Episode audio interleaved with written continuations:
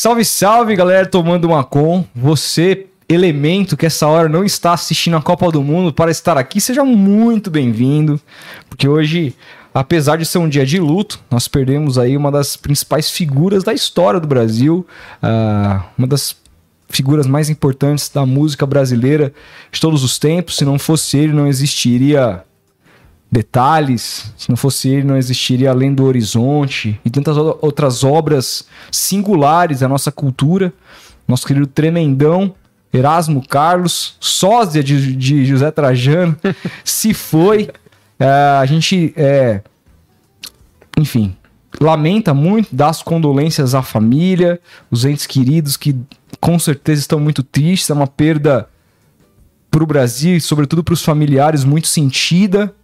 E nós deixamos aqui, prestamos nossa, nossa homenagem. Nós que estivemos com Trajano aqui no dia que nós perdemos a Gal.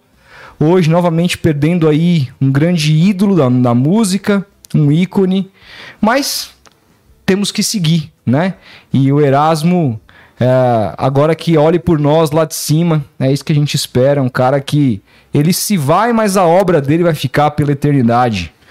Então, com essa, a gente começa o podcast de hoje com um cara que eu particularmente admiro há bastante tempo. Conheci ele em alguns canais alheios até chegar no próprio canal dele, que é realmente muito bom.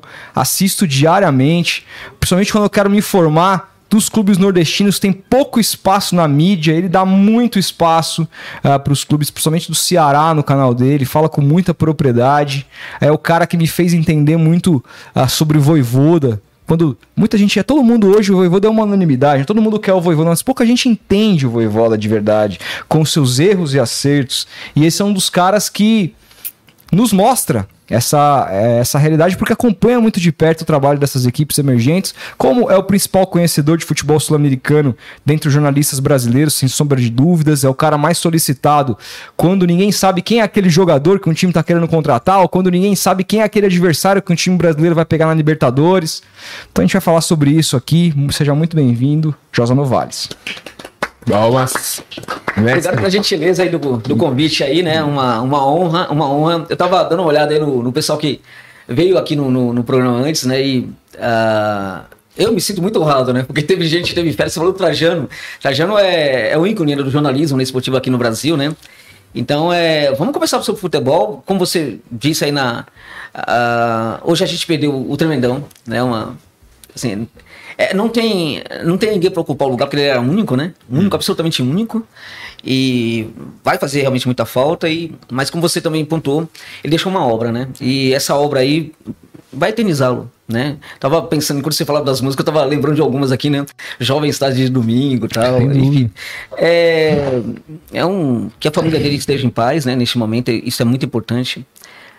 É, e vamos falar de futebol, vamos tocar vida aí, porque não tem jeito, né? Vamos tocar vida. A gente está num momento importante do futebol, que é o, é o, momento do Mundial, mas também momento em que os clubes brasileiros precisam é, é, aproveitar para ir no mercado, né? É, fazer as contratações. Existe um problema em relação à contratação que é quando a, a, termina as temporadas né, do futebol pela América do Sul, no Brasil e outros lugares, é, todo mundo entra em férias, né? Aí todo mundo entre férias, é, os dirigentes muitas vezes também, o técnico também. E aí quando voltam das férias, né, e aí vão atrás de jogadores. Isso. E aí eles perdem uma grande oportunidade neste momento, imediatamente após terminar as competições. Por quê? E aí eu conversei com alguns dirigentes a, é, sobre este ponto em vários lugares da América do Sul, eles sempre é, falaram mais ou menos a mesma coisa, né? Que quando termina uma temporada, o jogador geralmente fica muito inseguro né? O que, que vai ser a vida dele na, no ano seguinte do futebol, né? É, muitos estão com contratos acabando, tal, é, e eles gostariam de entrar em férias já com uma definição. Né? E muitas vezes vão para esse período de descanso inseguros sobre o que pode ser a carreira, o que pode ser a próxima temporada. É, em geral, quando chega uma proposta nesse momento, o cara não pensa duas vezes. Ele tende a aceitar. Né? Então, este é o momento em que os clubes deveriam ir atrás de, é, do, dos reforços. Né? Então, por exemplo, aqui no Brasil a gente teve alguns destaques da Série B, alguns destaques de equipes que caíram para a segunda divisão, para a Série B também. É, o que, que, a gente faz? A gente é, vai atrás desses jogadores, né? É, quando é, daqui a dois meses, daqui a um mês, daqui quando começar o campeonato, né? E muitos deles vão, vão, vão ser objetos de disputas, né? Então os valores vão subir muito. É, o cara vai receber, o staff do cara vai receber muitas propostas também. É, vai ficar analisando tal, enfim. Este é o momento de fazer é, a proposta. E, sobretudo, os clubes muito mais organizados é que vão para o mercado neste momento fazendo, fazendo as contratações é, que precisam. É, um exemplo sobre isso: o Barcelona de Guayaquil, que foi. É, é, semifinalista da Libertadores na. 2019, né? Exatamente, foi eliminado pelo Flamengo, né? Sim. Se não me engano, no Maracanã. O Barcelona de Guayaquil, ele estava à beira de uma falência, né? E aí o, eles contrataram um técnico, e aí o, o, o Fabian Bustos, né? Que esteve no Santos, e aí o Fabiano Bustos, ele aceitou trabalhar no Barcelona desde que ele fosse o cara para fazer as contratações. Olha, eu quero uh, eu quero fazer as contratações, eu quero ligar para os jogadores, eu quero buscar os jogadores que foram destaques no futebol do Equador uh, e também um ou outro aí de outro lugar. Eu quero buscar os jogadores da segunda divisão também que fizeram sucesso e tal. É, nós não temos dinheiro, Bustos. Tudo bem, deixa eu conversar com os caras e montar essa equipe aí. Muitos virão sem custos nenhum. E de fato ele pegou o telefone e começou a ligar para vários jogadores que foram destaques no Equador naquele momento, uh, e também acho que dois jogadores da Venezuela tal. Ele montou a equipe com custo muito baixo, quase zero, assim, né? E aquela equipe acabou chegando em terceiro lugar no, no, na Libertadores de América, né? E foi campeã e foi, do foi Equador. Equador. Exatamente. E, é, e, campeão no Equador, é, sem custo. Depois é, o time ganhou muito dinheiro, inclusive, com isso daí. Uhum. Tudo por quê? Porque ele pegou o telefone de, imediatamente após terminar é, o campeonato equatoriano. Então, quando você termina a competição, é, você deixa os caras comemorando dois dias, né? É, a comissão técnica também. É, passaram, é, passando esses dois dias, você chama o técnico, os dirigentes têm que se reunir, entender se, é, se o técnico vai continuar mesmo. Se sim, né? O técnico vai continuar. Chama o técnico no dia seguinte para uma, uma reunião para organizar o que vai ser a temporada e a partir daí definir é, quais são os jogadores que vão continuar ou não, os jogadores que precisam chegar, né? E ir para o mercado. Este deve ser, esse deveria ser o movimento que os dirigentes do futebol brasileiro deveriam fazer num momento como este, né? No entanto, tá todo mundo aí descansando. Tal. Tem as, as especulações, ah, o clube tal tá interessado no jogador tal, mas proposta mesmo, pelo que a gente sabe, é, é muito pouco, né? E maior, a maior parte dos clubes brasileiros vão fazer contratações mesmo de peso, é quando é, os principais jogadores aí forem objetos de disputa. E principalmente é quando daqui a um mês, ou quando os jogadores voltarem de férias, pelo menos. Então é uma pena. Este é o momento ideal para que os clubes é, é, possam buscar reforços. Né? Então é, é, um momento especial, portanto. E vamos ver se a gente consegue ajudar um pouquinho, né? Primeiro eu pedi para a galera deixar o like. Importante demais. Comentar aí também, mandar uma pergunta pro Josa. Eu queria te perguntar se você já prestou assessoria para algum time que você tem um conhecimento muito. A gente já fez vídeo do, do Futeboteco de contratações que poderiam ser baratas para os clubes é, e tal. Você tem esse conhecimento. Você já foi convidado por algum clube? Como é que, é, como é, que é? Conta aí já. pra gente. Já, já fui convidado sim. Em geral, assim, é, mais de uma vez, algumas vezes, né? Até, pro, até pro, no norte do país, né? Até no, uhum. Uma vez eu fui convidado para um. Ser para Remy e Paysandu ao mesmo tempo, né? Oh. Eu viajei para lá, tal, lugar bom, né? Pra, uhum. lugar gostoso ali. Uhum. É, assim, é, o que, que eu tiro disso aí, né? É, geralmente você vai pro. Você se encontra com esses com os dirigentes, né? Ah, raramente no clube, né? Geralmente no, no hotel, no restaurante e tal. É, quando é no hotel também tem. É, o espaço é o restaurante, né? É, o que me impressiona é como eles são parecidos, né? Em tudo, absolutamente tudo. É, me impressiona muito o que eles falam. Geralmente falam as mesmas coisas. Geralmente fazem as mesmas perguntas. E o mais absurdo é que, em geral, os caras pedem o mesmo tipo de comida né? É, é inacreditável. É, eu lembro, por exemplo, do evento que o Flamengo fez de buscar um técnico lá no. É, o, seu, seu, segundo técnico português é, lá em Portugal buscar o Paulo Souza. E a, a, o Flamengo foi para o mesmo hotel é, daquela ocasião que foram buscar o Jorge Jesus.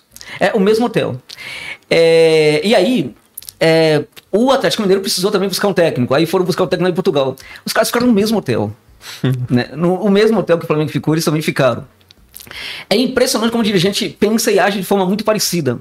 Então, é, com o tempo, eu já sei que os caras vão, vão falar comigo antes de, deles abrir a boca, né? Às vezes, quando pegam no talher ali para comer, é do mesmo jeito. Né? E, e, eu falei, por exemplo, dessa questão do lá da, do, do, do, Pará, né? Porque quando eu fui pro Pará, eu falei, pô, aqui é um lugar especial porque tem comidas típicas fantásticas, né? Os caras pediram a mesma coisa para comer. pô, tem um problema com o dirigente, não é possível, né? Mas já fui é, chamado sim. Em geral, não dá certo né? Porque quando é, é, raramente é só para para indicação de jogador. É, quando me chamaram, me chamaram para tentar fazer parte de algum projeto, né? mas geralmente essas ideias não batem, né? não, não funciona. Eu não costumo tornar público isso daí. Teve algumas situações, o único caso que ficou público. Putz. Caralho. Nossa, velho. o único caso que ficou público foi o caso do, uh, do Cruzeiro, né? Que isso aí acabou saindo, ficou público mesmo. E aí eu falo desse caso aí, né? Que foi para mim espantoso, né? Porque é, ao mesmo tempo que eu tive muita honra de ser chamado para o Cruzeiro naquele momento para para ajudar o Cruzeiro é, a voltar para a primeira divisão, né? Era uma situação de muita oportunidade, né? Acho para todo mundo que estava tentando cuidar do Cruzeiro naquele momento. É, os dirigentes, é, assim, eu percebi que mesmo naquela situação, é, os dirigentes tinham acabado de cair com o Cruzeiro, eles não tinham mudado em nada a mentalidade, era a mesma coisa, né? É, é, assim, parece que não muda o chip. Muitos torcedores falam assim. hoje, por exemplo, se fala muito isso no São Paulo.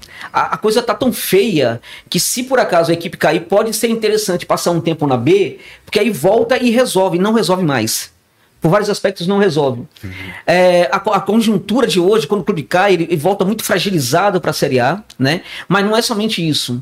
É, não vale a pena cair porque, porque ao contrário do que os, os, os torcedores pensam, a mentalidade do dirigente não muda é, absolutamente não muda. Eu lembro que quando o Vasco caiu, eles estavam brigando para ver quem seria o presidente do Vasco. Eles não estão nem aí é, pelo fato de que o Vasco estava caindo para a segunda divisão.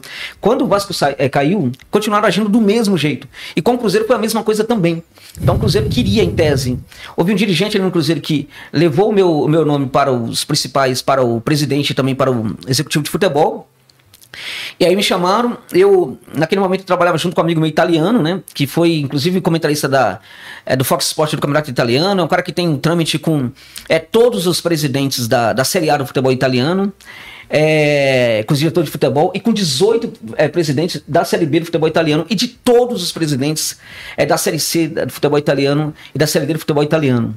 Então, também na Itália, a gente poderia também trazer alguns jogadores interessantes, porque muita gente não sabe, mas há inúmeros jogadores brasileiros em vários clubes italianos. Né? É, os, os, os, italianos não costumam falar muito disso, mas eles gostam da ideia de que esse jogador é, possa retornar, possa ser emprestado, sobretudo para o, para o futebol brasileiro em algum momento, quando eles não estão dando certo certo lá. Só que eles não colocam isso no mercado. Uhum. É, é, os dirigentes italianos tendem a não é, fazer esse tipo de promoção pública do seu jogador. Né? Eles acham que desvalorizam. Então, eles queriam, eles gostam da ideia de, de, buscar. Então, esse, esse amigo meu que fazia parte desse projeto comigo, ele poderia é, perfeitamente apresentar jogadores para o Cruzeiro. E nós tínhamos, inclusive, é, alguns nomes né, que, com, é, que a gente já tinha resolvido essa questão, já tínhamos falado, inclusive, com dirigentes da Itália, viria para, para o Cruzeiro de graça. Né? É, e também eu, eu consegui que, um jogador venezuelano, naquela ocasião, da seleção da Venezuela, é, chegasse para o Cruzeiro completamente de graça também. O Cruzeiro não ia pagar nada, só um salário muito pequeno para ele. É, só que eu não cheguei sequer a falar desses jogadores para o dirigente do Cruzeiro naquela ocasião e dessa possibilidade. Porque é, quando eu comecei a falar das ideias né, que, que, que, que poderia, por exemplo, uh, que o Cruzeiro poderia utilizar para voltar, a questão do, uh, do scout, a questão, por exemplo, da Uh, do tipo de jogador, o tipo de trabalho que tem que ser feito na canteira para reformular a canteira, o tipo de empoderamento que precisava ser dado para a canteira. Canteira, eu costumo falar porque eu uso é, uma expressão da, muito usada na Argentina e em outros lugares, é a categoria de base, né? Uhum. Então, é, assim, quando eu comecei a falar de tudo isso, eu percebi que, que os caras tavam, não estavam muito de acordo com aquilo, né? É, e aí, claramente, não estavam de acordo com aquilo, porque é, o que eu estava propondo para o Cruzeiro seria algo muito radical diante daquilo que eles queriam, que eles queriam. E mexeria, por certo, que mexeria com alguns interesses que eles tinham, que eles sempre praticavam ali no Cruzeiro. Então, uh, não rolou por causa disso, e não rolou com muitos outros clubes também por causa disso. Quando você começa a falar de ideias diferentes, né, as ideias eh, anteriores, que estão aí desde uh, 30, 40, 50 anos, né? Elas não, elas não são abandonadas. Porque de uma forma ou de outra, algumas práticas no futebol brasileiro, permeadas por essas ideias, né, acabam é, de uma forma ou de outra também fazendo muito bem para alguns dirigentes. E eles não querem mudança. Uhum. E é, por causa disso eu nunca estive no clube aqui no Brasil. Só dar um recado para a galera, porque a gente teve até uma pequena piscou, que eu achei até que a gente tivesse saído fora do ar, porque teve uma queda de energia, a gente não saiu do ar, uma energia manteve, só que eu tô olhando aqui para fora Cara, tá. Vai o tempo tá chuva. tá fechado, vai vir uma chuva pesada. Muito então, se também. por acaso aconteceu alguma coisa a gente sair do ar, é porque caiu energia aqui. Seria inédito, Seria. espero que não aconteça, mas só para dar uma satisfação para vocês aí, tá? Mas esperamos continuar no ar. Mas uma coisa que me chamou muita atenção quando a gente fala nesse, nessa prospecção de atletas, Josa. A gente, por exemplo, eu sou Santista, o Felipe é palmeirense, obviamente a gente vai se lembrar de casos que aconteceram no nosso clube, né? É. É, eu me lembro muito bem quando o Galo treinava o Santos e surgiu a oportunidade do Santos trazer o Falcão Garcia. Hum. E aí o Galo falou: não, não precisa, a gente tem o Geilson aqui. e aí é, é, teve uma outra, uma outra história quando o Santos contratou o Patito Rodrigues do Independente. Uh, existia conversas avançadas para o Santos trazer o Dybala, que jogava num time que era, não sei se era o Belgrano, no time da segunda é, divisão. Instituto, Instituto... É, Instituto Central Córdoba. Ah, o Central Córdoba. E. Palmeiras, ah, não, não queremos o. trouxe o Rames então, não, não queremos o, o Dybala porque jogou na segunda divisão, não nos interessa. Queremos o Patito Rodrigues, aquela porcaria de jogador. Exatamente. É, o Palmeiras teve a oportunidade o de trazer Rames, o Rames é. Rodrigues, não trouxe, essa coisa. É, então, assim, e, e a gente vê, o que eu vejo assim, é que a gente tá engatinhando tanto porque existem clubes europeus grandes que têm um nível de monitoramento a esses clubes que estão aqui do nosso lado que tem uma moeda muito mais desvalorizada com a nossa, ou seja, dá, a gente teria uma facilidade, em teoria, de buscar esse jogador até como ponte para ele depois ir para a Europa. É, é, de interesse do staff desses caras jogar aqui no Brasil também. Um, e não só isso. Me incomoda muito a gente, por exemplo, ver grandes europeus trazendo jogadores africanos. A gente nunca trouxe um jogador africano. Exato. É. Né? A gente não traz. É, os caras estão lá, às vezes, jogando no futebol da África, que é mais subjugado que o futebol da América do Sul. E os clubes europeus colocam é, profissionais para acompanhar esses mercados, como o mercado asiático. Olha o que o Som hoje é capaz de fazer no Tottenham. Olha o que o Park de Sung fez lá no, no Manchester United. Né? Jogadores asiáticos e que não pintam por aqui, por preconceito, por falta de, de profissionalismo, falta de.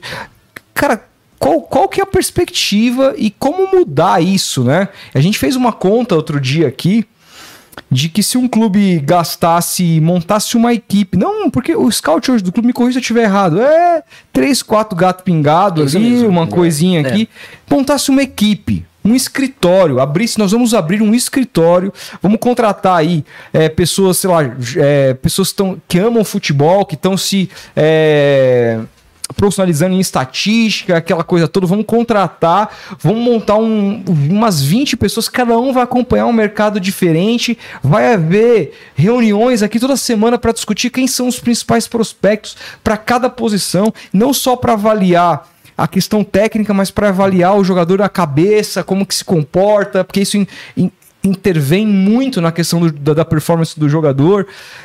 A gente fez uma conta que se o clube gastasse mais ou menos um salário bom para cada um desses, dessas pessoas, imagina quanto que um moleque desse ia gostar de ganhar, vai, 20 mil por mês para fazer um trabalho legal. Uhum. Isso no final do mês, cara, um departamento desse, daria o salário de um jogador mediano no futebol brasileiro. Para você criar uma puta equipe de scout como não existe no Brasil. E os dirigentes não estão interessados nisso. Por que, que eles não estão? Se isso é uma mina de dinheiro no mercado capitalista que a gente vê hoje do futebol, que está completamente aí, é, de alguma maneira, globalizado. Bom, complexo de bananice, né? De certa forma, né? É o complexo de banana. É o cara que é um banana, que não entende o que é o futebol brasileiro, o negócio que pode ser futebol brasileiro. Ele não consegue ter um dimensionamento do que é o futebol. Não consegue dimensionar, entender o tamanho, entender a importância, né? Não consegue entender. É, e assim, precisa também ter muita modernização das ideias nos clubes brasileiros, né? Porque a gente tem. É, pelo que eu conheço de, de boa parte dos clubes aqui no Brasil, é, em todos eles tem pessoas com boas ideias. Né? É, tem no São Paulo, tem no Palmeiras, tem no Santos, tem no, no no Corinthians tem nos clubes cariocas também. É, mas essas pessoas, em geral, elas não assumem o poder. Elas não têm cargos importantes executivos, não, não conseguem chegar. Né? Geralmente, quem uh, ocupa esses, esses, esses, lugares, esses cargos mais importantes, é, são os bananinhas, né? Bananinhas que são, enfim, filhotes ali do, do bananão, que é o presidente, né? A gente tem um, um problema de uma, uma espécie de clube de amigos que funciona em vários clubes aqui do Brasil, né? É, há uma instituição do favor que opera também dentro dos clubes, né? Então, pela maneira como está configurado também a associação, né? Muitas vezes é, o cara ele é eleito por causa de um favor, né? Um favor do. Então ele é eleito e aí quando ele vira presidente, ele vai, vai devolver o favor, ele devolve, ele devolve com um cargo, geralmente um cargo que dá poder para esse amigo dele. E esse amigo dele Puta que pariu. A gente continua, a gente para? É, vamos dar uma pausa uhum. aí só pra. Hã? Voltou? Estamos no ar? Desculpa aí, gente, caiu a internet aqui, tá voltou. uma chuva monstruosa aqui fora, vocês não voltou, voltou, não voltou. sabem, mas enfim, é, Continuemos aí, desculpa cortar o raciocínio, então, Josa. E mesmo o Flamengo, que teve. em que muitos processos eram muito, muito, muito honestos até, né? É, o, o, houve uma montagem de uma equipe de scout no Flamengo, o Sim do Flamengo. É, o cara que montou o Sim, né? Ele foi o cara que apoiou o Bandeira naquela gestão. E aí ele foi entregue, por exemplo, esse, essa, esse direito de montar, de contratar os profissionais e tal, aquela coisa toda. A indicação, ela não, ela não passa necessariamente pela competência do profissional, passa pela amizade que esses profissionais têm com aquele dirigente que está indicando-os. É, é muito difícil não ser assim. É muito difícil, né? E eu tô falando no caso do Flamengo porque o, é, é, o Flamengo é um caso seríssimo de organização de um clube aqui no Brasil, né? Que deu certo. Que deu certo. Ah. Que deu certo, tá dando certo. E pode dar certo durante muito tempo se não fizerem muita bobagem, né? Mas mesmo lá isso aconteceu, né? Então, o que acontece? E aí, trazendo para a situação do São Paulo agora. É, o São Paulo, é, que provavelmente pode cair na próxima temporada ou em outra, né? O São Paulo aprofundou muito mais a questão do clube de amigos, né?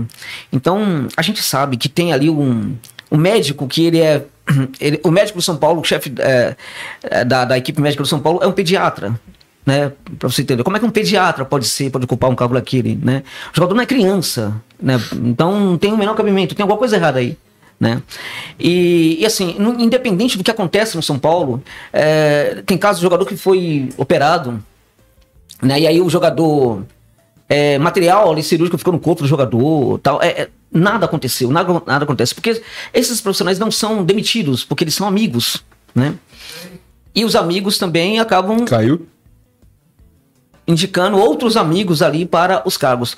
A gente sabe disso, é que uh, o, o, chefe da equipe médica do São Paulo é assim. A gente sabe, por exemplo, que o cara do scout talvez não funcione. A gente sabe, por exemplo, que o diretor de futebol não funciona. A gente sabe que o, enfim, que o a preparação física não funciona, que a gente vê isso dentro de campo. Mas o que nós não sabemos é que não funciona muitas outras coisas, porque não é somente o diretor de futebol ou o cara da preparação física é, que é indicado por ser amigo. O cara que cuida da informática do clube também é indicado por ser amigo. Nossa. E, é, e pode parecer que não, mas esse cara que, que é o chefe da informática do clube, né? É, o trabalho dele, se não for bom, também de uma forma ou de outra, né, de forma muito indireta, vai respingar no trabalho da equipe também dentro de campo. Então tem muita coisa para se fazer no futebol brasileiro. Absolutamente muito. Agora, isso passa muito pela, pela, pela profissionalização que, que, que, ocorre de uma maneira bastante incipiente. Isso acontece muito também por causa da, da incapacidade de olhar para o que é o futebol brasileiro de verdade, o que é o clube de futebol, como é que o clube deve ser inserido no futebol, pela incapacidade de entender a grandeza do futebol brasileiro e como ele poderia, por exemplo, uh, arrumar meios né, de lidar com a grandeza do futebol europeu. Né? A gente fica aqui nessa, nessa, nessa expectativa de que um dia um clube brasileiro vai conseguir ganhar de um clube europeu é, no Mundial da, da FIFA, né, por exemplo. Né? É, a gente pode até ganhar, dentre outras coisas, porque a despeito da grana que cada vez é maior para os clubes europeus, eles não se importam tanto assim com esse Mundial da, da FIFA como os clubes latino, sul-americanos e latino-americanos. Né? Agora, é, a gente a gente vai ganhar sobretudo quando a gente é, entender que não podemos é, não, não, precisamos ter um time muito forte para chegar lá é, é, para ganhar. Precisamos construir, reconstruir a grandeza do futebol brasileiro, que automaticamente, automaticamente teremos grandes clubes e num certo momento um desses grandes clubes vai conseguir peitar um clube europeu e vai conseguir vencê-lo é, é, de uma maneira muito natural e não sendo uma zebra, por exemplo, né? E isto, para que isso aconteça, vários processos precisam ser modernizados, né? Muitos processos, desde ida ao mercado, de, de, profissionalização. Você falou, por exemplo, dessa questão da montagem de uma equipe. Né? O Palmeiras sinalizou com a eleição da Leila que isso seria feito, né? Eu fiquei numa expectativa muito grande, né? E eu supunha que a equipe muito forte, com muitos profissionais, fosse montada. Isso não aconteceu, até hoje isso não aconteceu. É mais uma promessa da Lila que, a, a, que ela não cumpriu. A Lila é uma dirigente que eu pego muito no pé dela, né? É, é, felizmente, no caso do Palmeiras, muitos torcedores do Palmeiras entendem, né? Porque, por exemplo, eu pego muito no pé de torcedores do Corinthians, e, é, dos dirigentes do Corinthians, e eles não entendem muito. Ficou Agora. Você? É, não entendem. Os dirigentes do Corinthians, os torcedores não entendem como eu pego no pé do Duílio. O pessoal não entende que, na verdade, eu estou é, criticando ações negativas, na minha opinião, do dirigente, ao mesmo tempo que eu, que eu elogio quando ele tem boas ações né, também. É, e a Leila, para mim, por exemplo, é uma dirigente bastante complicada. Acho que é uma dirigente que pode ser muito maléfica para o Palmeiras em vários aspectos, na minha opinião. É, depois a gente pode até falar disso aí. Agora, a questão é, eu supunha que ela fosse montar essa equipe. E era, deveria precisaria ser uma equipe muito, muito grande, com muitos profissionais, sim, aí talvez uns, uns 10 profissionais no mínimo. Quando você tocou aí no fato de que uma equipe de scout tem três ou quatro profissionais, tem, tem time que tem dois. Dois. O São Paulo até outro dia tinha dois profissionais, agora tem três, né? Uh, por exemplo, o Lanús, né, que é, tem, tem oito. Você falou do, do Ramos Rodrigues, né? O Ramos Rodrigues foi um projeto do Banfield de ir para o mercado sul-americano buscando oportunidades, né? E naquela ocasião, mesmo trabalho incipiente, eu fui consultado por esse projeto também né, do Banfield. Né? Recentemente foi consultado para um projeto parecido que, no Ginásio La Plata, que está tentando fazer a mesma coisa que o Banfield fez no passado. Né? É, e eu percebo, assim, clubes que, assim, muito frágeis, muito, muito pequenos, né, conseguem ter sucesso. Imagina um clube brasileiro com sucesso que não teria. Agora precisa ter uma equipe muito forte, com profissionais muito bons. Não dá mais para termos o olheiro do passado, né? O velho olheiro, ao contrário do que muita gente pensa. Tem muito técnico, muito técnico mais antigo que leva olheiro para os clubes. Tem clube aí, por exemplo, que a contra-gosto precisa pagar salário para o olheiro do técnico né? Pouca gente sabe disso. E o olheiro muitas vezes não, não faz nada, porque ele não tem, não consegue mais ter o trabalho que ele tinha antes, não tem nem muito. Enfim, e quando ele indica algum jogador que, que ele encontra no interior, tal, não sei o que, ninguém dá bola para ele também, assim como ninguém dá bola para o scout aqui, equipe de scout aqui no futebol brasileiro. Então tem que ter uma equipe muito boa e com um olhar que não, não, não possa ser somente um olhar de conhecimento de futebol, mas um olhar que tenha também que seja permeado por um conhecimento até sociológico. Você falou da África, a África, por exemplo, é um, é um lugar é, muita gente tentou fazer um trabalho lá e não conseguiu. A África precisa ter, e acho que dá para o futebol brasileiro fazer isso. Eu sempre quis, uh, assim, assumir uma, uma, uma, espécie de expedição na África para mapear o continente, né? Ali não é qualquer um que vai, que vai conseguir fazer, vai, vai ter sucesso em recrutar jogador. Porque o jogador ali, ele traz uma história, muitas vezes, muito dolorosa, né? E essa história, história dolorosa pode também atrapalhar o jogador se ele for contratado, ele pode não dar certo, ele pode, ele pode trazer essa história junto com ele. E isso, evidentemente, atrapalha muito.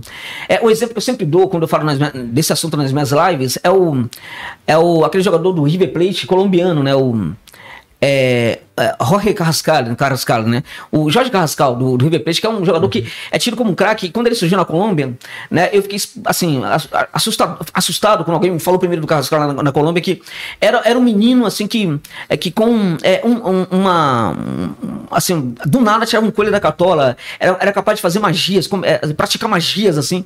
É, segundo que me falaram, nenhum jogador da Colômbia, na história da Colômbia que eu vi, é capaz de fazer isso.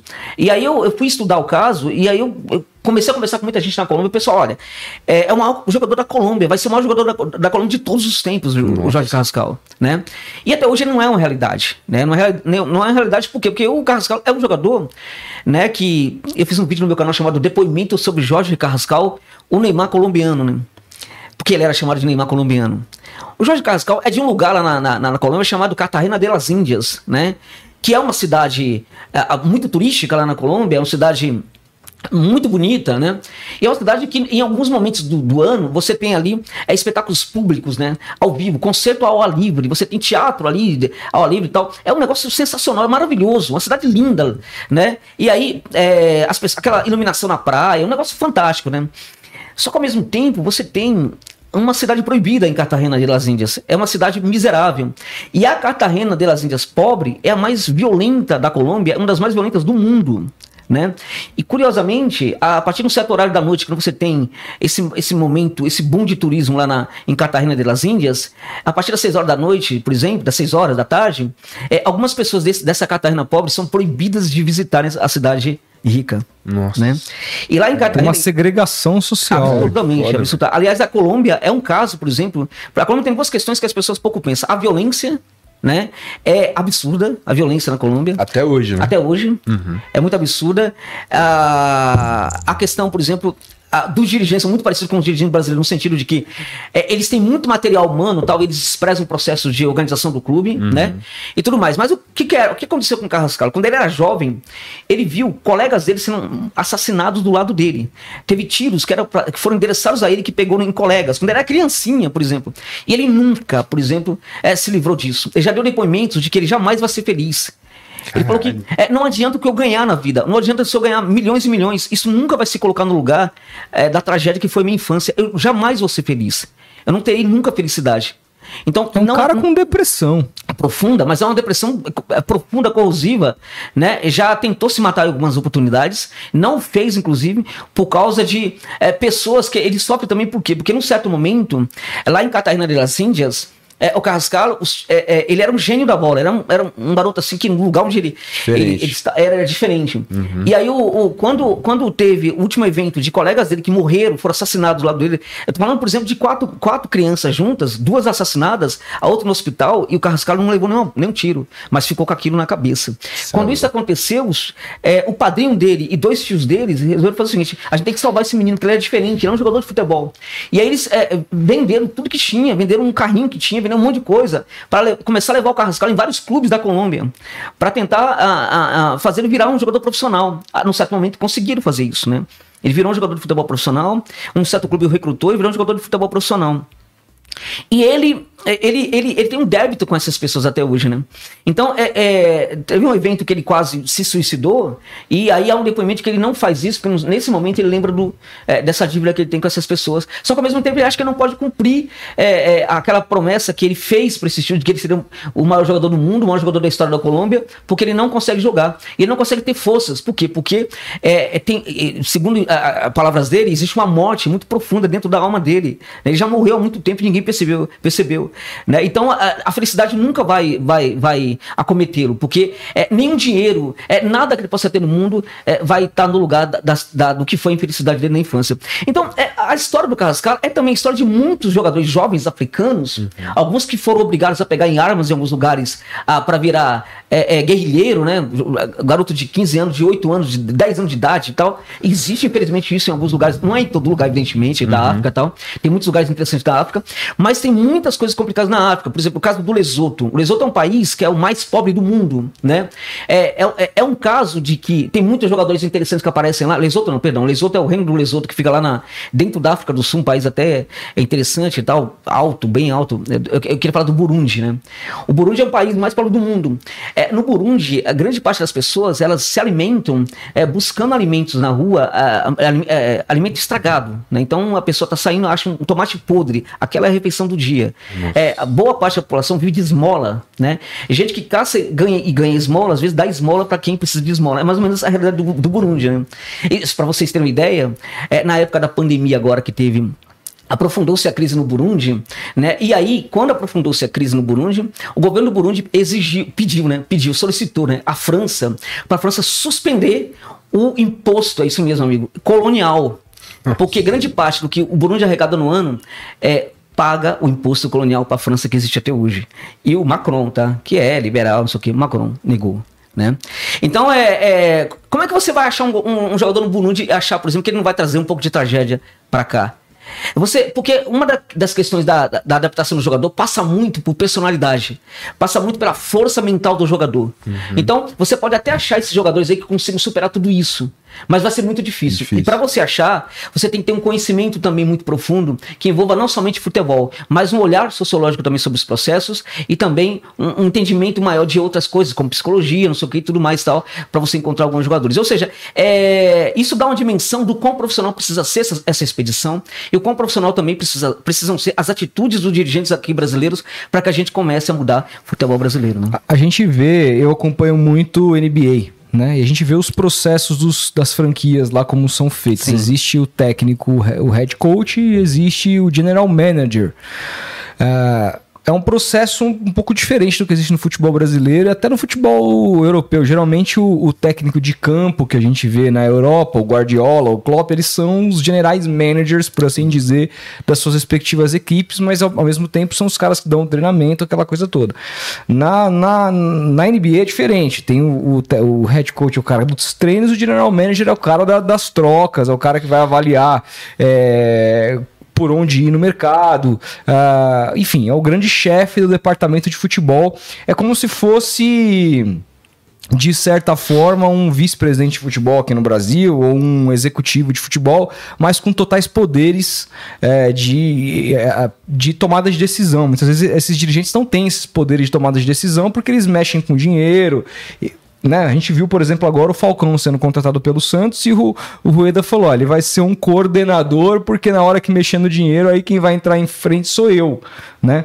Quando, no, na minha visão, o presidente tinha que tratar de outras coisas, né? Ou seja, a gente vê cada clube com o seu modus operandi de como lidar com o futebol, é, com relação aos seus profissionais, com relação a como agir no mercado. Você falou do, do próprio, usou um exemplo do, do Barcelona de Guayaquil, que foi o próprio técnico que foi atrás, ligou aquela coisa toda. É, me parece que, de certa forma, o futebol como um esporte, ele não tem um certo padrão na hora de... Na hora que, por exemplo, o, a, a, a NBA tem né, todas as franquias elas operam de um mesmo jeito. No futebol é uma coisa meio que cada aleatória, equipe se né? pro, é, mesmo na Europa, mesmo existe uma coisa muito aleatória de como que essa, esse comportamento na tua visão, como profissional, como um cara que pesquisa, como um cara que acompanha, é, tem um padrão na sua cabeça que poderia ser aplicado ou não está? O problema não está no padrão, está nos profissionais. Né? É, você falou muito sobre essa questão sociológica. É, uma coisa que eu vejo nesses generais managers da, da, NBA que são caras que não são só caras que são é, fundamentados basicamente no jogo, mas são esses caras que têm a visão hum, muito né? macro, humana. Como você falou do dirigente do Fortaleza aqui antes de a gente começar o podcast, que fala oito línguas, são caras que, né, que têm um, um perfil diferente. É, o que, que você acha que falta? É o padrão ou a capacidade mesmo desses profissionais disponíveis no mercado de serem melhores, ou a capacidade dos presidentes de clubes encontrarem pessoas capacitadas que existem? É, a capacidade dos, dos, dirigentes em achar essas pessoas, elas existem, é muito reduzida, né? Ah, elas existem. Existem, muitos, em todos os lugares, né? A gente acha que. É, é, a gente tem a impressão de que não, tem bons profissionais num, num certo lugar, em outros não tem. Ah, ah, na Argentina, por exemplo, nós temos bons técnicos, no Brasil necessariamente não temos. É, é um número muito pequeno de bons técnicos que temos aqui, ao menos o técnico é, para desafios grandes, porque a gente tem aqui no Brasil, ao contrário do que as pessoas pensam, bons técnicos é, que começam muito bem, só que quando aumenta o desafio para eles, né? Aí eles precisam, na verdade, buscar um tipo de conhecimento maior, tal, buscar referências. Quem, por exemplo? Nessa hora é que se perdem completamente, porque vão para as referências erradas. É, pode até não buscar referência no outro grande profissional, mas você pode buscar referência nos estudos, aprofundar é, os estudos. Isso não acontece. E a mentira, é a mentira, isso eu sei que é mentira, que alguns técnicos brasileiros são estudiosos. Diniz não é estudioso, não é. É mentira. Eu debato com qualquer um. É mentira, não é estudioso o Diniz, né? Roger Machado Concordo. não é estudioso também. O Roger Machado não é estudioso.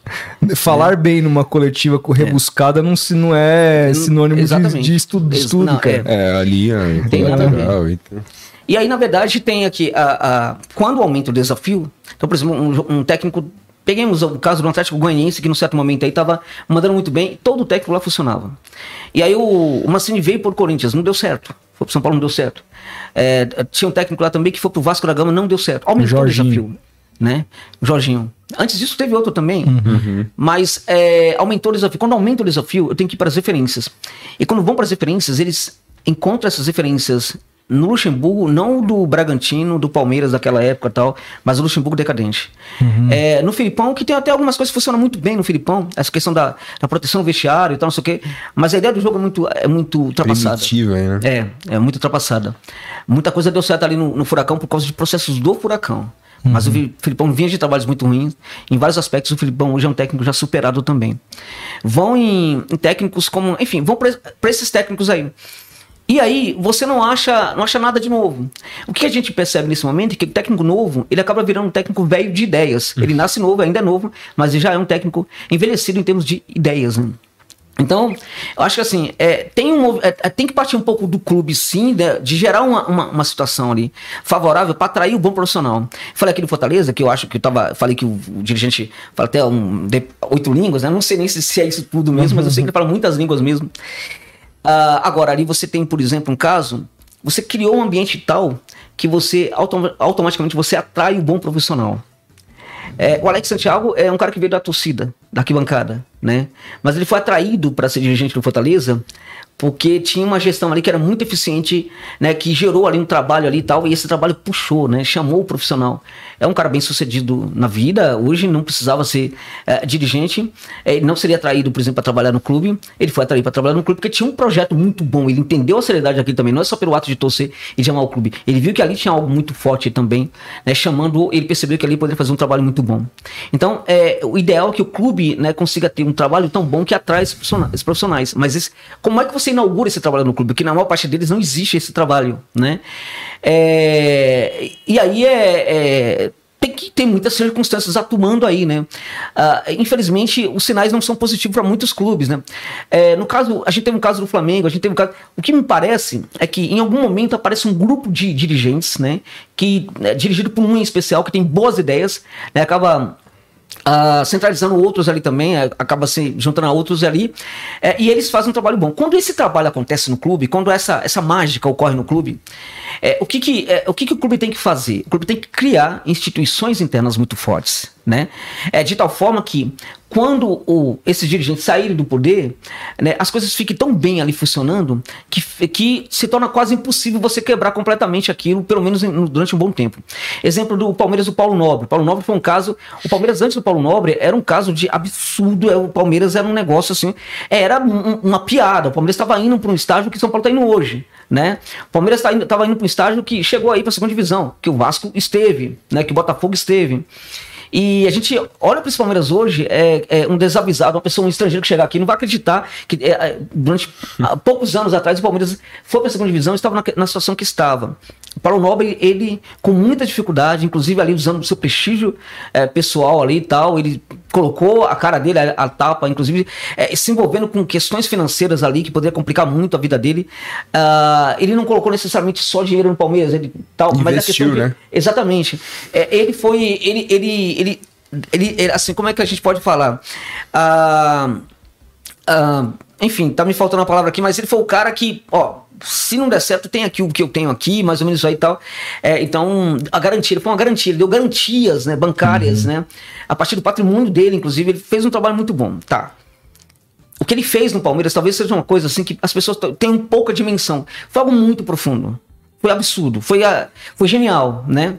É, e a coisa foi tão. Por que foi tão bom? Não foi porque o Palmeiras hoje ganha e porque o Palmeiras começou a ganhar um certo tempo. Não foi por causa disso. Até porque teve alguns problemas aí também que aconteceram recentemente, na minha opinião, que poderiam invalidar algumas conquistas. Mas a questão principal foi. A questão principal que mostra a força do trabalho do, do, trabalho do Paulo Nobre é que é, quem vem depois dele, o Gariotti, é, passa a não. Passa, é, passa a ter um problema com, com, com o Paulo Nobre, é, começa a rejeitar o Paulo Nobre, uhum. né? É, fica com vontade assim, muito profunda de detonar tudo que o Paulo Nobre fez de bom, mas não consegue. Por que, que não consegue? Porque o que o Paulo Nobre criou é muito forte. Então você tem um clube que institucionalmente por dentro está muito forte. E aí é, quando chega nesse estágio, os dirigentes é, podem fazer de tudo, de tudo de ruim durante um bom tempo, ainda assim o clube pode se manter. A gente teve as gestões do, do, do, Gagliotti, que para mim não foi um dirigente ruim, né? Mas para mim foi um dirigente pra, é, que é, não dá para comparar com o Paulo Nobre, porque para mim ele também não teve o, é, o, que eu acho muito importante para dirigente de futebol, que é o devido entendimento do que é o seu clube, uma dimensão do que é o seu clube. Dimensionar é olhar para o todo, ver o que tem de ruim, o que tem de bom, como é que eu posso crescer, como é que esse clube se insere no contexto do futebol brasileiro. Acho que é o que falta pra né? Oi? Acho que falta isso pra Leila. Falta muito pra Leila, porque se o Gagliotti teve esse problema aí de não ter esse entendimento todo, todo é, e acho que isso aí passa muito pela questão. E aí outro problema que eu vejo nos clubes brasileiros, que é a questão da, da ganância, da pouca ganância, é, da, da, pouca vontade de querer crescer mais. Ó, oh, o que a gente tá conquistando aqui tá bom. Tá bom nada, tem que querer mais. Uhum. Ah, ganha um brasileiro, que coisa, ganha um brasileiro, que, que, que, e daí? Tem que ganhar brasileiro, Libertadores e Copa do Brasil. Ah, mas não ganhamos, e daí? Tem que ganhar no ano seguinte também. Por que, que eu tenho que parar? Por que, que eu tenho que me contentar? Né? Se outros clubes estão dormindo no ponto e meu clube está organizado e tem condição de conquistar tudo, por que, ele não pode conquistar tudo? Por que, ele tem que se contentar com pouco? Por que, que eu tenho ali. Um, um, uh, eu contratei ali, por exemplo, alguns jogadores meia-boca, por exemplo, deu, uh, deu certo, tal, funcionou esse tipo de contratação. Tal. Então, no ano seguinte, uh, deu sorte, funcionou. Eu vou contratar do mesmo. Não, não tem que contratar do mesmo jeito. Tem que mudar o perfil, tem que contratar corretamente. Então, eu vejo, acho que por causa disso, por causa disso a, a despeito do que ele ganhou, para mim, foi um presidente que poder, talvez poder ganhar muito mais, e acho que a Leira, assim, se o Gagliotti não se comparou com o Paulo Nobre, até o momento, para mim, a Leira não se compara com o Gagliotti. uhum. né? E acho que ela está fazendo também um trabalho, a meu ver, muito complicado no Palmeiras neste momento, que pode ter consequências aí. E algumas pessoas vão acordar depois. Depois porque... que o Abel sair. Exatamente, é. exatamente. Porque muita gente vai sustentar a seguinte tese. Eu já vi palmeirense falando isso, tem um amigo meu palmeirense que deixou de falar comigo por causa disso, né? Ele falou o seguinte, mas o... O Palmeiras está conquistando títulos, né? É, é, o Palmeiras, tá a, a Leila, por exemplo, já é campeã brasileira. Né? O, o Palmeiras já, já, foi campeão brasileiro com a Leila, por exemplo. Né? Outro cara que, que, que, que o pessoal é, elogia muito, alguns elogiam entrando na interna do Palmeiras, mas alguns também criticam, que é o, o, o Barros. Né? O Barros também é um cara que tem conquistado o título, ele até mais do que a Leila, porque estava na gestão anterior. É. Então, como é que você questiona um dirigente desse? Como é que você está o seu. Tá errado. Tem que questionar. Primeiro, o questionamento tem que acontecer sempre. Porque o questionamento do jornalismo é o que constrói um clube. Uhum. O, o, jornalismo, ele precisa. Os jornalistas, na verdade, precisam entender que eles têm essa função sim de ter a crítica, de praticar a crítica construtiva. Né? Então, qual é o problema de você eh, fazer uma crítica construtiva quando muita coisa está dando certo e tem coisas erradas acontecendo? Ah, mas que o dirigente anterior não ganhava tudo isso e daí? Uhum. Né? Tem que olhar sempre para frente, né? Então eu acho que a, a, defesa desse amigo meu palmeirense era de que né, o Anderson tá ganhando bastante, a Leila tá, já ganhou o título brasileiro tal. Então, do que, que você tá falando? Não, tô falando de um Palmeiras que, que é, é, sempre reage, é, é, não se antecipa. Então, por exemplo, eu vou perder o Danilo, eu vou contratar, depois eu contrato outro. Ah, perdi o Scarpa, em nenhum momento é, buscou o Scarpa. Não, a gente constrói o jogador aqui, né? Tá tudo muito bem, não sei o quê. Ah, tem a nossa base, e a base é entregue pro Abel, pro Abel solucionar. Né? O Abel, ele, ele aparentemente não gosta muito de ser obrigado a usar a base, então você entrega esse problema para ele. E ele fica ali pianinho, porque é um cara que é, tá sempre ali tentando dar uma. É, ajustar o vestiário, arrumar a coisa que funciona tal. E para esses é, pra esse meu amigo palmeirense aí, né, pra uma amiga minha palmeirense também, também, que não cortou relação, mas o negócio foi meio feio também. A questão é mais ou menos a seguinte: é sobre as duas conquistas importantes da Libertadores que eles colocam no, também no colo do Anderson Barros e tudo mais tal, e, da, e do Brasileirão agora que colocam no colo da Lira também, né? A resposta que eu dou pra eles é o seguinte: antes do Abel chegar, o Palmeiras não ia conquistar nada. Não ia conquistar absolutamente nada. Né? É, e mesmo com o Cebola, porque o Cebola ele era interino, tá fazendo um bom trabalho, mas uma coisa é ser interino. Uhum. outra coisa é o dirigente falar, agora você é o cara. Uhum. Né? Que aliás, o Dúlio Monteiro Alves no Corinthians é, é, que, é um, que é um bobalhão, né? Que, na, na, verdade, ele, ele. O Lázaro fez um trabalho muito bom aí. E aí, a, como interino, muito bom, bom, né? E aí agora ele chegou pro cara e falou: agora você é o técnico né? Então você entrega ali um baita elenco e cheio de complicações para um cara que nunca teve esse know-how para treinar uma equipe, né? Isso é um erro absurdo. Então o Cebola, ele foi muito bem, mas a gente não sabe, por exemplo, se ele aguentaria as pressões que o Abel aguentou, uhum. né? E o Abel, ele, ele, ele chegou, ele fez um trabalho muito bom no Palmeiras, na primeira temporada dele, ele inclusive vai alterando muito pouco a forma do Palmeiras jogar, aproveitando-se inclusive daquilo que o Cebola criou uhum. é, na equipe, né? Time Mas de contra-ataque, né? Exatamente. É um, é um jogo muito direto naquele direto, momento. Hoje sim. variou bastante. Sim. Agora, não fosse pelo Abel, dificilmente ele ia conquistar os dois Libertadores. Concordo. Dificilmente ele ia conquistar esses títulos. E se é assim, é, então a gente está falando de uma questão circunstancial. O Palmeiras, a despeito de ser um clube muito organizado no futebol brasileiro, teve essas conquistas também por causa de questões circunstanciais. É, depois de um tempo, elas deixam de ser só circunstanciais também. Mas muito disso foi também circunstancialmente que o Palmeiras conseguiu conquistar. Porque se não viesse o Abel, um outro técnico daria certo e levaria o Palmeiras àquelas conquistas. Uhum. Se ficasse o interino, daria certo. Se continuasse bancando o técnico brasileiro como estava fazendo antes, e não estava dando certo, daria certo? Então o que, que, a gente tem que entender é o seguinte, né? É, a gente não pode pegar a, a, a, esse, essa situação aí é, do Palmeiras que funcionou, que é, deu certo, tal, não sei o que, os títulos tal, é como parâmetro para falar que o dirigente ali, ele é ótimo, está fazendo um bom trabalho. Ele está fazendo um trabalho ruim, ele não sabe conversar. Ele não vai, por exemplo, para uma é, para uma negociação com o jogador, ele não, não se apresenta, porque tem dificuldade para conversar. E eu, quando eu falo de dificuldade de dirigente para conversar, eu sei do que eu estou falando né? Porque dirigente geralmente não sabe muito, é, não tem muita essa tratativa não. Inclusive alguns que são muito empoderados aqui no Brasil, é, também são caras que é, na hora que precisa conversar, é, nem sempre sabe muito bem o que fala. O que fala né? Josa, a gente vê, por exemplo, é, e aí, nessa, nessa hora, o torcedor, às vezes aquele cara que é mais apaixonado, ele não vai entender. Ah, como assim? Circunstancial? Ninguém ganha duas Libertadores seguidas circunstancialmente, aquela coisa. Mas aí a gente vê, por exemplo, dá um exemplo assim. Uh, eu me lembro que quando o, o, Santos foi buscar o Bustos lá que você citou aqui no Barcelona de Guayaquil, o Santos estava também interessado no Renato Paiva, que na época treinava o, o rival, o Del Valle. Renato Paiva, que era, tinha, era o primeiro trabalho dele numa equipe profissional, treinava a base do Benfica, aquela coisa toda, um treinador com ideias diferentes. Uh, Santos conversou com o cara, era preferência, mas o projeto não agradou o Renato Paiva, trouxe o Bustos. Mais pra frente, o Paiva foi pro Leão do México. E o mesmo Del Valle, que tinha sido campeão equatoriano com o Renato Paiva, pegou o São Paulo na Sul-Americana e sem o Paiva foi campeão jogando Exato. um futebol muito agradável. É. Que botou o São Paulo na roda, venhamos e convenhamos, na final da Sul-Americana. Ou seja, a gente começa a ver clubes. O Del Valle tinha sido campeão da Sul-Americana outro dia com outro técnico e veio para o Brasil e não deu certo. Miguel foi o senhor Miguel Ramírez. Ou seja, mostrando que entra técnico e sai técnico, a mesma coisa que você citou com relação aos padrões dos clubes que os presidentes do Palmeiras não conseguem quebrar pelo que foi construído pelo Paulo Nobre, os novos técnicos do Valle não conseguem quebrar os padrões por algo maior que foi construído que independe desses técnicos. Portanto, as, as conquistas do Del Valle, dentro do âmbito do Del Valle de investimento da Sul-Americana, não são circunstanciais, porque não depende de uma figura única, como o Palmeiras no caso do Abel, mas sim de processos. Outro clube que tem muito forte essa característica é o Defensa e Justiça, que a gente viu ganhar uma Sul-Americana, por exemplo, com Crespo. Depois você vê fazendo um bom trabalho com BKSS. Todo técnico que pisa por lá parece que o, consegue o, trabalhar, o, né? Consegue ele, resultado. E ele vira um técnico que causa interesse. Sim. O BKSS, o, o, o Crespo, uhum. tiveram outros, o próprio Ariel Holan, já que Vai veio para o Santos, treinou Defensa e Justiça no passado, uh, porque é um outro clube que, apesar de ser também um time pequeno na Argentina, com muito menos investimento que seus principais rivais, tem processos. A questão é, chega um dirigente, olha, assumi, tenho a melhor das vontades, quero criar processos no meu clube.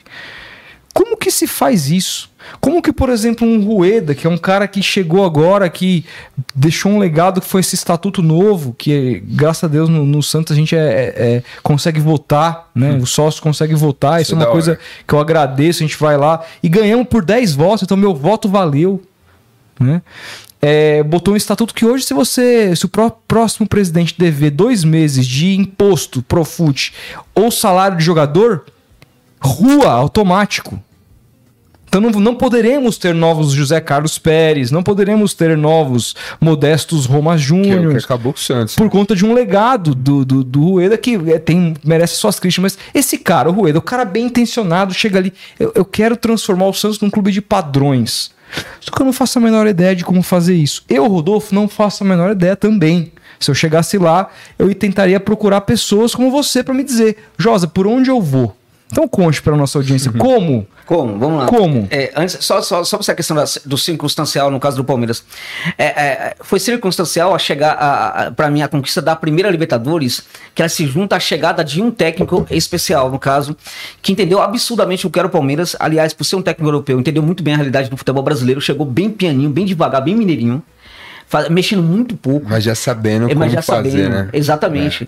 Então o que acontece? Se não fosse ele, poderia não conquistar. Daí a questão do circunstancial, né?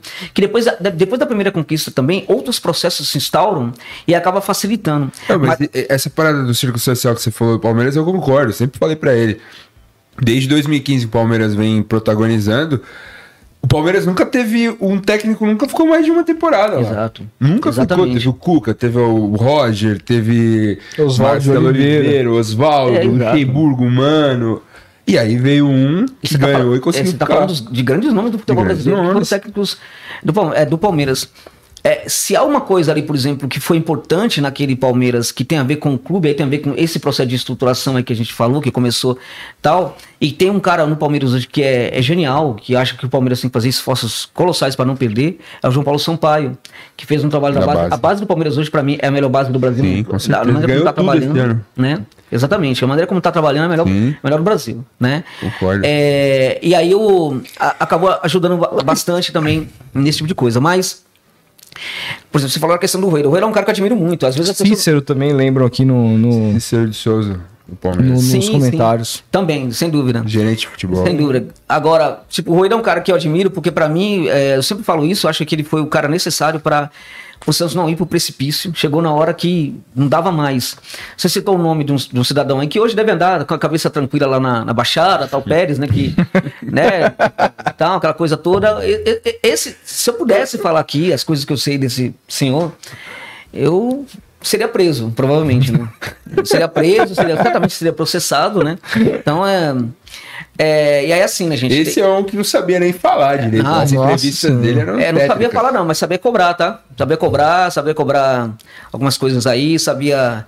É assim, é, eu vou contar uma história para vocês aqui, uma, uma impressão que eu tenho sobre um certo comportamento de algumas, algumas pessoas ao longo do mundo nas suas vidas. Eu fico, é, eu fico impressionado quando uma pessoa, às vezes, tem 90 anos e é, é, assim, é, já tem muito dinheiro e, fa e faz de tudo para ter dinheiro. É, uhum. A pessoa não reconhece filhos, não reconhece netos, não quer brincar com o netinho, não quer brincar com o bisnetinho, não quer brincar com nada. O cara tá perto de morrer, mas o cara só pensa em dinheiro.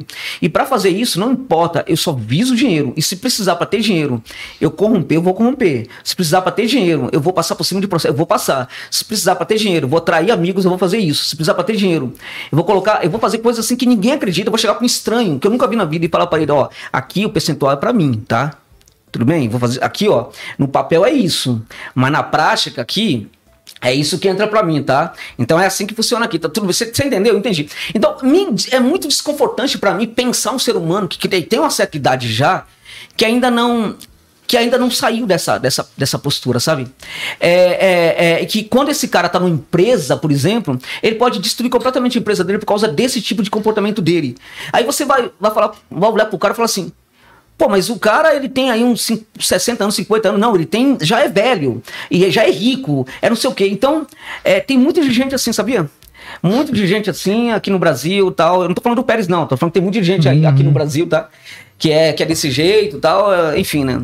É, mas o que eu quero dizer, pra, só para terminar essa questão do Santos, né? É que a, o Pérez foi a cereja do bolo de um monte de merda que veio antes, né? Hum, sem dúvida. Né? Foi a, a, cereja do bolo, mas ele foi, não foi uma cerejinha qualquer, não, né? Não foi uma cerejinha, não. Cerejão. É, é, uma, é uma cerejona e tal. E quando eu lembro do Pérez, eu lembro desse, dessa história que eu contei, desses senhores e tal. Uhum. Eu não, não tô falando, não, não sei porquê, mas eu lembro uhum. desses e tal. Sabe aquela coisa de você. É, é, assim, no futebol, é, a gente sabe de muita coisa, sabe? Uhum. É, mas. É, e aí você, você. Eu já sei, inclusive, como o dirigente se comporta muitas vezes, né? Mas para mim é assustador. Eu me assustei, eu me, me, assusto quando me deparo com alguma com certas, certas situações, né? Porque como assim? Na minha frente isso? Ah, não é possível. Você viu que o, o cara que sucedeu o Pérez, que era o seu vice, que rompeu com ele nos primeiros 15 dias de gestão, o senhor Orlando Rolo foi preso com, por, porque teria né? A gente precisa se proceder juridicamente, aqui afinal não foi condenado ainda, mas foi, foi preso notícia, porque né?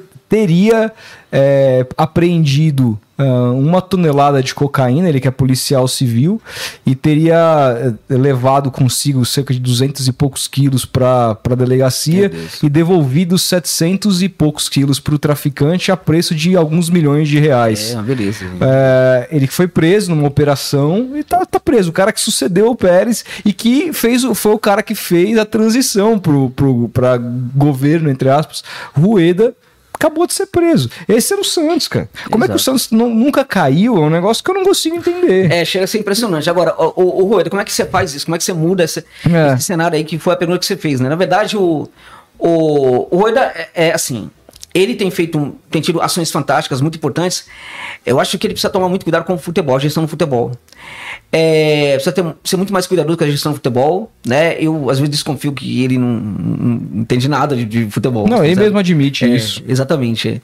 É, mas é a ponto de você apresentar uma melancia para ele e falar isso aqui é a bola e ele acreditar que aquilo é a bola. Mas o nível aí do, do entendimento que tem de futebol. É, mas assim, ao mesmo tempo me passa uma honestidade muito grande. Por quê? Porque é muito mais fácil nesse ambiente você continuar sendo com, é, corrupto. Eu não estou falando que os antigos eram, tá? mas uhum. imaginando que os outros eram também, fossem, uhum. né? É, é muito mais fácil você continuar com, é, com esse jeito do que o contrário. Porque quando você é, resolve romper com esse tipo de coisa, você também passa a ter muitos inimigos. Né? Você passa a ter muita gente que está trabalhando no próprio clube contra você, né? E, é, às vezes eu, eu olho para o Santos, eu vejo é, assim as coisas acontecendo. O Santos teve ali buscou alguns técnicos ali que é, lamento muito, acho que o erro já começa aí. É um técnico ofensivo aí sai vem um defensivo aí sai vem um ofensivo aí tá, sem padrão. Né? É, não tem o menor padrão tal, mas tem coisas às vezes que parece que a equipe poderia entregar um, muito mais, apesar de ter limitações. E às vezes eu acho que tem coisas do clube que respingam ainda em campo, coisas que a gente talvez não, não entenda, não conheça muito bem. É, e ali dentro, a gente talvez não saiba, mas o, o, o presidente do Santos hoje enfrente problemas que ele não fala para ninguém, fala só para os íntimos dele ali, gravíssimos, muito graves, né? É, e isso pode passar também pelo fato de que ele está rompendo com o tipo de comportamento dos dirigentes ao longo do, dos tempos, né? Para instaurar um outro comportamento. E o que ele precisa entender é que uh, ele pode facilitar muito esse processo aí se ele tiver uma boa gestão de futebol. E essa boa gestão de futebol passa pelo quê? passa, por exemplo, para acabar com essa história de ter técnicos muito diferentes. Buscar um técnico que tem um comprometimento também com uma mudança, um olhar muito mais profundo do que é o clube. Existem técnicos, assim. Eu acho que o Odaí pode ser um técnico interessante para o Santos, mas o Odaí é um técnico brasileiro do tipo que se comporta muito, é, que se é, compromete muito na construção de uma equipe de futebol.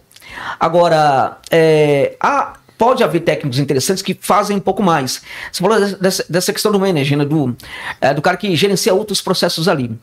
Aqui no Brasil, em tese, isso não, não funciona. Né? Não, uhum. pode, não vai funcionar muito bem. Isso funciona na Europa, com Guardiola e tal, não sei o quê. Por quê? Porque esses caras, eles têm, é, eles têm uma equipe muito boa. Ele, de fato, é o gerente de uma equipe muito boa. E muita gente entrega situações ali para o Guardiola que ele só decide. A gente tem um exemplo hoje no próprio River. O Galera criou isso no River.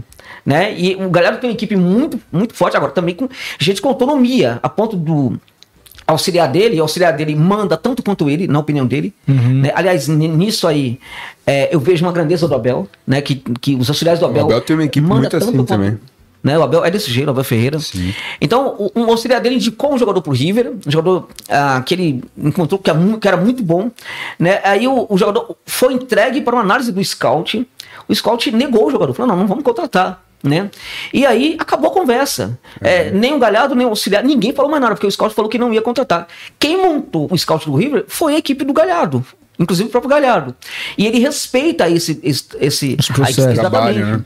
Então, a, a, a, esse tipo de coisa precisa acontecer. Agora, como o Santos vive esses problemas aí, todos, e o Santos é um clube que tem revela muitos jogadores bons, né? Jogadores bons ao longo dos tempos, revelou sempre muitos bons jogadores. É, tem alguma coisa ali também, não é, não é possível, porque é, não são só jogadores da Baixada Santista. O próprio Neymar não era da, da Baixada, né? É, o Neymar era de perto ali, da, da é Mauá, Mo, Mogi das Cruzes. Mogi das Cruzes, né? É. é. alguma coisa ali do Santos é, é, de muito especial, mas o Santos é um clube que precisa, na verdade, é, assim, se atentar muito para essa questão, né? É, de revelação de jogadores, precisa aprimorar muito mais isso daí com todo respeito a muitos bons profissionais que fizeram bom trabalho no Santos, né? Também acho que ali também tem que ter uma intervenção positiva. Agora, é, no caso do Santos, que tem ali dificuldades enormes, um técnico para mudar muito esse Santos é, é, um tipo de técnico que chega no clube e vai olhar para o time principal, vai olhar para o sub-20, para o sub-15 e tal, vai pensar num modelo de jogo para ser aplicado em todas as categorias de base, né? É, era um técnico como o Gabriel Heisen. Porque o, o, o Heisen, quando ele chega no Verde Sarsfield, ele vai. É, assim que ele assina o contrato, ele vai. Ele vai uh, ser levado para conhecer o elenco, ele pede para conhecer primeiro os times da base. Então ele vai a, em todas as categorias, conversar com todos os, os dirigentes ali da, da, daquelas, do sub-13, do sub-17, sub-20 tal, fraldinha tal. É, ele, inclusive, se ocupa em alguns momentos de é, visitar os fraldinhos, até os fraldinhos, e, e pedir pro o cara lá ficar. É, para ele ser o técnico de um treinamento do, dos fraldinhas. Ele chama o molequinho e fala: moleque, você tá fazendo errado ó, você tem que fazer isso e isso. Ele termina o treino, ele começa a conversar com alguns jogadores, né? Às vezes algum desses jogadores ali, é, jovens, esses meninos, é, são chamados por ele, né? E aí o treinador vai com esse menino lá pra, pra sala dele, porque, olha, tava pensando em você, teve isso, isso e tal. O cara saiu do, do Vélez já tem um tempo e tá parecendo jogador no Vélez até agora.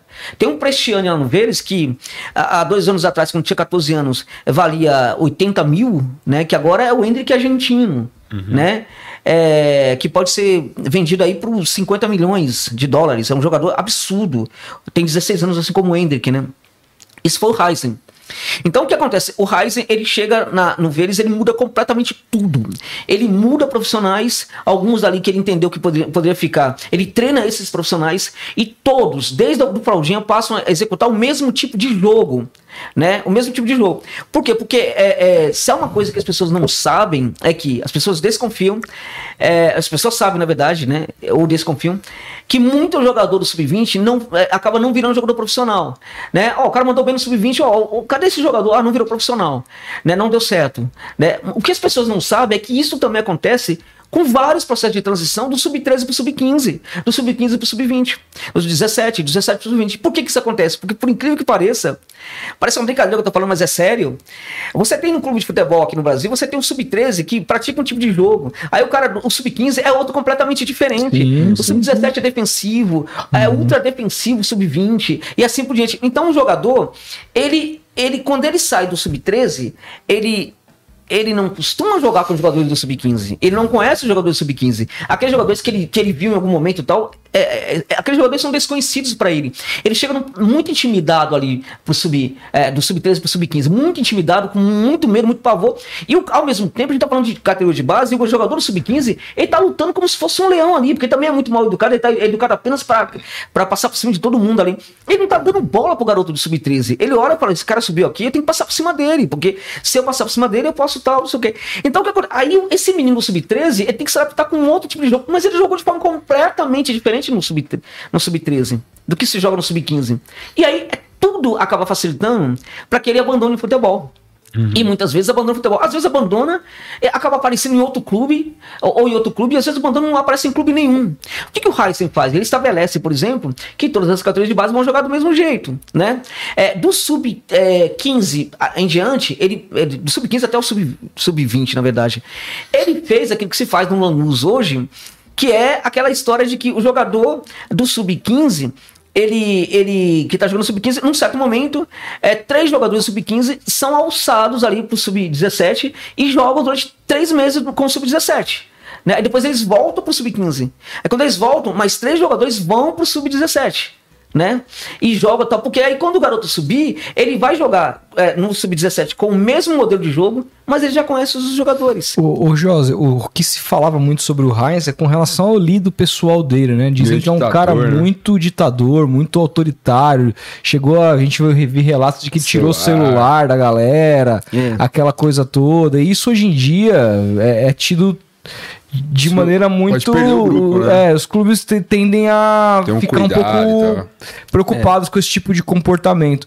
É, essa é a resposta pro não sucesso, pro, pro não uh, ida para outro patamar do Heinz como técnico, porque assim, em termos de jogo, eu lembro que desde que ele treinou de fato ali o Vélez, a gente se impressionou de, de cara com o que ele aplicava ali no, no, no, no time principal.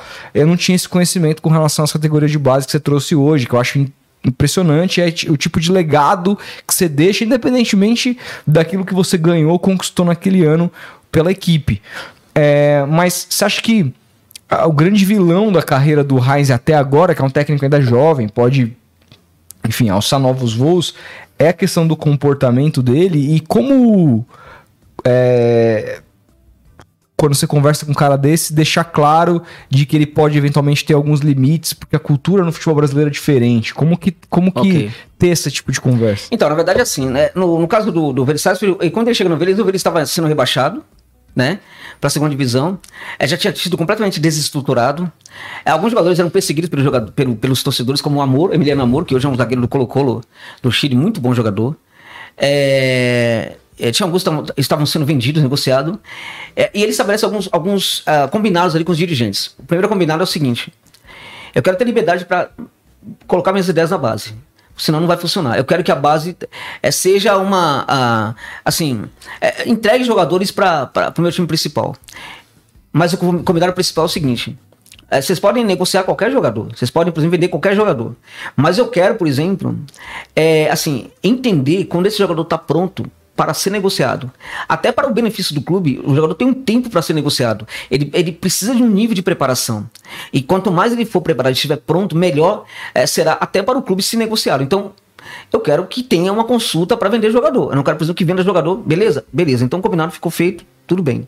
Ah, ah, é, é eu não quero, por exemplo, nenhuma contratação de jogador sem a consulta da minha equipe. Né? Eu quero avaliar o jogador. E, na verdade, eu quero um número de jogadores contratados. Pelo elenco que tem aqui, eu não quero ter um elenco muito grande. Eu quero fazer o elenco crescer a partir de jogadores da base.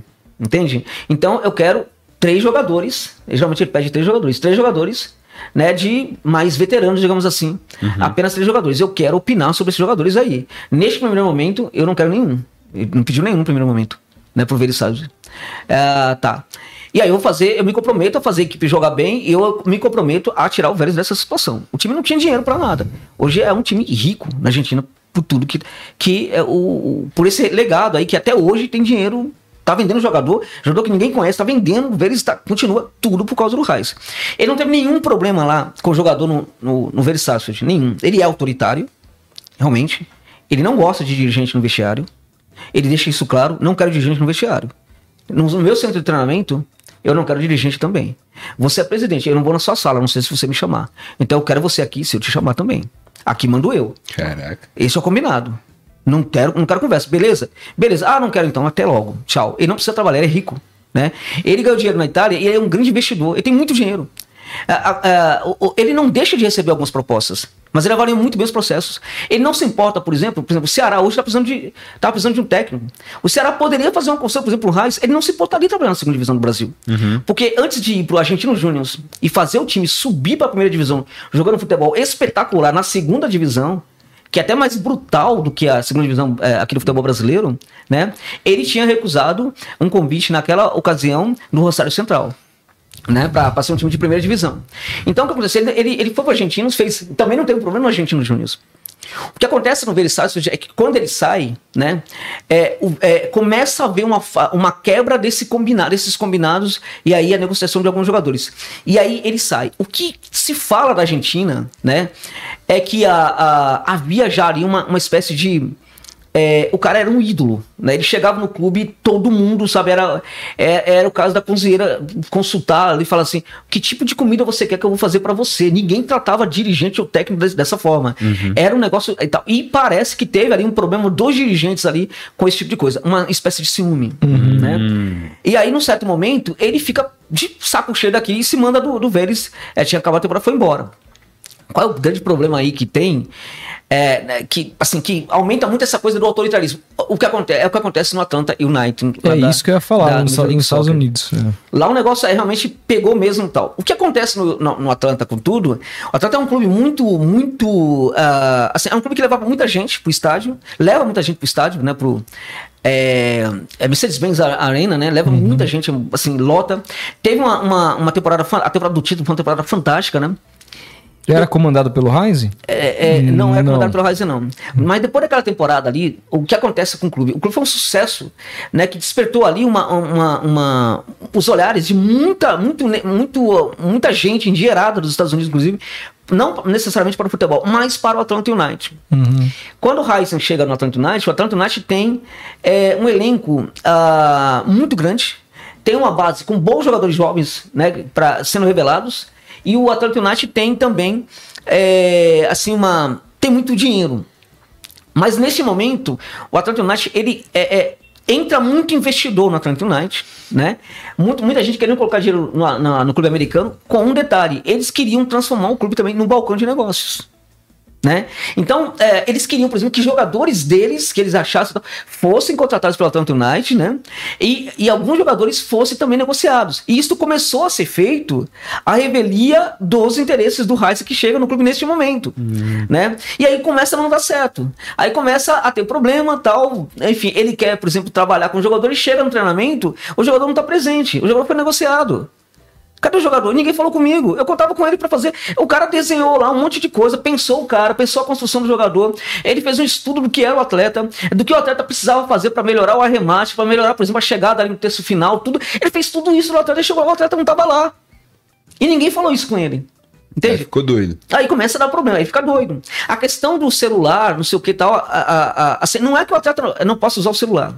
A questão é, na hora da refeição, este momento de vocês. Que vocês têm que ter interação com vocês. Terminou, vocês fazem o que quiser. Mas na hora de refeição aqui, você tem que respeitar o seu colega. Você tem que desligar o celular e você tem que almoçar. É essa a ideia.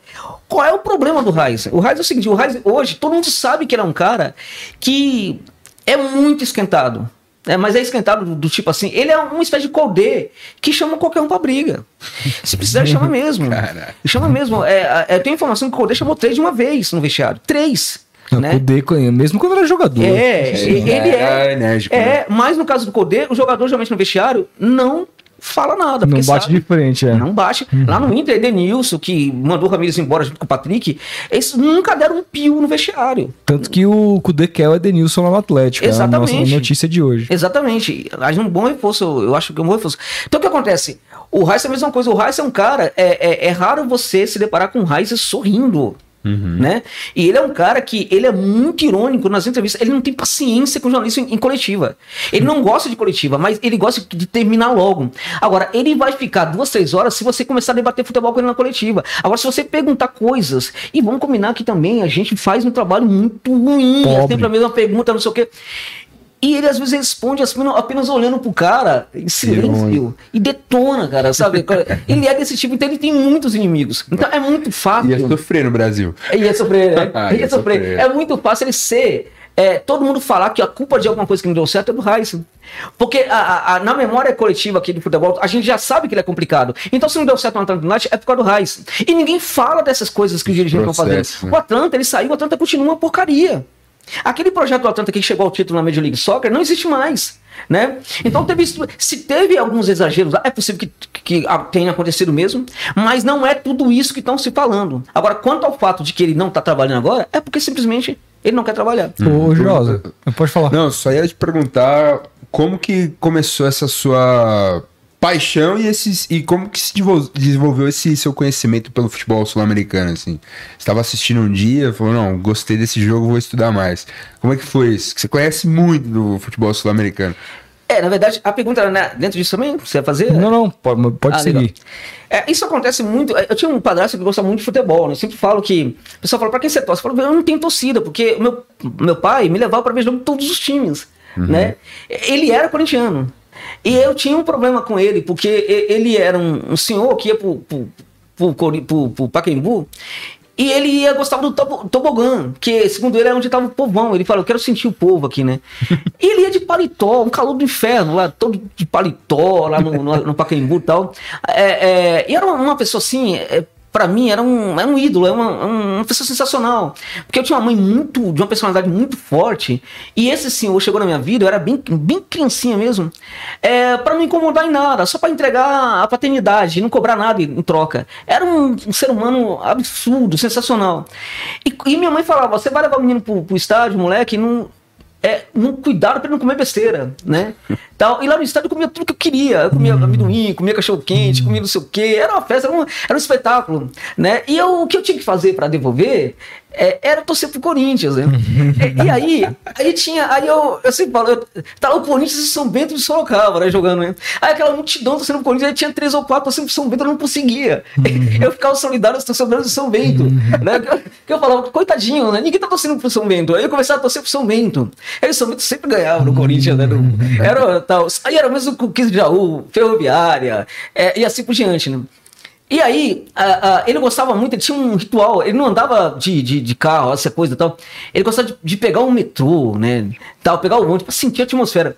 E aí ele subia aquela ladeira do Pacaembu ali, até a Doutor Arnaldo, aquelas pernas tortas dele, né? Como se fosse um jogador de futebol também, de, todo de paletó, aquela coisa toda. E aí eu, eu, eu subi atrás, assim, olhando ele subindo, e triste, com a dor no coração por ter torcido contra o time dele, né? É, mas aí eu falei, ah, agora vou torcer por isso. No outro jogo eu vou fazer a mesma coisa. né? E aí é, começou, por exemplo, a ter essa eu coisa. Eu te entendo, cara. É. Não, exatamente, né? Não dá pra torcer pro Corinthians. É, é não, não dá. É, não, mas aí também. Eu não conseguia torcer pro Palmeiras. Quando eu ia, no, eu ia ver jogo do Palmeiras, porque também tinha a mesma coisa, a torcidinha pequena, né? Aí eu, tal, São Paulo, a mesma coisa, não, não tinha jeito. Aí o que acontece? Num certo momento, hum. ele me chama e fala para mim o seguinte, ó. Eu queria falar pra você de uma história né, de uma, de uma história do futebol muito interessante. Falei, que foi? Quero falar pra você de um acontecimento do futebol.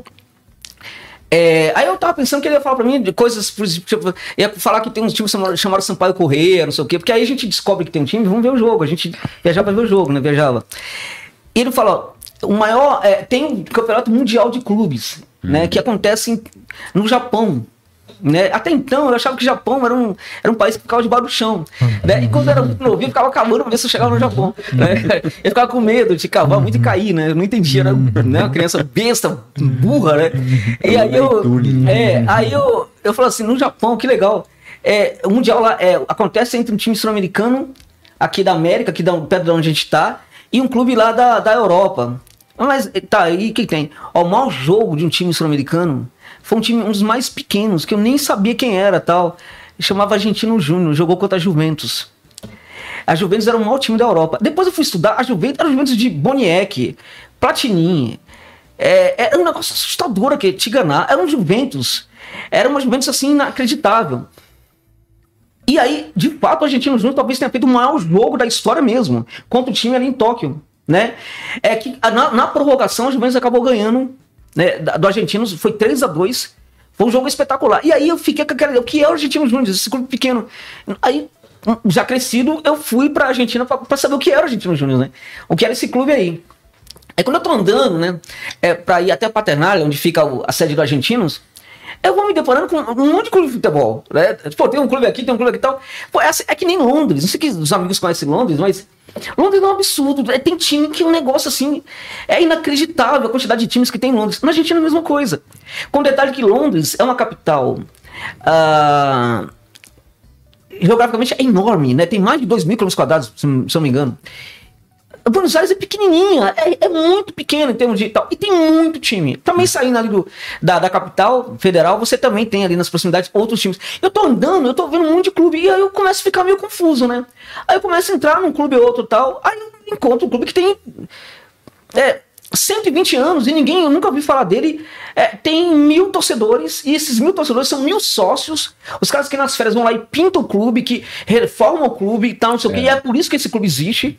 É, lá na Argentina, o Nacional da Comendador Souza nunca deixaria de existir. Um, um, Campo Grande no Rio de Janeiro, um bom sucesso. Né, um Olaria. América. Um América. Nunca Entendeu? É, porque lá os sócios cuidam. Então eu começo a me apaixonar por essa ideia aí, né? Uhum. Aí tem lá um time lá, aí num certo momento eu vejo lá, Deportivo Paraguaio, né? Esportivo Bolívar. Aí começa a pensar também em outros clubes. O Esportivo Bolívar, no caso, me lembrou a ideia da Bolívia, mas não é nem por causa da Bolívia, mas é porque é, do Bolívar, Simão Bolívar, perdão aqui, eu toquei no microfone. Imagina. E aí eu. Isso me. Assim, será que no Paraguai é igual? Né? Uhum. Aí eu viajo pro Paraguai. Aí eu vou viajar pro Paraguai e vou, eu vou fazer, bom, pra eu tenho a opção de viajar, pegar um avião para o Paraguai, ou vou de, de ônibus tal. É, aí eu falei, não, vou de ônibus, tá, para sentir um pouco a atmosfera, tal, mas eu não sabia o que era essa atmosfera. Quando eu entrei no ônibus, eu entendi que só tinha paraguaio lá e era tudo apaixonado por futebol. E ali eu já começo um pouco a minha história com, esse, com, esse, com, essa, com, com essa questão aí. Por quê? Eu começo a ter um entendimento do que é o torcedor muito mais profundo, é que me faz querer entender o, o, o clube a partir do torcedor, né? E eu começo a aprofundar aquela questão de, de torcer pelo ato de se torcer para um time de futebol. Por isso que eu não tenho um time para o qual eu torço. As pessoas não acreditam, mas eu não tenho. E acho que sofro até mais do que quem tem um time. Porque eu achava que você era é. São Paulino, cara. Não, não sou. Não sou. Não sou mesmo. É, o São Paulo. O São Paulo eu vi um vídeo pai... que você fez do Daniel Alves revoltado. É, falei, esse ah, cara é São Paulino. É, esse esse é. vídeo é o melhor vídeo do seu é, canal, cara. Sim, você revoltado com o Daniel. É, aquele sem vergonha do Daniel Alves. É, não, não, sou, não. Não, não sou mesmo. Aliás, o São Paulo, ele ele, meu padrasto, ele, ele não gostava mais do Palmeiras. Ele falava, é o Palmeiras que é o nosso inimigo. É, São Paulo né? Mas no certo momento começou a ter raiva do São Paulo por causa das conquistas. É, hoje é isso. É, pro palmeirense, pro, é, pro, pro, corintiano, o São Paulo é o inimigo, né? Então, é, mas o São Paulo expressava um, um, algo snob que ele falava para mim para eu fugir disso, né? Então, uhum, é, eu não, não tinha simpatia. Então, o São Paulo não seria esse time, não. seria de nenhum, né? Agora, aí acontece, aí eu, eu começo a ter, nessa primeira viagem, inclusive, pro Paraguai, Paraguai, Paraguai, né? Eu nunca tinha ido a Assunção. É, Assunção é um negócio estranho, porque é uma cidade que nunca sabe onde ela começa, onde ela termina, onde é Assunção. É, é, todo mundo rural já é Assunção. Né? E aí tem um, um povoadinho aqui, já é Assunção, a capital do Paraguai. E nesse, nesse lugar tudo aqui, é tudo torcedor do seu portenho, hum. né? Não tem torcedor do Olímpia aí, torcedor do Olímpia é mais a tal. Aí nos Estados Unidos você chega num lugar que é tão sofisticado, né? Por exemplo, a, a questão da telefonia, telefonia celular, chegou antes lá no Paraguai do que aqui. Né? E para aqueles que falam, ah, Paraguai é produto falsificado, não sei o que tal. Lá em Assunção, é, quando eles querem comprar um produto assim, eles falam assim, ah, vamos na fronteira com o Brasil, é assim que eles falam. Porque eles não, não têm esses, é, essa coisa de ir lá também buscar esses, esses produtos, assim, sabe? É, é, o que acontece? Ah, e aí, nesse ônibus, eu já conheci uma pessoa que torcia pro. que era, que era um torcedor do seu portem, portanto que era um cara que é, me apresentou pessoas da, da é, lá, lá no Paraguai, fiquei na casa de, de, desses, desses amigos aí, comecei a ter amigos e tal. E aí eu, eu, eu fui uh, uh, conhecer os clubes também. Lá no Paraguai também tem umas histórias pessoais aí que eu vivi aí, que foram bem complicadas, é, bem difíceis e tal. Como uma, uma, casa, uma casa dessa de amigos aí que eu cheguei aí, que o pessoal fazia lá uns negócios estranhos lá, umas lavagens lá, né, da parte de trás. E que era uma coisa meio feia lá e tal, que eles tinham um ritual de fazer a lavagem lá. E eu falei, não, não quero saber disso aqui não. E eu dei no pé, ó, fui embora. Tal, eu falei, que, o que eu tô fazendo aqui? Me mandei ali é, e, e, eu saí correndo. É, é, é, tem um nome pra isso, que é uma lavagem que eles fazem da parte né, de trás até. Uhum. É, e os caras se trancam no quarto, aí o, o, a, a, mulher chega pra mim e fala assim: é um, um lugar bem, sabe? É, era elite Paraguai ali. A mulher fala pra mim: o, seu, o material pra você já tá no, no, seu quarto lá, à sua disposição. Eu, o material por aqui, assim. é, material. Peraí, mas o Juan não te, o Juan não te contou? Não te contou? O, o, Juan não, não, mas é que, o quê? Não, não, o não, o me contou, o Juan me contou tal. aí, eu, aí eu falei assim, mas é, é hum. o que, que eu tenho que fazer com é, material? O que eu vou fazer com material? Vou fazer é sozinho? Aí ela falou assim: é, é sozinho, né? É sozinho, você tem que fazer. Você quer que a gente ajude a fazer fazer? Porque é a primeira vez. Eu falei, eu falei, o que, que essa mulher tá falando, cara? Aí, depois eu vou conversar com o tal do Juan, ele me fala o que, que era um conflito, um negócio tal. Que aí tem que ter umas mangueiras lá que você põe no negócio pra fazer o você tá doido, cara. Vou embora aqui. Quando ele falou isso pra mim, eu, eu fui no quarto, vi todo o material lá pronto, lá, não sei o que, eu mangueira, falei, o quê, cara? Vou embora daqui. Eu me mandei daquele lugar lá, e aí eu me mandei assim, eu fiquei assustado. Como é que eu saio daqui, assim, sendo elegante, né? Eu fiquei pensando muito sobre isso e eu acabei saindo de qualquer jeito. E quando eu saí da casa, eu lembro que eu fiquei meio perturbado. Falei, vai que os caras vêm atrás de mim de novo pra me. Pra, tal, eu vou ter que justificar. Aí, você... aí eu saí bem tal. Eu não sabia que ônibus pegar pra onde eu tava, não sei o que. Fui parar no meio da. da, da lá da. lugar, lá da, da, Fui parar no meio da avenida, cara. No meio da avenida lá, que é tudo quente, tinha um monte de pé de manga. Você tava com a fome do inferno né, lá e comecei a comer manga, sentei no meio da, da, da ilha, da, da, calçada, comecei a comer manga lá, manga, fui parar no hospital, de tanta manga que eu comi. Porque era manga de um tipo, aí tinha outra manga de outro tipo, outra manga de outro tipo. Falei, caramba, cara, é que coisa absurda. Rodízio de manga. E fui parar no hospital. Não, tanta manga que eu comi nesse dia aí, né? Ai, cara. É, e aí o que acontece? Bom, mas aí eu volto para o Brasil, e aí eu começo a, a, a, a por essa questão Isso tem quanto tempo? Só para ter uma noção de ah, tempo. Ah, já tá indo para duas décadas já, né? hum. né? Aí tem essa questão do, do torcedor aí, né? A, a, questão do torcedor é que eu entendi que é, é, o torcedor é a alma da, do futebol, né? Eu quero torcer pelo torcedor, pelo ato de se torcer. Daí tal, eu volto para o Brasil, eu elaboro um projeto de tentar conhecer é, é, os clubes, né? Como é que eles funcionam? Por que, que é, é, eu vi alguns casos, por exemplo, de clube. É, eu fui ao Argentinos, eu vi por que, que o Argentinos consegui, conseguiu o título, o que, que foi feito para conseguir o título. Eu, eu conheci a canteira do Argentinos Júnior, eu vi como ele fabrica, eles fabricavam os jogadores naquele momento. e aí eu fiquei. Oh, Mar Maradona nasceu ali, né? É, Maradona nasceu ali, a, assim, é, Riquelme, tá? Riquelme nasceu, nasceu ali, inúmeros bons jogadores nasceram ali também. E aí eu, eu, eu, eu, eu comecei, eu falei, tem alguma coisa aqui, por que, que não tem isso no Brasil? Brasil? Por que, que um clube pequeno no Brasil não pode fazer isso? Né? E aí eu volto para o Brasil e aí eu começo a elaborar uma ideia de investigar esse tipo de coisa. Então eu quero entender na América do Sul, né? Por que, que tem clube organizado, embora tenha muito menos dinheiro, por que, que tem clube organizado nesses lugares? Por que, que um clube grande ele, ele consegue, por exemplo, é cair, ele ficar médio, um clube médio consegue ficar grande, um clube pequeno consegue ficar. Enfim, há um caso de um clube muito minúsculo que é o que é um clube da Costa Rica, por exemplo, né? É a o Reilense, né? Que é um clube pequenininho, hoje é um dos três maiores da Costa Rica, junto com o Saprissa e o Herediano, né? O que, que foi feito, né? É, é, como, o que, que, o que, que é feito na base, né? Por que, que esses caras conseguem revelar jogador? Então eu vou para América do Sul fazer esses trabalhos, não com a ilusão de que vai ser tudo perfeito na América do Sul. Porque às vezes as pessoas me, me acusam de, ah, tudo na América do Sul funciona. Não, não, não, não funciona. É muito ao, ao, contrário do que muita gente pensa. Só que tá, tem grandes exemplos, né? Uhum. E o que acontece? O que eu quero buscar na América do Sul são os grandes exemplos de gestão, de categoria de base, de revelação de jogador, as grandes novidades que nós podemos ter aqui. Porque se eles podem, nós também podemos é, ter isso aqui. Então, na verdade, eu sempre pensei o mercado sul-americano como um mercado de oportunidades. Algo que os dirigentes, na minha opinião, não entendem e não, não praticam, né? E também em relação a contratar jogadores, né? Só que aí quando eu chego nesses clubes aí, uh, eu, a primeira vez que eu cheguei, por exemplo, foi no, no Racing de Avexaneda, né? É, bom, eu sou então um jornalista brasileiro que quero falar aqui com, com o dirigente aqui é, do, do Racing, eu quero falar, por exemplo, com o diretor do, do Racing, eu quero falar com o presidente. O cara, eu não sou conhecido, o cara não vai dar, dar bola para mim, ele pode até, eu tenho uma, posso ter uma boa conversa aqui, o cara pode aceitar tal. Mas é isso que eu quero mesmo? É, será que eu preciso começar por aí? Então eu chego no clube e aí eu, eu, eu o cara fala: você quer falar com quem? Eu falo: oh, sou um jornalista brasileiro. E aí abre as portas. Né? É impressionante. Eu sou brasileiro. Opa. É, mesmo na Argentina. É incrível como tem esse respeito. A gente pode ter toda a rivalidade do mundo. Mas se você falar que é brasileiro na Argentina, é, ligado a futebol, não sei o quê, os caras se respeitam. Né? Eles, é, comigo sempre foi assim. Ah, então você quer falar com quem? Você quer falar com o presidente? Eu falei, não, eu quero falar com você. Mas eu sou porteiro, eu quero falar com você sobre futebol, sobre o clube. E aí o cara, sério mesmo, é, eu faço uma entrevista com o cara, pergunto tudo pro cara sobre o clube dele. Ô, oh, beleza, e agora você quer falar com o diretor? Não, fala, o cara que arruma campo, eu posso conversar com ele? Vai lá, fala com ele. Ah, beleza. Aí eu vou falar com o cara que arruma campo. Aí eu vou falar também com outro cara aí, tal, não sei o quê. Então eu começo a ter uma tratativa com o pessoal do baixo clero desses clubes. Uhum. E aí eu começo a perceber que esses profissionais, eles sabem coisas do clube que às vezes nem o dirigente sabe. Uhum. E esses caras começam um pouco tempo, eu começo a entender que esses caras poderiam ser uma fonte, para mim, muito importante de, de informação sobre os jogadores. Então, quando pinta um garoto lá que é muito bom, é um cara pega e fala: Ô Josa, tem um cara aqui que pintou aqui que é muito bom garoto, né? Ou acompanha para mim ele aí. Como é que ele é, é, é, esse jogador no treino? É, é, é, ele tal, como é que é, como é que a, a, tratativa dele com o técnico? É quando o técnico tira ele, como é que ele faz? Como é que faz? Ele sai com a cabeça baixa, ele reclama, não sei o que. Porque eu quero conhecer o que? O psicológico do jogador também. Quero conhecer o mental do jogador. Por que, que eu quero conhecer o mental do jogador? Eu quero saber se o jogador, quando o técnico tira ele da base, ele vai reclamar, né? Por quê? Se ele for um craque, se ele for retirado, você vai reclamar por quê?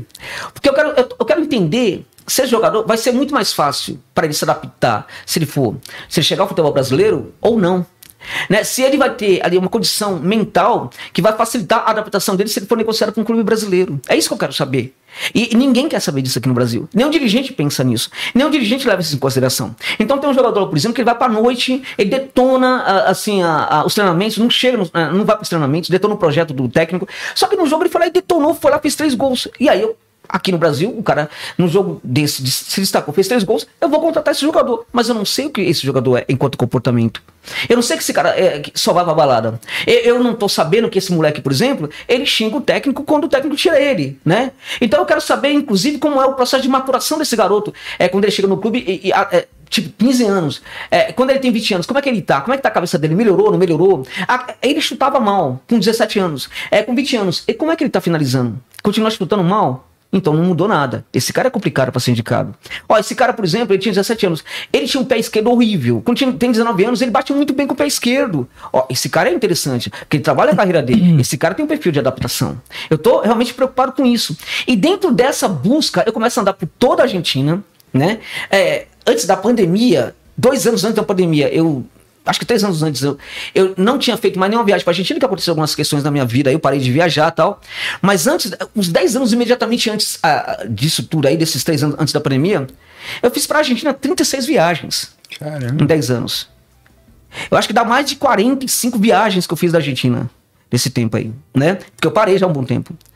É, e para outros lugares, muitas vezes também. Eu vou para todos os clubes para querer saber o que está acontecendo, né? É, e, e, aí eu começo a ter esse entendimento, é muito natural, né? Porque você começa a viver a realidade do clube, sobretudo a partir do quê? A partir uh, de informações muito reais né, do, de, que vem, sobretudo, do pessoal do baixo clero. Num certo momento, começa a ter também até um contato com alguns dirigentes maiores, né, mas muitas vezes eu nem quero esses, esses contatos. E até por causa desses contatos é que eu fui chamado também para, é, em alguns momentos, para dar sugestões ali para alguns clubes, coisa que aqui no Brasil não funciona muito bem. Porque lá, quando eu sou chamado, eu dou sugestão, eles colocam em prática. Aqui no Brasil, raramente eles levam isso em consideração. Ô, Josa, é, você bem falou que as pessoas taxam você como um cara que fala que tudo na América do Sul é bom e que no Brasil é uma merda, aquela coisa toda. Até para contrapor a isso, eu queria que você me dissesse quem para você são os, os, técnicos brasileiros hoje que você mais gosta. É, que têm trabalhos mais coesos, caras que na sua visão são estudiosos. Você falou aqui que o Diniz, na sua opinião, não é, o Roger Machado não é, apesar de que no dito popular a galera acha que sejam. Enfim. É, quais são os caras que você mais. Então, todos esses técnicos têm ali incoerências nos seus trabalhos, né? Por exemplo, o, o Mano Menezes é um técnico muito bom, né? Muito bom em vários aspectos. O problema do Mano é comportamental. A gente tá falando do Heisen, que é um arrogante. O Heisen é um arrogante que entende de muitos processos. Se ele quiser, ele vai montar uma equipe absurdamente defensiva para funcionar. Não vai fazer isso porque ele é bem bielcista nesse caso. Ele acha, por exemplo, que é, uma equipe tem que jogar com a posse de bola, tem que jogar para ganhar, não pode tal é, e tudo mais. Se fez um gol, não vai recuar de jeito nenhum, porque esse é um pensamento do Bielsa. O que me levou a fazer o gol foi a maneira como eu estava jogando. Se eu continuar praticando, eu vou provavelmente fazer o segundo gol, terceiro vivi gol. Por que, isso, eu tenho que desistir? Vi, vivi isso muito em 2019. Saudades com, com São Paulo. Exatamente, é, exatamente. O São Paulo, o São Paulo inclusive estava num momento muito bom, que acho que no Galo inclusive ele, ele já está um pouco perturbado, mas estava num momento muito bom no Santos, Nossa. que ele praticava uma coisa muito importante naquele momento do Santos. Quando tinha um problema, quando tinha um problema com a equipe, ele não sossegava enquanto não ach...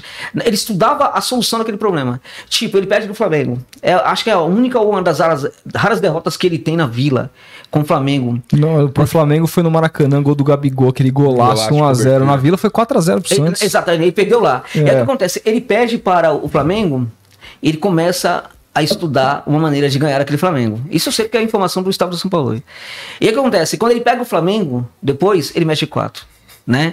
Então, a, aquele São Paulo estava num grande momento da carreira dele, fez um bem para o Santos incrível. E ele vinha em baixa, né? É, por conta da Argentina na baixa, Copa. Baixa. Agora, o que acontece é que a gente não tem aqui no, no, a gente tem no Brasil essas questões. O técnico, o Mano Menezes é um técnico importante, mas essa maneira dele de se comportar já o prejudicou, já fez ele ser um técnico muito ruim em vários momentos, né? Ele teve trabalhos muito ruins. Então ele, ele alterna trabalhos muito bons com trabalhos ruins. Então se ele mantiver ali a, a calma, tal, não sei o que, ele pode ser um técnico interessante ainda, né? É, desses das Pedro, da antiga, eu acho que o Mano Menezes é um raro, é um raro técnico assim que eu, que eu aprecio muito o trabalho. Eu acho que o Odaí é um técnico que pode ser. Acho que ele tem algumas coisas do Mano Menezes muito boas, né? Ele tem uma arrogância. É, a arrogância dele não é a arrogância do Mano Menezes. Ele é um cara mais é, é, cordato, um cara que tem uma condição ali de, é, de conversar, é, de. até de.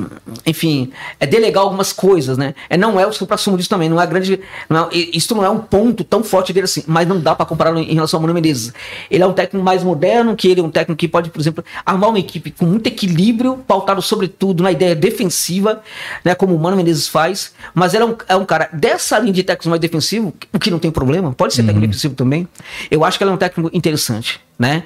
É, teve momentos ruins na carreira, infelizmente, pelos momentos ruins dele, é, é, ele não pode ser taxado nesse momento como um grande técnico, na minha opinião. O Rogério Ceni ele é um psicopata. Ele é um cara que tem condição, por exemplo, de ser um grande técnico. Infelizmente é. Né? Infelizmente é. Né? Mas ele é psicopata. Né? E, e, é, é, tem, tem torcedor do São Paulo que não gosta de mim por causa que eu falo isso. Mas tem muitos que concordam comigo. A maneira como ele trata jogador, aquilo é psicopatia pura. Né? A maneira como ele, ele, ele assim desautoriza, desprestigia jogadores dele, sobretudo os estrangeiros, é, realmente não é para pouca coisa não. É, ele não conversa muito, não explica muito os processos para o jogador. Né? O que reduz muito a compreensão do jogador sobre o que tem que fazer dentro de campo. E este é um ponto muito crucial no futebol, porque uma coisa que, eu, que as pessoas talvez não tenham muita noção é de que uh, quando o jogador ele se entrega muito para uma proposta, não é necessariamente porque ele adora aquela ideia daquele tipo de jogo que o técnico está fazendo. O jogador nem sempre pensa nisso, com raras exceções. Ele se entrega muito para uma proposta é, a, a, a partir do, da compreensão dele da proposta. Uhum. Então, quando ele entende muito bem qual é a proposta, ele se entrega muito para a proposta. E a gente acha, ó, oh, tá entregando muito, tá jogando muito pelo técnico, não, tá jogando muito pela proposta que ele entendeu muito bem. Isso passa pela capacidade do técnico de traduzir isto muito bem para o jogador. O Massini falou que o Abel é assim, né? Que ele explica pros caras, você vai fazer isso, vai fazer e dá certo, o cara fala, pô, vou continuar fazendo o que ele Exatamente. Falar. Se o Abel falar pra eu bater Abel... a cabeça que eu vou bater, vai dar certo. O Abel é assim. Né? O Abel é. É assim. Então, por exemplo, a, a, a questão, por exemplo, você tem, tem técnicos que conseguem fazer isso. Técnicos que retiram o jogador, inclusive, do treino. Isso tem, os, alguns técnicos argentinos têm feito isso. Tira o jogador do treino, da equipe, preparam um, um treinamento específico para ele, a partir do conhecimento que ele tem, que ele descobriu do jogador. O Becati está fazendo muito isso hoje. É, esse tipo de coisa a gente não tem técnico brasileiro. Né? Então eu gosto, por exemplo, do. Eu, eu não gosto mais do Rogério Senna. Eu acho que o Rogério Senna hoje é, ele passou dos limites. Eu Você gostava dele. deu errado? É, eu acho que ele tá fazendo de tudo para dar errado. Ele tem ali uma. Ele é um cara realmente que, que tem um, um, conhecimento de futebol muito amplo, né? Uhum. Mas eu, eu acho que é, o ego domou ele, sabe? O ego já tomou conta dele, administra ele. Quem, quem manda no Rogério não é nem é, uma eventual esposa, é namorada, é, é, o ego. O ego manda, fala, Rogério, agora tá na hora de você gritar aqui. Aí ele grita. Rogério, tá na hora de você xingar o seu zagueiro aqui. Aí Aquela postura que ele teve, por exemplo, eu nunca esqueço, tava vendo um jogo de campeonato paulista, eu acho, que ele engole o Corinthians no primeiro tempo na Arena Corinthians Perfeito. e aí faz três substituições e muda até o esquema tático. tava jogando Exatamente. com três zagueiros, passa a jogar com linha de quatro e o, e o time do São Paulo implode.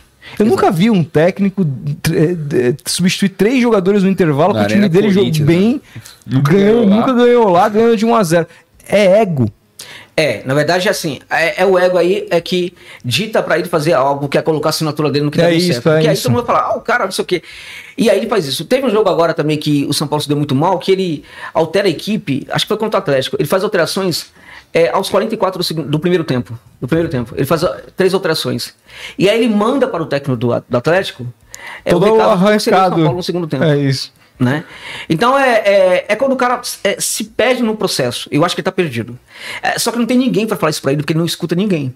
O cara que poderia falar isso para ele, lá no São Paulo, é o Murici. Só que o Murici que antigamente falava, aqui é trabalho, meu filho, não é mais trabalho. O Murici não trabalha coisa nenhuma. O Murici ganha o salário do São Paulo hoje, mas aquela história de que aqui é trabalho já era, isso não existe mais é um cara que. Eu não vou falar que ele é vendido, tá? Então ele se atrelou ali, em termos de ideias, aos dirigentes que é, deram um golpe no São Paulo, no Estatuto do São Paulo e tudo mais. Então, o Murici hoje, por exemplo, ele é pela personalidade que ele tem, pelo que ele tinha, pela, pela idolatria que muitos têm dele, ele teria força para fazer do Rogério Ceni um técnico melhor e para ajudar o São Paulo em muita coisa, mas, mas o Murici desistiu de trabalhar. Meu nome é trabalho é passado. Hoje é meu nome é, é, chupar aqui nas tetas do São Paulo, sabe? É mais ou menos isso aqui. É, o e o Dorival? Bom, o Dorival Júnior é um técnico que vem de trabalho. A amostra sobre o Dorival é reduzida. Porque ele vem de trabalhos ruins. Né? É, é, um dos melhores, na minha opinião, em termos de ideias. A ideia que ele tem é, pro jogo é um técnico de, de ideias ofensivas. Né? Uhum. Né? É, qual é o problema do Dorival que eu vi muito neste final de temporada do Flamengo? É, e aí eu fiquei um pouco decepcionado porque é um problema que eu vejo em outros técnicos brasileiros. Qual é o problema? O grande problema do técnico brasileiro é quando o adversário entende o jogo dessa equipe e coloca desafios que viram problema, né? E ele não consegue apresentar solução. Então a gente viu nesses últimos jogos do Flamengo, eh, no jogo contra o São Paulo. Eu nunca me esqueço desse jogo. São Paulo, todo desfacelado ali, em termos de 10 jogos, não sei o que, jogou no, no, no Morumbi contra o São Paulo pela Copa do Brasil. É, o São Paulo teve mais posse de bola que o Flamengo. O São Paulo teve 20, 26 finalizações. Foi o maior número de finalizações que uma equipe praticou contra o Flamengo é, de, desde momentos anteriores à JJ do Flamengo, para você ter uma ideia. 26 finalizações. É, o São Paulo cedeu dois escanteios para o, o, o Flamengo naquele jogo. E o Flamengo teve. É, é, o São Paulo teve 17 escanteios. Né? É, o São Paulo só não ganhou aquele jogo porque. É, enfim, porque foi futebol. E tinha o Jandrei no gol. É, tinha o Jandrei no gol também. é, tinha o Jandrei no gol e os caras lá não conseguiam fazer gol. O Luciano é, gosta é, de perder também, é uma beleza. Muito gol também. Exatamente. E aí. É, e ali o Dorival tava ali parado, não conseguia saber o que fazer. Na final no Maracanã contra, da Copa do Brasil contra o Corinthians foi a mesma coisa. Uhum. Porque é, é, o time do Vitor Pereira é um time que tem dificuldade para jogar com, com posse de bola, não porque o Vitor não sabe preparar a equipe para jogar desse jeito, mas porque diante do contexto do futebol brasileiro e do elenco que ele tem, ele não quer praticar esse tipo de jogo. Então o que acontece? O Corinthians domou o Flamengo naquele jogo no Maracanã. Segundo O, tempo o- o foi- Flamengo foi campeão é, assim, por circunstâncias como a sorte. é. porque, inclusive, na cobrança de pênalti, é, o Corinthians saiu na frente. né?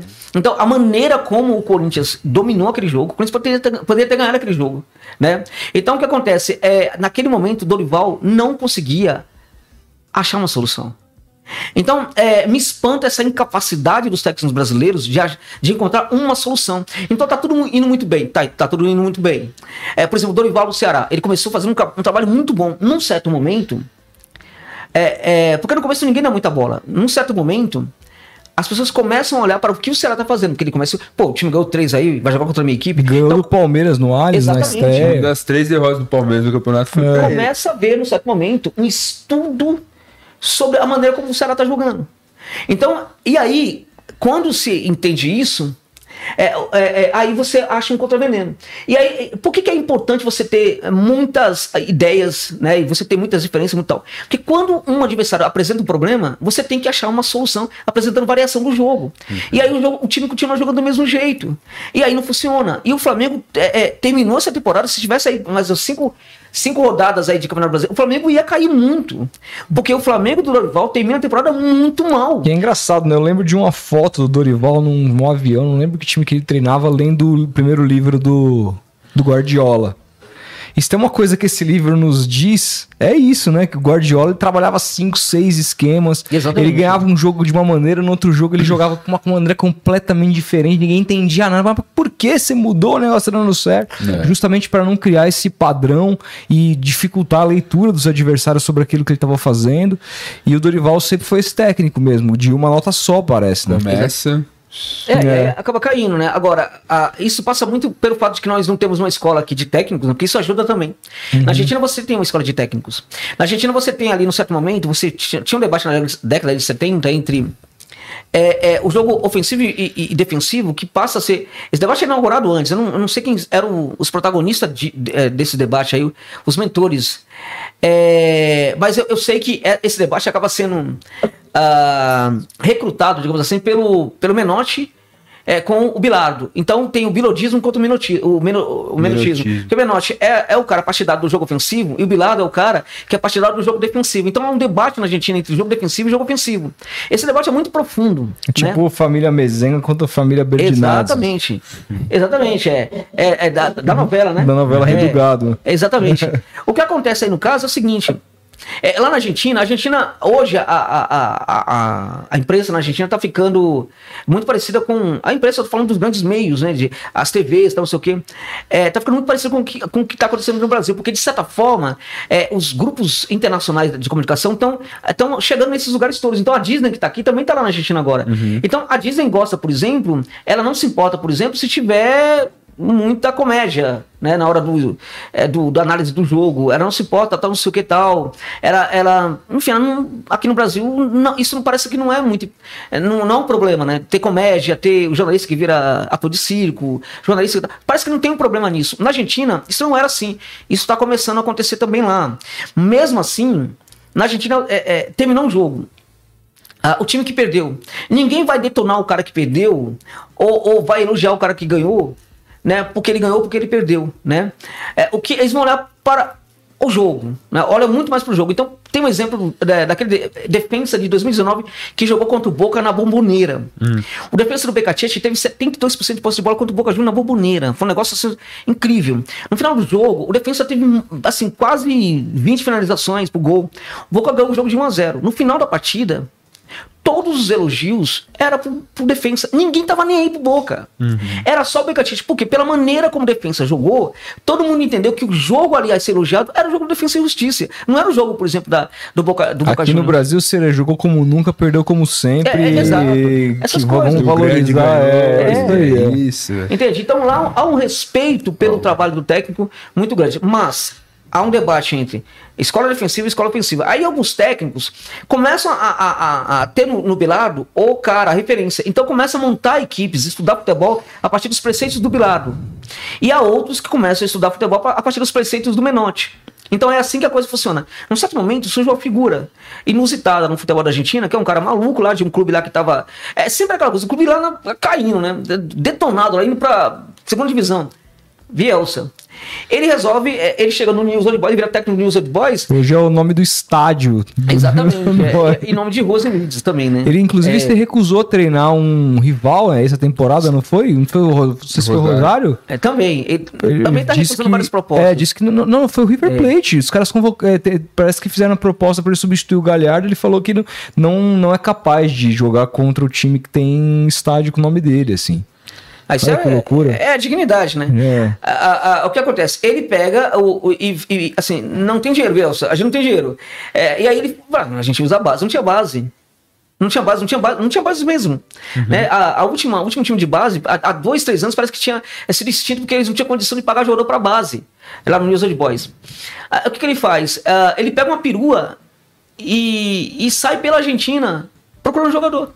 Nossa. É, e ele acha, inclusive, o Pochettino. Então ele vai na casa das famílias e conversa com as famílias, né? E fala: é, é, eu vou, preciso tal, eu vou entregar um jogador de futebol, eu vou fazer seu filho ser um grande jogador de futebol. E ele leva um monte de jogador, ele pega em vários lugares jogadores e leva pro News, né? É, esses caras no primeiro momento não ganham nada, né? Tal, vão ganhando comendo, comida, não tem dinheiro. Eu tô falando, não tem dinheiro. Esse time é vice-campeão Libertadores.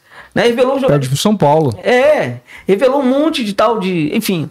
Uh, então, é, a maneira, porque assim, o News perdeu. Aí muita gente fala, ah, não sei o que, não ganhou. O que ele fez, o que ele gerou ali na Argentina foi um negócio, uma revolução. A partir desse momento, o debate não passa a ser mais Menotti versus Bilardo. É o biocismo e, e o contra-biocismo, né? Então, muitos técnicos passam a estudar e querer ser... O Carlos Bianchi era uma espécie de contra-biocismo? É, é, era, era. E tem alguns técnicos, na verdade, o Bianchi tem outra coisa aí interessante. Tem outros aí, na verdade, que querem se notabilizar uh, por ser antibiocida. Mas para isso, ele sabe, para enfrentar esses caras, eu tenho que estudar muito futebol. Eu sou um técnico de uma linha defensiva, ok, mas tem que ser muito bom isso aqui. Então começa isso, é daí que surge Simeone da vida tal, e outros técnicos também. No caso do Bianchi, o Bianchi é de uma, de uma linha é, biladista, mas o Bianchi, ele é uma, uma, uma, uma um, um, técnico que é muito bom tal, mas ele é um técnico, um técnico primeiro do Versailles, depois, depois do Boca Juniors, né? Ele no Boca Juniors, é, é, ele dá muito certo. O fato dele ter dado muito certo no Boca Juniors atrapalhou muito o futebol da Argentina. Poderia ser muito melhor. A escola de técnico da Argentina, é o desenvolvimento do futebol da Argentina, por É meio que o, sei lá, Filipão, o né? Filipão aqui no Brasil, talvez. É, por aí, mas eu acho até, na verdade, né? que o, Filipão, que já teve bons momentos como técnico, mas o Filipão também soube se aproveitar de, de, de, de, de, de jogadores, né? De uma, de uma safra muito boa. Enquanto na Argentina você tinha. É, quando o jogador era muito bom, era muito polêmico, era muito complicado. Então o trabalho ali do, era um trabalho muito bom. Qual é o problema do Bianchi ali no Boca Juniors? Bianchi é um técnico sensacional, fantástico, um senhor generoso, inclusive, um gentleman, né? É, eu o conheci pessoalmente, ele é, um, é, de uma delicadeza, de uma gentileza, assim, é incrível. Aquela coisa, aquele senhor, por exemplo, que é, eu nunca vi isso na minha vida, né? É, é, eu, por exemplo, quando eu vou num restaurante com uma. Eu tenho o prazer de ir num restaurante com uma senhora, uma senhorita, uma tal. Eu sempre espero ela sentar, eu, eu puxo a cadeira tal, não sei o quê. Eu nunca imaginei na minha vida que um homem fosse fazer isso comigo, né? O cara uhum. esperou eu sentar, falou, Gente, que gentileza.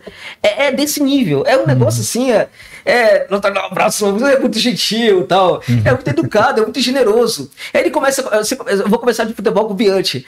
Ele não quer falar de futebol, quer falar de um monte de coisa, quer falar da vida, tal, quer falar de teatro, uhum. quer falar de cultura, quer falar de livros. E eu gosto desses assuntos, né? Aí depois de um bom tempo é que a gente começa a falar de futebol. É, era para ser uma meia hora de contato, né? Quase três horas e tal. Ah, entre mim, ele e um, e um, outro, um outro cara ligado ao, ao staff dele, que infelizmente eu não sei mais quem é agora, eu lembro o nome. Mas o Bianchi, o que acontece? Ele chegou no Boca Juniors que tinha uma, uma, um, um, jogadores muito bons. Era um time muito bom. Que não ganhava títulos. O que acontece? Mas tinha uma safra ali muito boa. E tinha também dinheiro para contratar alguns outros jogadores né? E aí, é, é, ele é um cara que tem. Quando ele começa a conversar com o jogador, o jogador pode não entender o que ele está falando.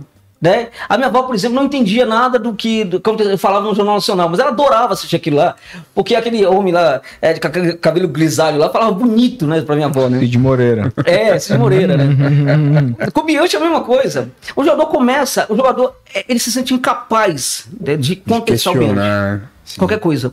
É, e o Bianchi pergunta pro cara: como é que tá sua mãe? Tá bem? Como é que tá sua família? Cara, o cara ganha o jogador. Gestão de e pessoas, né? Juntou muita coisa. e deu para dar certo. E aí ele, é, é, ele faz um tipo de jogo ali que é um jogo mais especulativo, né? Mas quando a bola chegasse no meio de campo, tinha que ter, é especulativo? É. Quando a bola chegar no meio de campo, tem que ter criatividade. E o cara da criatividade é o Riquelme. Nossa, né? só o Riquelme. Era, era só o Riquelme, né? Então tem velocidade nessa equipe do Boca, tem jogadores velozes. Esqueloto, tenho, né? Exatamente, uma defesa brutal. Eu tenho jogadores muito rápidos e eu tenho um cara no meio de campo que é só o Riquelme. Né? E aí ele monta um tipo de, de jogo é, que a equipe ganha, dá certo, dá certo em 2000, 2001. Em 2002 é, não dá certo, né? É, em 2003 ele não tem o Riquelme que é vendido em 2002. O que, que ele faz? Ele ele não tem, ele não encontra nenhum outro jogador, nenhum enganche tão bom como o Riquelme, e ele faz o quê? Ele resolve pulverizar as ações do enganche Riquelme em alguns jogadores. E o principal jogador, a quem ficou ali, a encarregado de ter essas, tal, essas ações, algum, algumas dessas ações, sobretudo quando chegasse no texto final, era o Teves. Ah, o Teves. Né? O Teves. E aí acaba uh, funcionando muito bem. E aí, como deu certo, ele acaba saindo do Boca depois de 2003, o último título do Boca até então, depois vem outro. Aí o Boca em 2004 não ganha nada, 2005 não ganha nada. Aí os caras falam o seguinte, pô, a gente precisa reproduzir alguma coisa aqui, é, é, a gente precisa voltar a ser o que era o jogo do Benfica, mas não tem técnico, não, a gente tem que jogar do mesmo jeito, tem que ser o mesmo modelo. E aí traz o cara que era o que, que ganhou em 2016, traz o Ricardo de volta e é, traz o técnico que é, foi campeão. É, exatamente, ele traz o, o técnico, o, o, o russo, Grêmio, né? o, é, o Miguel Angel Russo, né? O russo. O russo é monta a mesma equipe, é o mesmo jeito de jogar, a mesma forma. E aí ele tem o Riquelme de volta que, que, que volta da Espanha. Miguel Russo tava no Boca até esses dias atrás. Aí. É, exatamente. Perdeu mas pro Santos, não foi? Hã? Não é o que perdeu pro Santos? Foi o que. Não, não. Foi, foi o que perdeu pro Santos. É, na, contra sim, o né? Cuca, na 2020. Sim, é, ele tava lá. Mas é, o que acontece? Aí dá certo, é muito certo essa, esse equipe do Boca em 2006, consegue ganhar um título. E aí o Boca, na verdade, congela esse modelo de jogo. E, e, aí, e aí o Boca começa também, o Boca tem um entendimento que tem uma coisa na Argentina, na Argentina você tem o River. O River é um clube que olha muito para a América do Sul e tem um respeito pelos clubes da América do Sul muito grande, né? O Boca não. O Boca é, é, algo à parte, eles vivem num mundo à parte, num castelo à parte, né? Então eles acham que eles não precisam de grandes pensadores do futebol, porque o Boca vai dar conta de resolver isso. Por isso que ele, eles não são muito favoráveis a tudo, toda ideia que vem de Rosário. É por isso que eles não gostam do Bielsa. E não gostar do Bielsa no Boca Juniors gerou, na verdade, na minha opinião, impede com que muita coisa positiva poderia ter acontecido no futebol da Argentina se não tivesse esse processo com o Bianchi. E para completar, para finalizar, o Bianchi, né, o Boca, o Boca acaba contratando só pessoas ligadas à comunidade Boca Juniors, é por isso que o Ricardo, quando vira dirigente, vai buscar o russo, que instaura na equipe o mesmo modelo de jogo. E a equipe não funciona. Então a equipe joga, para vocês terem ideia, de um jeito. Só fala perto do microfone, Josa. Do... Ah, é, perfeito. A, a, equipe joga de um jeito né, no, no, é, que não tem nada a ver com a maneira como os jogadores são criados na base. E alguns desses jogadores que não sobem para a base, eles acabam é, a, até arrumando confusão, porque eles não entendem aquilo que está acontecendo. Então eles perdem os talentos. Por exemplo, o Almendra, aquela hora o Cruzeiro está interessado em contratar, uhum. é um jogador que já ficou pé da vida com isso aí, já criticou todo mundo, falou que esse time aqui não funciona, que nada funciona, nada presta aqui, e falou que o técnico era burro também, não sei o que, já foi afastado, é tal. Porque, por causa dessa, desse paradoxo o, aí. Né? O, José, imagina. parado no passado, então. É, imagina você como é, sendo procurado pelo Edinaldo, lá presidente da CBF. Você vai ser o cara responsável por contratar o substituto do Tite. É, só que é o seguinte: você, vou te dar dois cenários. Um deles é uma, uma, uma busca honesta pro, diante de um mercado mundial, mas alguém que você acha que nesse momento toparia. Uma, uma parada realista. Né? Não vamos falar de Guardiola aqui, porque a gente sabe que é, é muito difícil também, que eu adoraria. E a outra vertente é se você se ele te dissesse assim: ó, você pode buscar quem você quiser, mas necessariamente tem que ser brasileiro. Diante desses dois cenários, uma busca realista mundial e um técnico brasileiro, quem seriam os seus nomes se você fosse o cara que tivesse carta branca ali para decidir?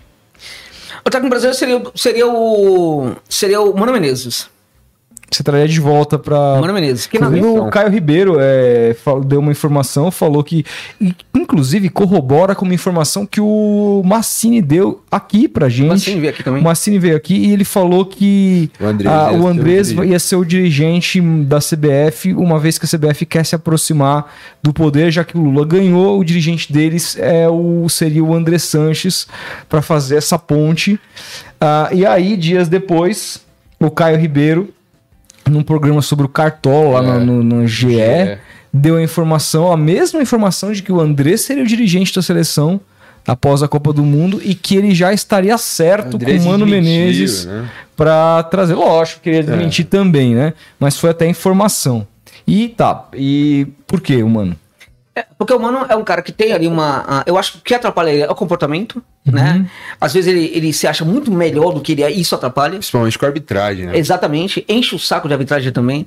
É, é, é um técnico que, quando ele, a equipe dele pede um jogo da equipe sul-americana, é, ele sempre acha que ah, a gente vai reverter com facilidade em casa, tal, não sei o que tem, e nem sempre funciona isso, né?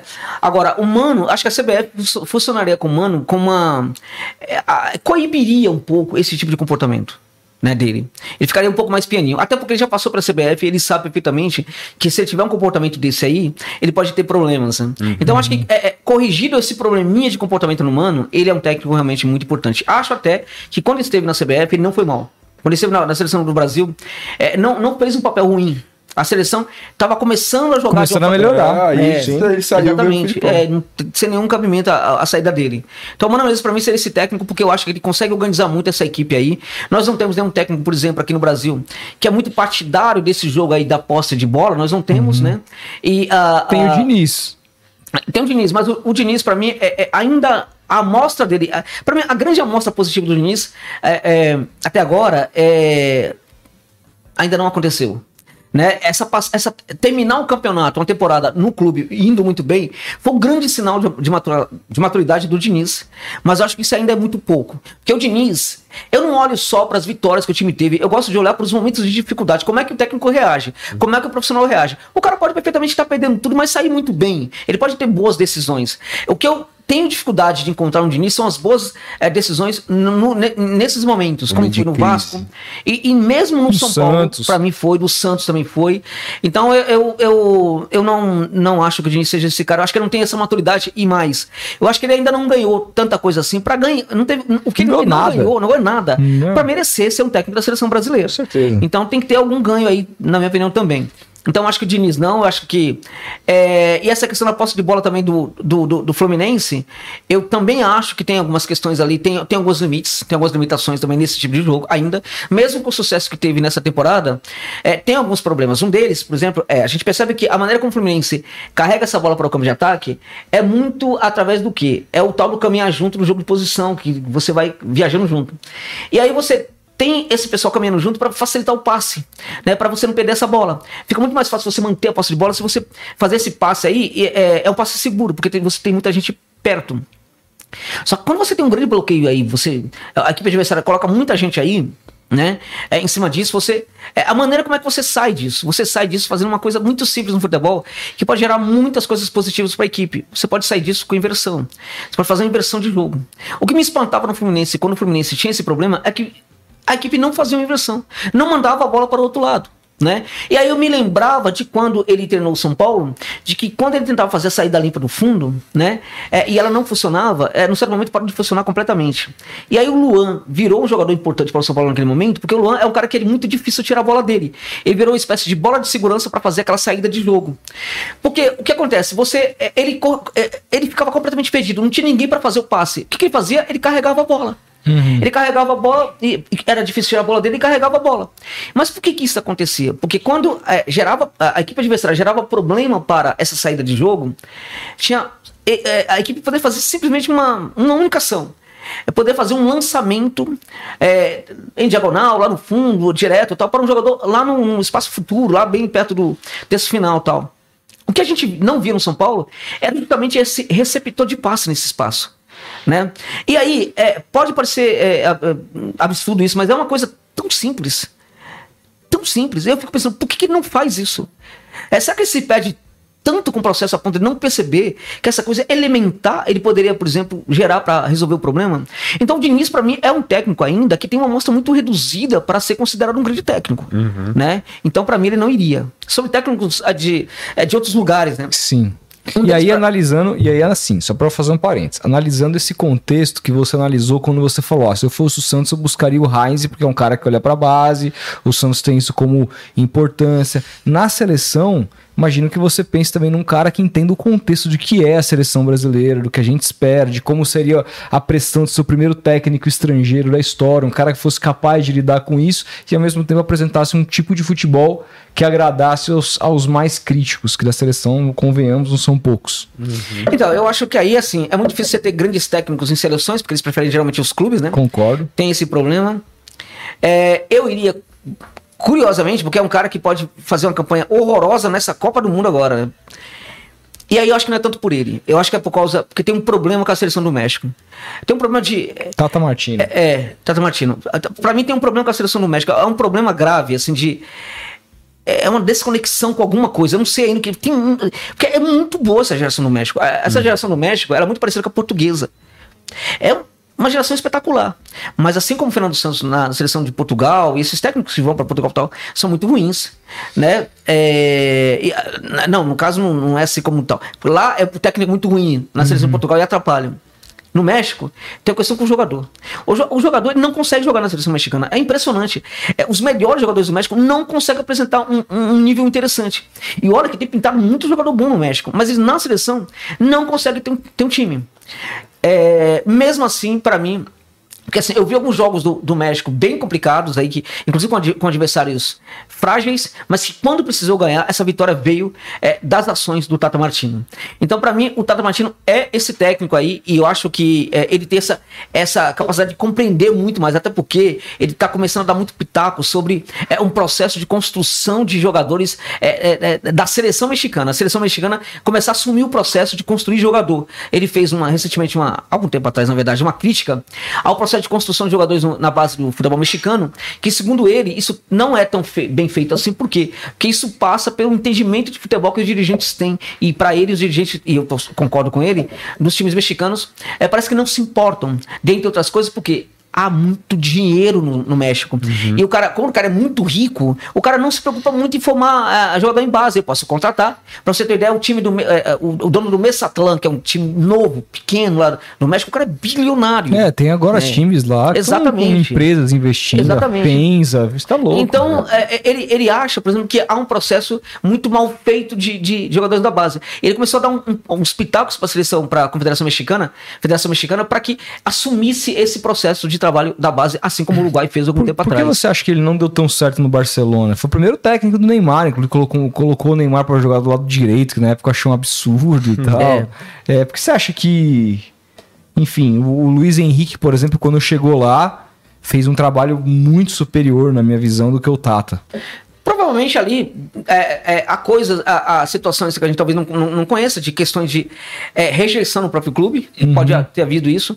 E também no caso ali, para mim, também por causa de erros dele. Por causa, porque, assim, o cara, ele pode ser bom ou muito bom e também ter trabalhos ruins, não tem é nenhum isso. problema. Uhum. É como escritor, o escritor ele pode ter livros horríveis e esse é um grande escritor.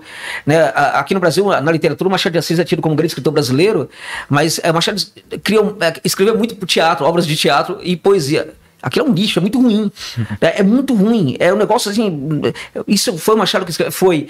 Só que ele é fenomenal. Isso, esses, essas obras de teatro ruins não invalidam a qualidade dele como, te, como, como escritor. Um técnico pode ter trabalhos ruins. Uhum. Também não tem nenhum problema. Porque o trabalho ruim, muitas vezes, algumas vezes, é, ocorre também por causa de processos no clube. Uhum. Né? É, alguns que a gente não conhece. Né? Então eu acho que ali teve é, é alguma. Teve muita vontade dele de, é, de fazer as coisas funcionar. Ele tinha muito boa intenção, mas eu acho que é, ele não foi muito preparado. Não foi, ele, não, ele não se protegeu. Ele não foi com uma, com, sabe, com uma armadura ali para enfrentar é, um, um, clube que já estava vivendo um ambiente muito bélico ali na interna, né? Barcelona, né? Com muita rivalidade e havia já uma tentativa ali de destruição do, do processo do, do, é, do Cruyff, né? Da imagem do Cruyff do clube. O Barcelona que estava já querendo destruir o Cruyffismo dentro do Barcelona, né? Então havia isso aí depois ali, na verdade, o último dirigente que saiu, inclusive, ele era um cara ah, publicamente, declaradamente anti-Cruyff, é, pessoas que queriam destruir o, o, projeto do Cruyff, né? Então, que é um absurdo, é a história do Barcelona. Exatamente, né? Agora o presidente atual tenta resgatar. Este... Uma coisa que eu quero te perguntar, voltando ao futebol brasileiro, Quais foram para você os grandes destaques de gringos sul-americanos contratados essa temporada e quais, na sua opinião, podem chegar esse ano aí 2023 no Brasil? Até para complementar, se você pudesse nos dizer então quem que são os três principais prospectos do futebol sul-americano, na sua opinião, que um clube brasileiro eventualmente pudesse contratar agora, você iria de olhos fechados? Então, é, jogadores estrangeiros aqui no Brasil. Eu falo gente... isso só pedir porque, pô, eu fiquei decepcionadaço com no meu time, claro, o Flaco Lopes. Ah, tá, o Flaquito, eu né? Vi o seu vídeo quando você falou dele, eu é vi é vídeos dele. Eu, caramba, mano, esse cara vai chegar. É. Ele chegou jogando muito é. bem contra o América Mineiro, quase fez um gol de letra, deu um passe de. Enfim, eu... aí depois. É, aconteceu acabou, tudo né? que aconteceu. É, no caso do Flaco, me parece que o Palmeiras é, precisou sempre. A gente viu no jogo do Palmeiras a necessidade do centroavante. Num certo momento, parece que o Palmeiras se adaptou. O Palmeiras se adaptou ao Rony, né? É, a jogar com o Rony. E sem esse, centroavante. E aí é quando chega o Lopes, né? E ele chega num, numa equipe que os jogadores entendem profundamente o que é a forma de jogar. Né? É, e o jogador entra em campo, já sabe como se comportar, tal, não sei o que. A gente pensa o Wesley, que é um jogador que dá raiva, é, ele vai mal, não é por não entender, é porque ele tá mal mesmo, tá no momento da carreira uhum. dele né, bastante ruim. Mas a, o, é, o, jogador do Palmeiras tem um entendimento muito profundo. É, não é muito fácil para quem chega, por exemplo, se inserir nesse ambiente aí com essa facilidade toda. No caso do Palmeiras, pode demorar um pouco mais. E o que eu via do Lopes era a movimentação dele. Ele estava o tempo inteiro tentando achar uma movimentação. Até hoje, para mim, não achou. É. Né? Essa movimentação. Ele não é ruim. Não é, mas de jeito nenhum. Ah, é muito bom. Beleza. É muito bom. E acho que vai, ainda vai virar um jogador importante para o Palmeiras. É, ele é muito bom. É muito bom. Inclusive, é, lento como ele é, ele era um bom camisa 10. Né? No ele é, chegou 10. ele jogava atrás, no jogou, jogou né? atrás. É, foi colocado de lado de campo como jogador, por exemplo, que cortava até para dentro, também foi muito bem, né? É, então, assim, é, ele está certamente apresentando dificuldades para encontrar logo soluções para isso. Isso tem a ver com personalidade do jogador, né, também. É, talvez por ser muito novo, porque às vezes o jogador é muito jovem tem muita personalidade. Às vezes nem tanto. Tem a ver com, com o jogador, que precisa encontrar mais rapidamente soluções, né? É, mas tem a ver também com o que eu chamo de elementos de recepção dentro do clube quando contrata um jogador. É, é como é que eu me preparo se não der certo? Como é que eu faço? É, eu tenho um profissional para lidar com isso, né? É, o jogador, ele, ele foi muito mal naquele jogo, ele saiu daquele jogo. Quem que vai conversar com ele, por exemplo? Alguém vai conversar com ele? Porque a gente acha, ah, o técnico não conversa, o técnico não tem tempo para essas coisas, tá? Não tem, tem muito problema ali para resolver, não tem muito tempo para essas coisas não. Alguém realmente vai, foi conversar com ele? É, alguém, por exemplo, está ajudando ele, fazendo um treinamento específico para ele entender melhor esse jogo na prática ali e tal. É, essa, essa coisa. Então tem a ver com o jogador que tem que se esforçar, ele não é só vítima disso não, uhum. ele também é responsável, né? Mas eu acho que é um jogador que, é, é, como ele é muito inteligente, ele pode e tal. Por exemplo, no Lanús, é, quando ele, ele subiu pro time principal, tinha um cara de 40 anos lá que tá fazendo gols adoidado, então não dava para é jogar o... de 9. Então colocaram ele no, no, meio de campo. Mas tem um jogador aqui também que tá jogando bem. Né? Tem ali o. Tá, não dá. E aí ele tava jogando bem, colocaram do lado. Ele funcionou em todas as posições que ele foi colocado. Então por quê? Porque havia um ambiente no Lanús que gerava muita confiança para ele. E ele se sentia muito bem nesse processo. Então, o que me parece também é que é, é, é total, é total falta de confiança. E autoestima que tá muito baixa. E autoestima é aquela coisa que faz o jogador chegar na cara do gol sem goleiro, chutar a bola na arquibancada. A galera lembra também aqui do Atuesta. Confiança. É, agora, o Atuesta, na verdade, eu acho que o Atuesta, na verdade, é um caso até mais complicado. O Atuesta, eu acho que ele é, é ali, é, é, é mais responsável até do que o Lopes. Agora, o Atuesta, mais do que o Lopes, para mim, ele foi utilizado de forma equivocada. Né? O Atuesta é um jogador que ele, ele ia muito à frente quando estava na Major League Soccer, porque, é assim, ele tinha um jogador lá que era referência dele, que era o Carlos Vela. Né, uhum. que a melhor temporada do Vila na, na carreira que se recusou a jogar na seleção nessa é, Copa, né? Exatamente, com a Tuesta. Melhor, melhor, melhor temporada dele foi com a Tuesta. É, o Atuesta, ele pegava essa bola no meio de campo, ele fazia uns passes. Eu não vejo ele fazendo esses passes no Palmeiras. Por que ele não faz esse passe? Autoestima baixa. Então ele pega na bola, ele sabe que o mundo já tá olhando para ele e tal, tal, não sei o que, essa pressão toda. Eu vou fazer esse lançamento, e se eu errar esse lançamento? Uhum. É, tal, não sei o que. Então você, o cara pede a, inventividade, é, sabe? Não quer ser mais. Ele não quer inventar, não ele quer chegar Parece coisa, que o Abel né? colocava ele como um volante também. Acho é. que ele é meia, né? É, Joga então, mais perto do gol ali. acho que é melhor. Na verdade, na verdade ele, é, ele jogava como uma espécie de volante misto, um oito, lá na. Uhum. Só que ele chegava muito à frente. Né? O que eu vi no, Abel, eh, no Palmeiras em alguns momentos é, foi o Atuesta pisando na área. O Atuesta não é esse jogador, uhum. né? Então, é, é, é, assim. Agora, independente disso, ele tem que se adaptar melhor. Eu sempre falo o caso do Gabriel Neves no São Paulo. Que o Ceni fez de tudo ali, o Ceni não deixou o cara, não relacionava o cara durante vários jogos. Num certo momento, ele, ele começa a mudar a forma dele de jogar. Ele começa a virar só um marcador. E aí ele, ele vira titular da equipe do São Paulo. Então, esse jogador, ele foi maltratado muito no São Paulo, mas ele se adaptou. É personalidade, uhum. né? É o que eu falo sobre personalidade. Só que em relação ao Lopes, até em virtude dele lidar muito bem com esses desafios que o Lanús colocou para ele, eu punha que ele fosse também lidar muito melhor com essas questões da adaptação. Então eu acho que ainda tem um tempo aí. Tá? O Atuesta, para mim, é assim. A, só que no caso dele, dele ter sido utilizado de uma forma mais equivocada ali e tal, não sei o quê, eu acho que ele precisa se ajudar um pouco mais. Né? E ele tá realmente deixando mais a desejar nesse momento, pelo tempo que ele tá no Palmeiras, do que o Lopes. Que para mim, na, é, meados do próximo ano, por exemplo, o Lopes já vai ser um jogador provavelmente muito bom para o Palmeiras. Uhum. Mas muito bom. Curiosamente, pela maneira como o Palmeiras joga hoje, né, o, o La Pode ser um jogador ali mais interessante, Merentiel, do que o, o, o Flaco Lopes para o Palmeiras. Né? Então depende muito. É, eu estou contratando um jogador, eu estou preparado para lidar com efeitos colaterais. Porque essa questão da adaptação é, é, é, é assim: o clube que tem muito dinheiro na Europa não está preocupado em contratar um jogador se não vai dar, se adaptar. Porque eles contratam outro, eles contratam uns três ao mesmo tempo. Se um se adaptar, tá ótimo. A gente tem dinheiro sobrando. Aqui no Brasil a gente não pode praticar isso. É. Então a gente tem que jogar ciência sobre o processo de adaptação. Por que, que não se adapta? Por que, que tem dificuldade de se adaptar? E quando a gente fala isso, Aí eu acho que é uma injustiça. Como as pessoas às vezes cometem injustiça comigo quando falam assim: você fala que só jogador sul-americano que é bom. Ora, tem muito jogador sul-americano que chega e fala: não deveria contratar. Mas ao mesmo, ao mesmo tempo eu acho que há uma injustiça aí também nessa questão da, da, da percepção de que um jogador estrangeiro não dá certo. Né? Não dá certo muitos. Mas também muito brasileiro também não dá certo. E ninguém fala.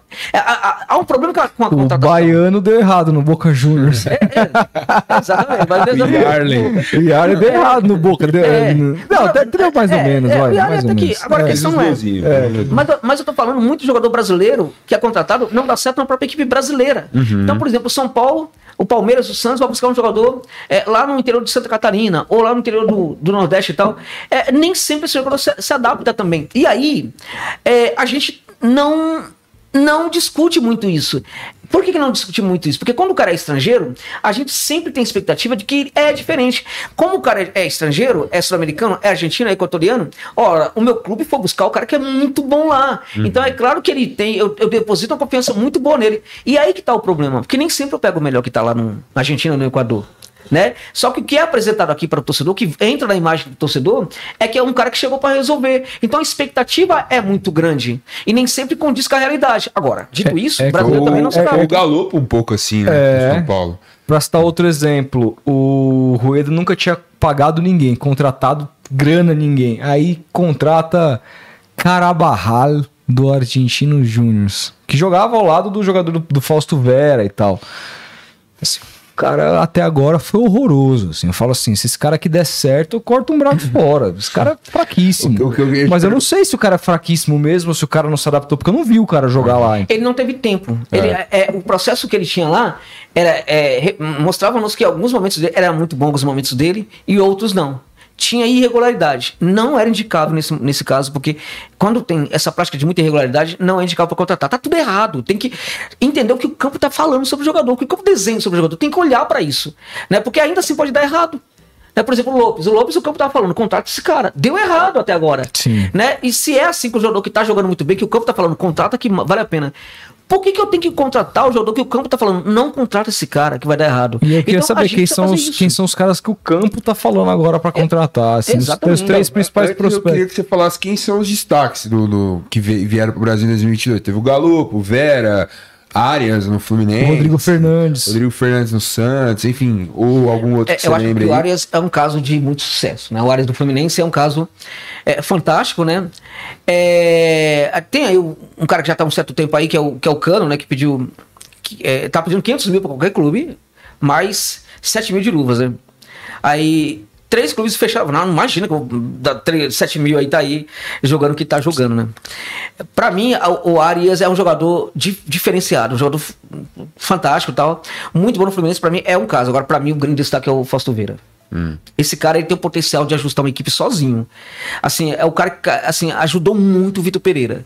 É, é um jogador, é, é, é, impressionante. É desde o primeiro minuto que ele veste a camisa do Corinthians que ele dá certo. Né? É, e ainda não está fazendo algumas coisas que ele praticava no, no jogo quando ele estava na, na, equipe do Argentinos. Ele não vai muito à frente. Ele está percebendo que a bagunça é muito grande ali e que ele não pode cuidar dessa questão mais ofensiva neste momento.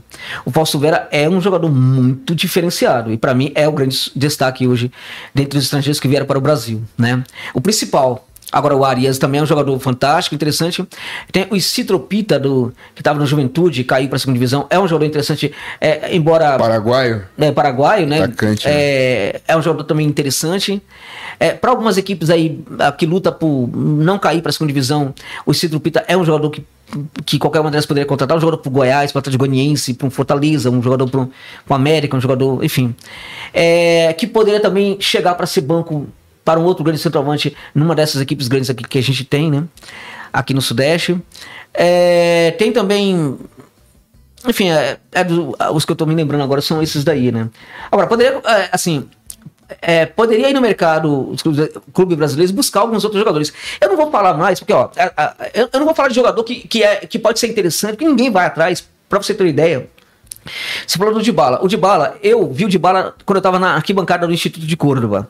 Ele era, ele era um cara que tinha acabado de subir para o elenco principal, né? Eu estava vendo um treinamento, é, tinha alguém do meu lado e, e assim, é, eu estava perguntando sobre o jogador. Aí o cara falou assim, é, não dá muita bola para ele não, porque o técnico não gosta dele. Peraí, aquele cara, o jeito que ele tá jogando ele é muito diferente. É, ele é, os torcedores entendem isso, mas como o técnico manja muito, entende muito, ele deve estar certo. É, esse jogador, ele é muito teimoso, o técnico fala que ele é muito teimoso, né? Ele fica com essa mania de ficar chutando de fora da área, né? Aí o... Mas...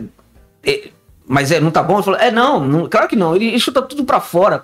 E você, sempre que termina o treino, ele fica aí, que nem um doido chutando aí. Aí eu fiquei lá para ver, terminou o treino, todo mundo foi embora, de bola ficava lá chutando. É um dos melhores arremates hoje do futebol mundial de fora da área. Esse de bola eu ofereci para um dirigente aqui no Brasil. Eu indiquei. Custava 80 mil reais. 80, 80 mil dólares. Para quem você indicou? Eu não, eu não posso hum. revelar, peço perdão. Ah. É, porque eu não, eu não publico, eu não torno público essas coisas. E, curiosamente, ninguém nunca me pediu para fazer isso, uhum. né? Uhum. Mas é uma coisa minha, assim, sabe? Uh, e por que, que eu não faço isso? Também porque quando dá certo, eu não quero, por exemplo, que. Eu quero que eles continuem, é, assim, usufruam né, do, do prestígio quando dá certo. Eu, eu não quero, por exemplo, uh, tal. 80 mil, depois foi. É, agora estou na, na, dúvida, porque tem alguns jogadores também, se foi 80 ou foi 156 mil, depois foi 326 mil, depois foi 800 mil dólares. Três vezes. Nas três vezes não quiseram contratar. E eu dando todo o detalhamento do que era o jogador e, e não queriam. Ele custava esses valores aí e poderia ter chegado aqui no futebol é, brasileiro. A gente viu a estreia da seleção do Equador na Copa do Mundo, né? É, como tinha jogadores ali interessantes. É, você tem ali o Incampier, que é um jogador, um zagueiro excelente, de lançamentos absurdos, né? Ah, ali a gente tem o Gonçalo Plata, né? O jogador que joga aberto pelo lado direito. E barra. é, exato. O Moisés, Moisés, Moisés Caicedo, né? Que é o jogador talvez o melhor de todos, né? A gente tem o, o, o Angelito Preciado, que é o lateral direito, né? É, é incrível. Aqueles jogadores todos poderiam estar aqui no mercado brasileiro, no futebol brasileiro. Né? No entanto, hoje a gente está perdendo esses jogadores pro Genk da Bélgica. É um absurdo, né? Então a gente precisa contratar esse jogador. E aí, em vez de contratar esse jogador, a gente eh, contrata o Johan Júlio, por exemplo, tal, porque, é, sei lá, porque essa questão do Carvalho que você falou, é, provavelmente alguém chegou e, e, deu uma, né, falou no ouvido lá, ó, tem um jogador aí e tal. É, infelizmente, né, é, eu acho que é, é tem muita coisa para ser feita no Santos ainda, para melhorar, né? É, e é muito difícil para um dirigente se livrar ah, dessa ah, relação. Sem contar que você pagar 8 milhões de reais de um cara de 31 anos é o fim da picada, né, cara? Porra. Uhum. Só se o cara for o Riquelme, é. entendeu? É, o cara vai chegar para resolver, é. entendeu? Não há. Você não vai ter revenda, você vai é. investir, porra. Exatamente. O, sabe, eu tava vendo uma matéria esses dias que o Real Madrid não contrata um jogador de acima de 28 anos ou 30 anos a coisa de 12, 13 anos, cara. Entendeu? É um negócio assim que a política dos caras é contratar jovens. Se o Real Madrid, que é o Real Madrid, que tem dinheiro de sobra, que pode errar em contratação, tem essa política, O Santos vai, vai, vai, contratar um cara, um meia de 31 anos do Argentino Júnior e vai achar que vai resolver. E outra, você vai olhar pra carreira do cara. Tá bom, o cara é muito, fez uma boa temporada tal, não sei o quê. Jogou aonde? Se o, se o cara jogou no Argentino Júnior, no Tucumã, no, só time pequeno, o, o River nunca se interessou, Boca que tá vendo o cara todo dia, nunca se interessou, mas nem o São Lourenço, mas nem o Independente, nem o Racing se interessou. O que, que esse cara tem de tão espetacular? Você entendeu? Inacreditável, é. cara. É empresário. é o Júlio Sérgio na Roma. O Lopes é foi disputado pelo River, né? Foi, foi, exatamente. Não, mas ele, ele era um jogador que é, ele dá sinais muito importantes e tal ele ainda pode virar um grande jogador para o Palmeiras, na minha opinião. Ah, o, o Lopes. Agora, realmente, é, esse tipo de coisa acontece sempre no futebol brasileiro. Né? Esse, e, isso aí só atrapalha muito essa percepção do que é o, o, a, a, os, os jogadores sul-americanos e mais, né? A gente continua praticando aquilo que, quando eu comecei a fazer esse trabalho aí, era algo que eu queria trazer para o Brasil, né? Que é o seguinte. Temos que olhar para o mercado sul-americano como mercado de oportunidades. Não dá para ficar contratando qualquer jogador. Não precisa contratar qualquer jogador. Uhum. É, não dá para ficar contratando um jogador que se destacou na Libertadores, com raras exceções, evidentemente. Nossa, chegar... Isso é muito comum. Você é contra, você é contra esse limite de estrangeiro e acha que com a liga isso pode mudar? Acho que a liga pode mudar, mas isso depende muito uh, da. Por exemplo, não depende da liga para eliminar o número de estrangeiros. É, os clubes precisam pedir para a CBF. Parece que é brincadeira, mas, mas, mas... se 10 clubes pedirem isso para a CBF, eles quebram essa regra. Né? Com certeza quebra regra. A, CBF, ela não, ela, ela, pela maneira como a, o modo operandi da CBF é o seguinte: eu não quero ter problemas, eu não quero que vocês me enchem o saco, eu não quero que ninguém fale sobre as minhas, a, o que eu tô ganhando aqui, a minha conta. É, o jatinho, né? Porque o cara não gostou da cor do jatinho, uhum. o novo presidente da CBF, e aí ele resolveu que tinha que ter um jatinho novo, é, com uma cor diferente, é, e aí o, a CBF vai gastar quase 100 milhões de reais para comprar outro jatinho, né? Porque o cara não gostou da cor do jatinho. É isso que acontece na CBF. É, porque num futebol globalizado, cara, é. não faz sentido você ter limite de estrangeiro, Exatamente, cara. não tem o menor cabimento. Então basta que uns seis clubes, por exemplo, façam esse pedido é um para a CBF. Babaca, Exato. Né? Aí você vai ter uma votação ali no, no, no, conselho da CBF, né? É o conselho desportivo da CBF, não é nem deliberativo. E você vai conseguir mudar isso aí. Mas é, os clubes não. É assim eles não se movimentam. E é claro que precisa quebrar isso. Não tem o menor sentido você ter limites. A, a Inglaterra hoje tem uma boa seleção, porque a, a, a, num certo momento começou a chegar muito estrangeiro na Inglaterra. Não tem o menor cabimento a, existir proteção de mercado. Então o clube tem condição de buscar, de ampliar o seu mercado, não vai, não vai ampliar o mercado, porque tem que proteger, tem que contratar o jogador brasileiro. Não tem o menor sentido isso. Uhum. Não é questão de ser patriota. É, patriota Cara, em 2010, 2010, é. a gente tá falando 12 anos atrás, a Inter de Milão foi campeã europeia, Sim, tem um italiano. Exatamente. De titular. Exatamente. Então, é, é, e não é por causa disso também que a Itália tá, é, é tá morta, porque a Itália tem uma boa geração. E é foi campeã da Euro. É, exatamente. Agora, uh, eu, eu sou contra o limite, evidentemente, de estrangeiros, né? E acho que, é, é assim, existe uma percepção de que a liga aqui no Brasil ela pode solucionar um monte de coisa. O que a gente está se esquecendo é que essa liga, é, é muitos dos dirigentes é, vão ser os mesmos, né? Então eu não tenho tanta, tanta, tanto otimismo. Eu acho que precisa ter liga, né? Acho que a CBF tem que cuidar das seleções, mas eu não tenho tanto otimismo assim não. Tanto é que os primeiros ensaios sobre o que pode ser a liga aí já mostram que os caras não conseguem conversar. Eles não conseguem ser, é chegar a um acordo, né? Agora, uh, esse não é um grande problema. Dá para derrubar essa, essa questão do, do limite de estrangeiros caso os dirigentes se movimentem para fazê-lo. É. Mas, enfim, você é o homem da grana. Você não. Você não. É, é, é eu até queria saber até uma, uma questão mais complexa, porque você também trabalha como, como de certa forma, você se apresenta como um profissional que pode trabalhar junto ao clube numa prospecção. Então essa coisa de você preferir não falar é para até para para se resguardar ou, ou só pelo fato de os dirigentes não ouvirem mesmo? Porque eu tô super interessado em saber, por exemplo, três prospectos interessantes que os times brasileiros, eventualmente, nesse momento, no momento de mercado aberto, que a gente falou quando a gente abriu, poderiam trazer. Poderiam trazer. É, então, na verdade, assim, é, é, eu não tenho. Assim, de certa forma, eu, eu, eu tenho muitas críticas ao comportamento dos dirigentes brasileiros, mas eu entendo e eu tenho que entender muito, muitas coisas, sabe? Uh, uhum. É, dos caras. Uma, uma, algo que eu tento, eu respeito muito, muito, apesar de que não, não tem dado certo, é o contato que eles estabelecem comigo. Porque, na verdade, muitos estão rompendo ali com dificuldades enormes para ir atrás de um profissional que pode ser e, apresentar ideias muito diferentes daquelas que entram no clube dele. Então eu acho que isso aí é, faz com que é, eu tenha devolver alguma coisa. O que eu devolvo é o seguinte: é esse anonimato sobre esse processo aí. Porque se alguma coisa der certo, eu quero que fique uhum. com eles ali o sucesso. Né? Entendi. Né? Então por isso que eu realmente eu não, eu não, não, não revelo. Né? Agora.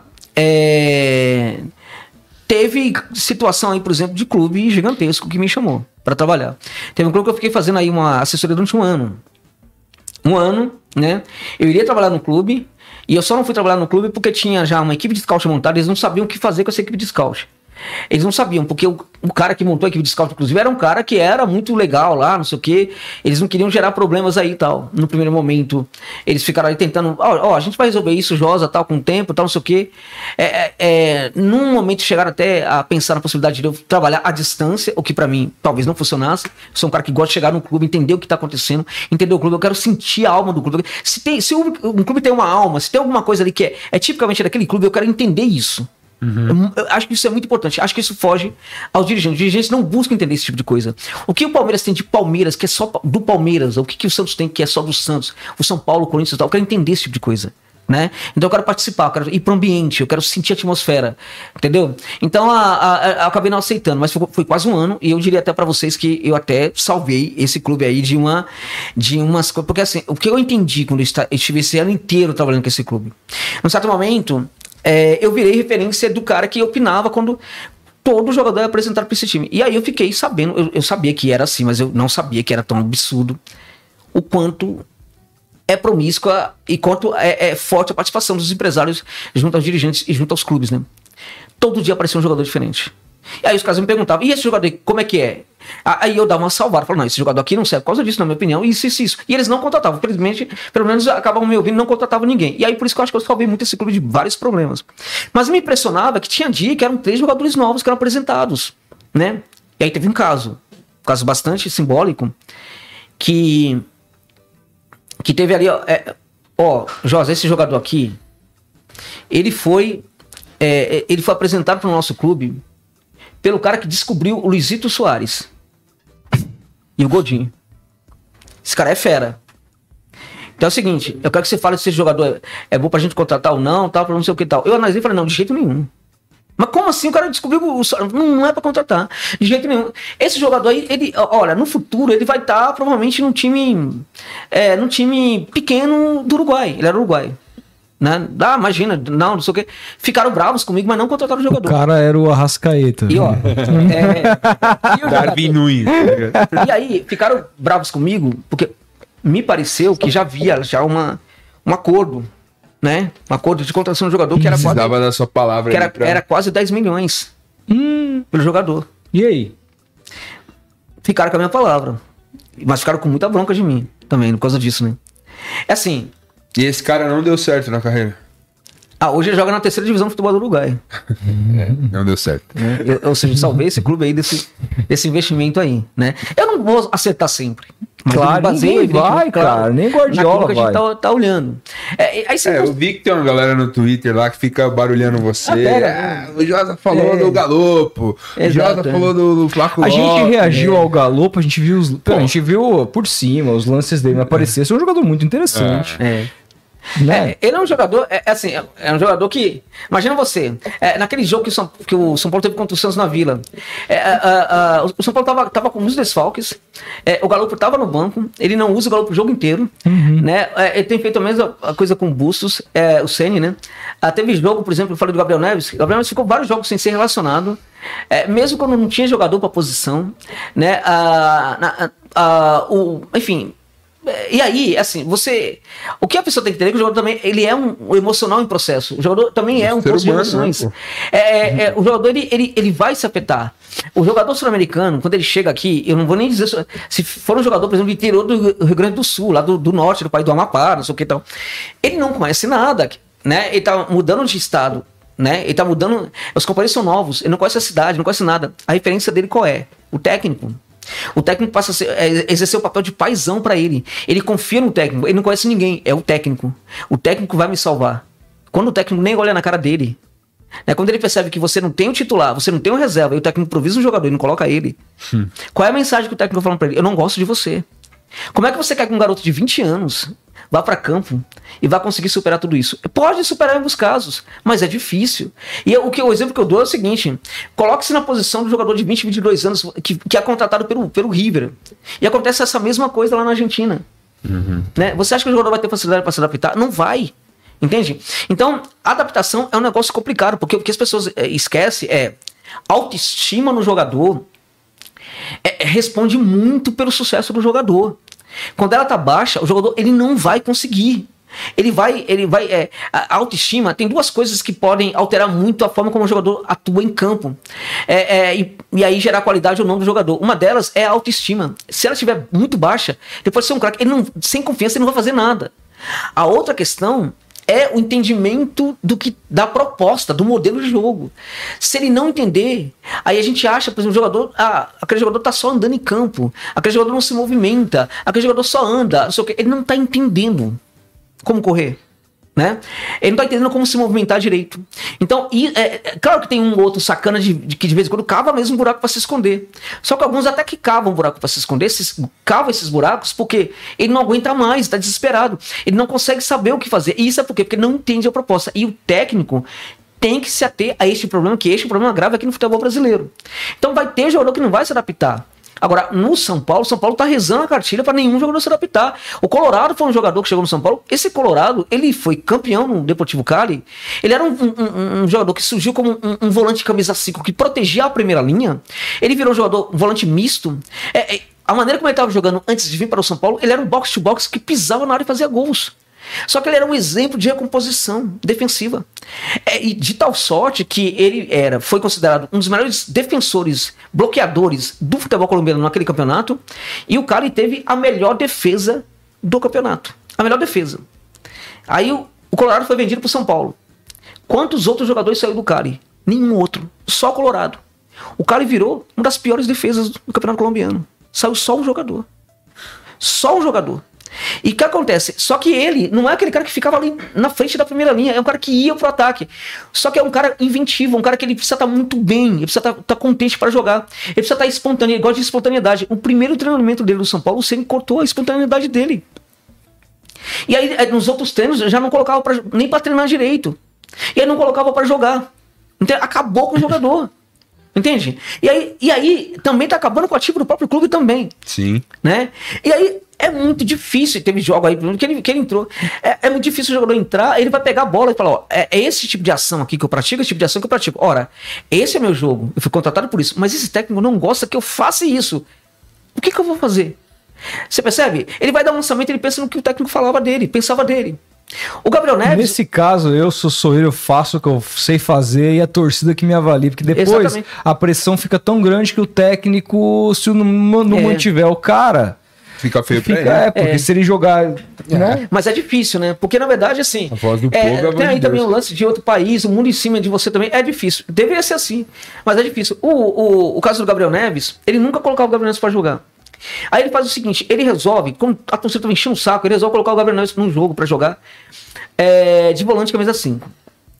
Aí ele, ele mexe completamente na forma do São Paulo jogar. Completamente. Ele pega, por exemplo, um meia, coloca de lateral. Ele nunca tinha feito isso. Ele desestrutura completamente o time e coloca o Gabriel Neves pra jogar. Aí o time não funcionou. O time do São Paulo jogou pessimamente naquele jogo. E aí todo mundo foi mal. Quem foi mal também? O Gabriel Neves também foi mal, porque o time estava todo estruturado, inclusive com o jogador, com meio campista jogando de lateral, né? E aí, na entrevista coletiva, ele vai detonar quem? O jogador. É. Aí detona publicamente. Agora, qual é a mensagem que ele passa pro jogador em relação a isso? O Gabriel Neves fez, fez isso que você está falando. Ele não é que ele fez aquele jogo que ele fazia antes. Ele começa a ser um marcador e ganha, né? É, acaba, a torcida acaba, da torcida. É, mesmo sendo esse marcador, Contra o Palmeiras fazendo um jogo diferente na Copa do Brasil. Exatamente. Né, mas é difícil. Ô, ô Josa, é, no seu canal você passou a falar muito sobre times que não tem tanto apelo de, na, na, mídia nacional, né?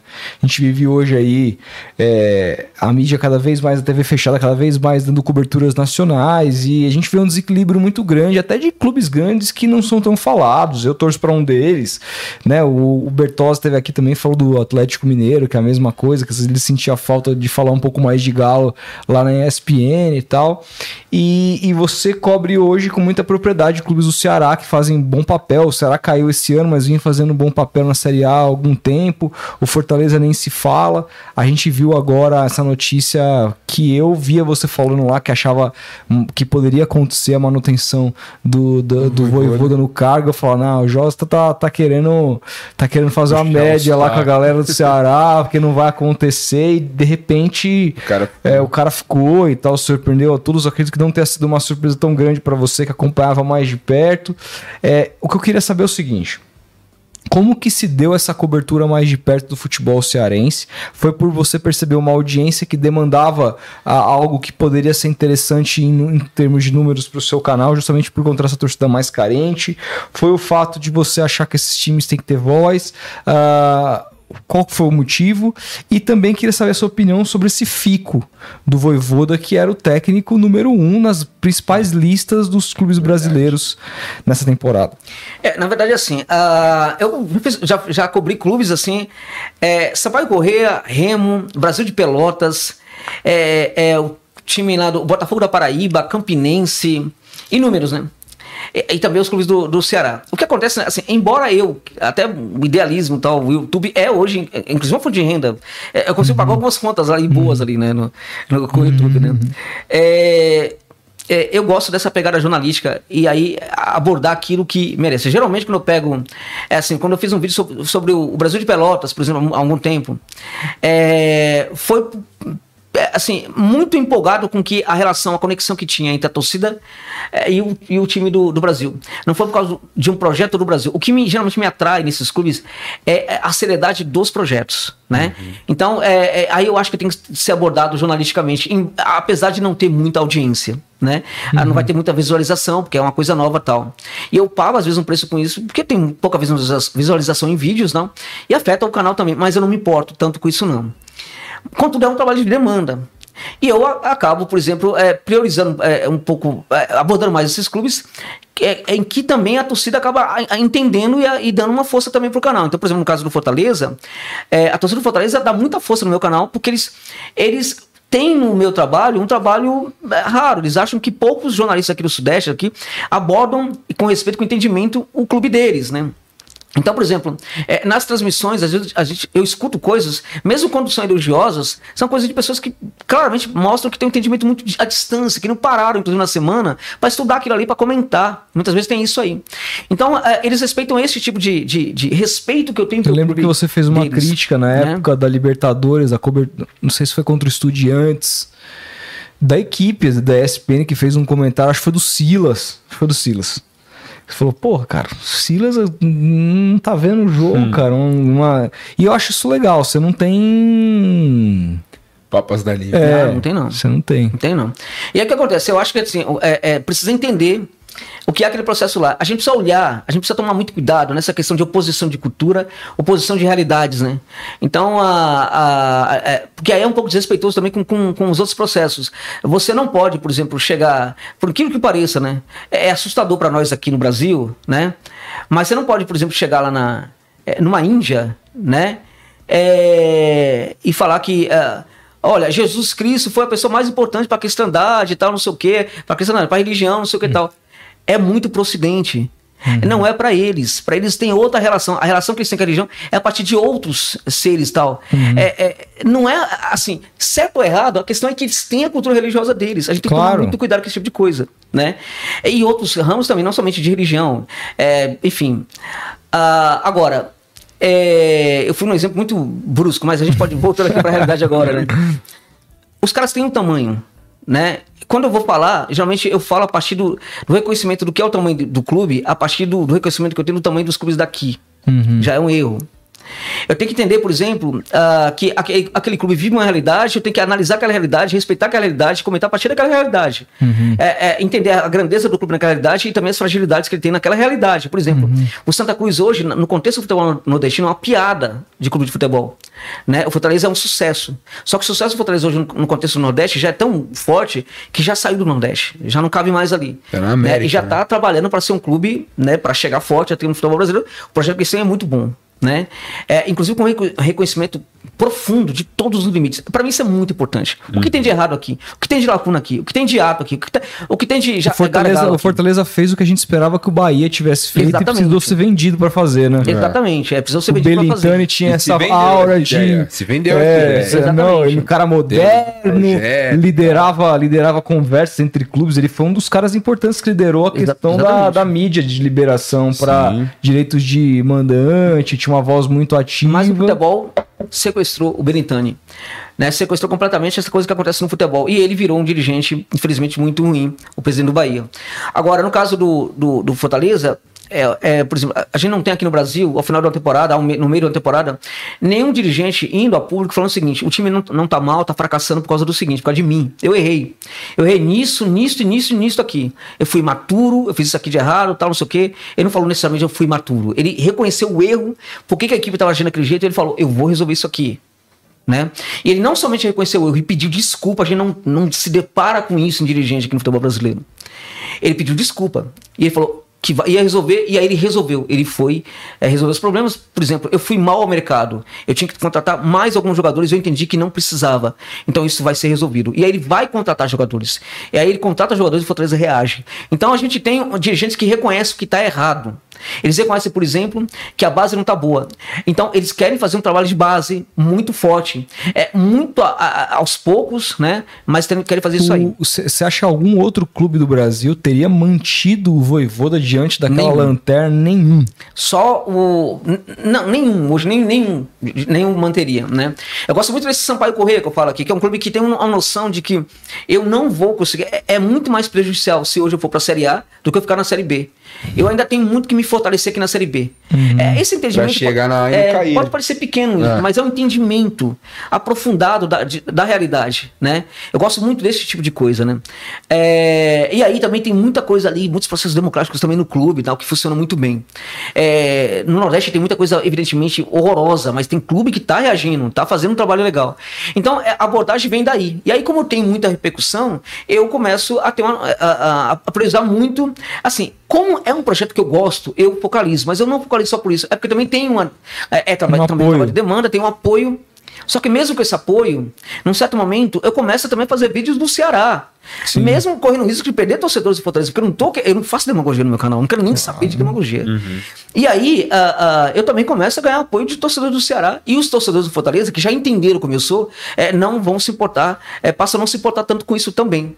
O caso do Ceará é também um caso de um clube que estava muito bem, estava se organizando muito, mas tinha um dirigente ali muito personalista, encastelado, completamente preso no seu castelo, sem noção da realidade, que o poder subiu para a cabeça e ele começou a estragar tudo que ele tinha feito de bom. Por isso que o Ceará caiu. Porque o Ceará, hoje, mesmo no contexto do futebol nordestino, é um clube extremamente organizado em várias coisas, vários aspectos. E melhor organizado que muitos. Quando a gente clubes. olha os balanços é. desses clubes, são bastante interessantes em termos Sim, de proporção de receita para vida. 50 mil sócios torcedores. É. É incrível. O, o, Santos não tem isso, tem 33. É. 50 loucura. mil sócios torcedores o Ceará tem. E, e os caras, é, assim, é, pagam direitinho, não abandonam o clube no momento ruim. Ó, caiu pra segunda divisão agora. Havia uma, uma, um entendimento que perderia, até agora não tá perdendo. Entende? Então é assim, é 50 mil sócios torcedores tem o Ceará.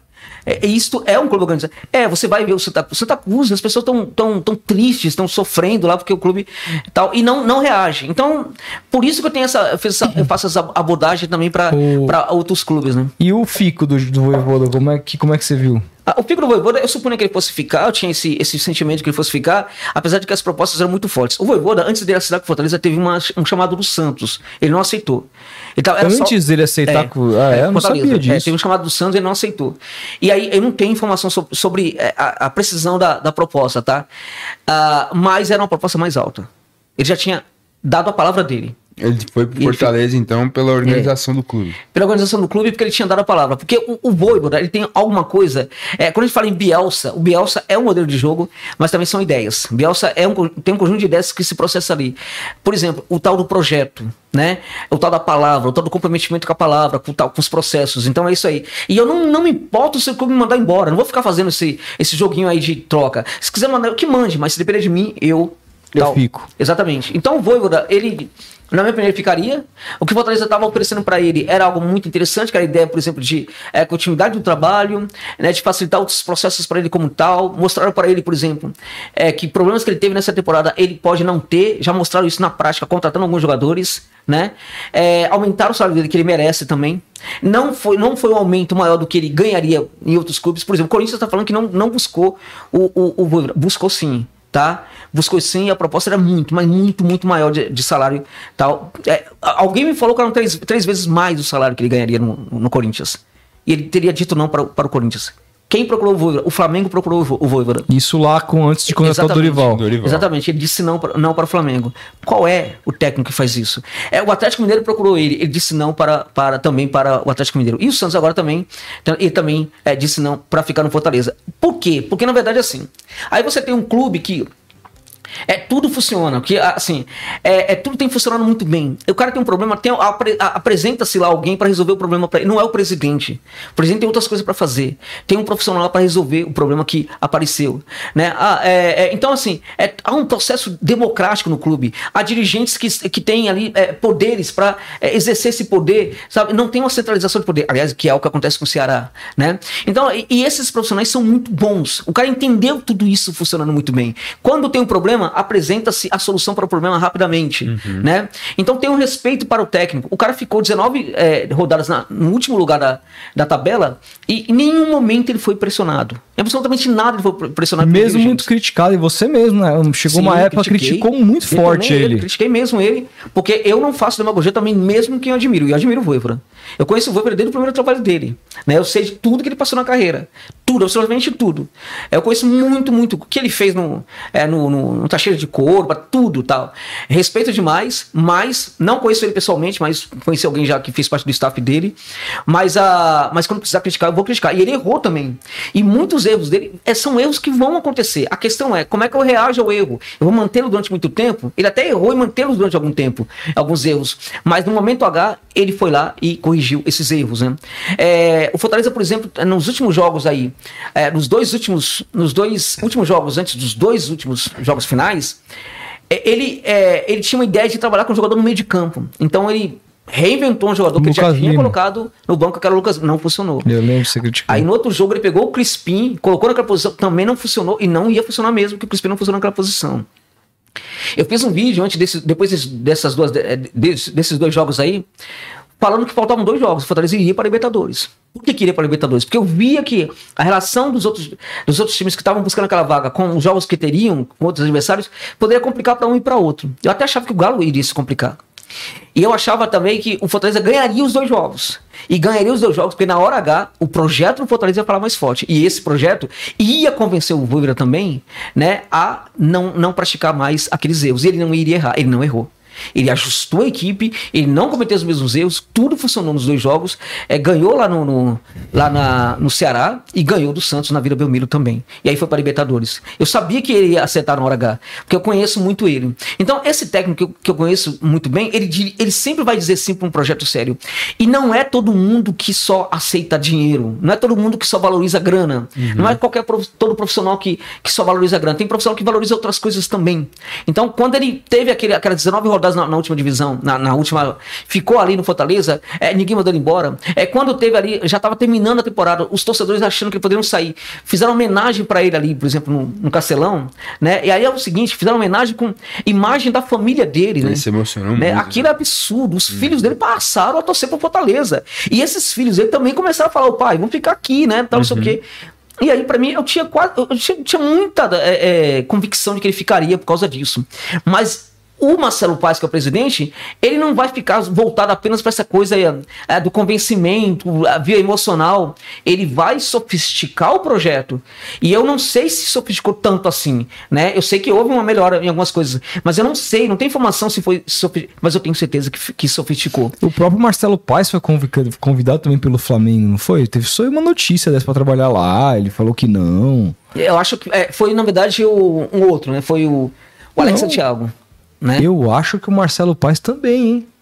Que falou para abandonar o clube lá e ir pro Flamengo. Eu acho que eu li alguma coisa. A galera que tá nos comentários pode falar, mas eu acho que eu vi alguma coisa numa época a esse respeito também. Mas é isso, é um trabalho incrível. Que Você acha que faz. 2023 vai ser melhor ou vai ser igual no, na questão do Fortaleza, assim.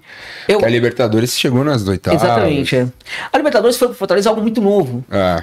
Né? E eles tiveram que conviver com uma situação nova que gerou problemas para eles que eles nunca tinham administrado. Uhum. Eles já têm esse know-how.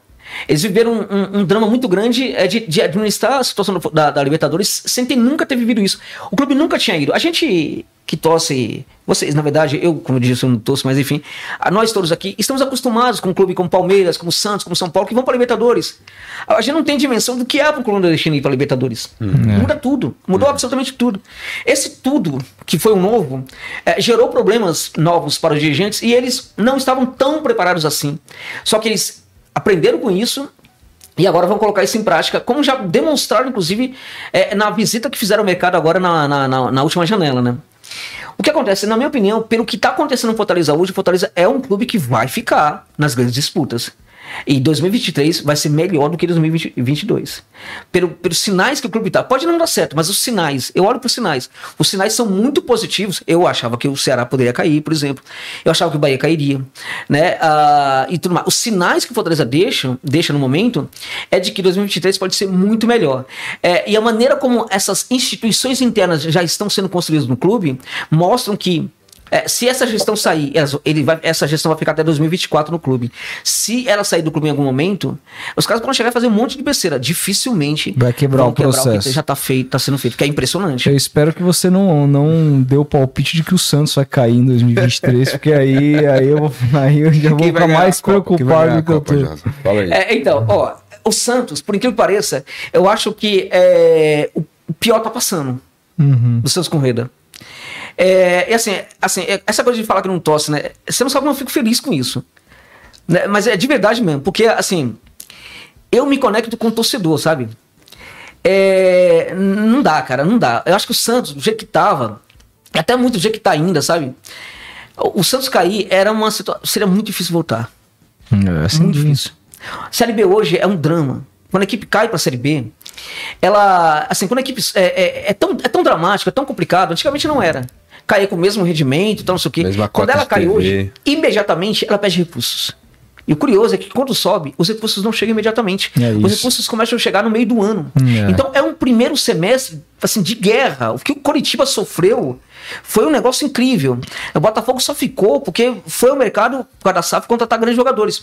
A equipe volta muito fragilizada. Uhum. Né? E a Série B não é somente, ao contrário que as pessoas pensam, não é uma série que você investe dinheiro e volta.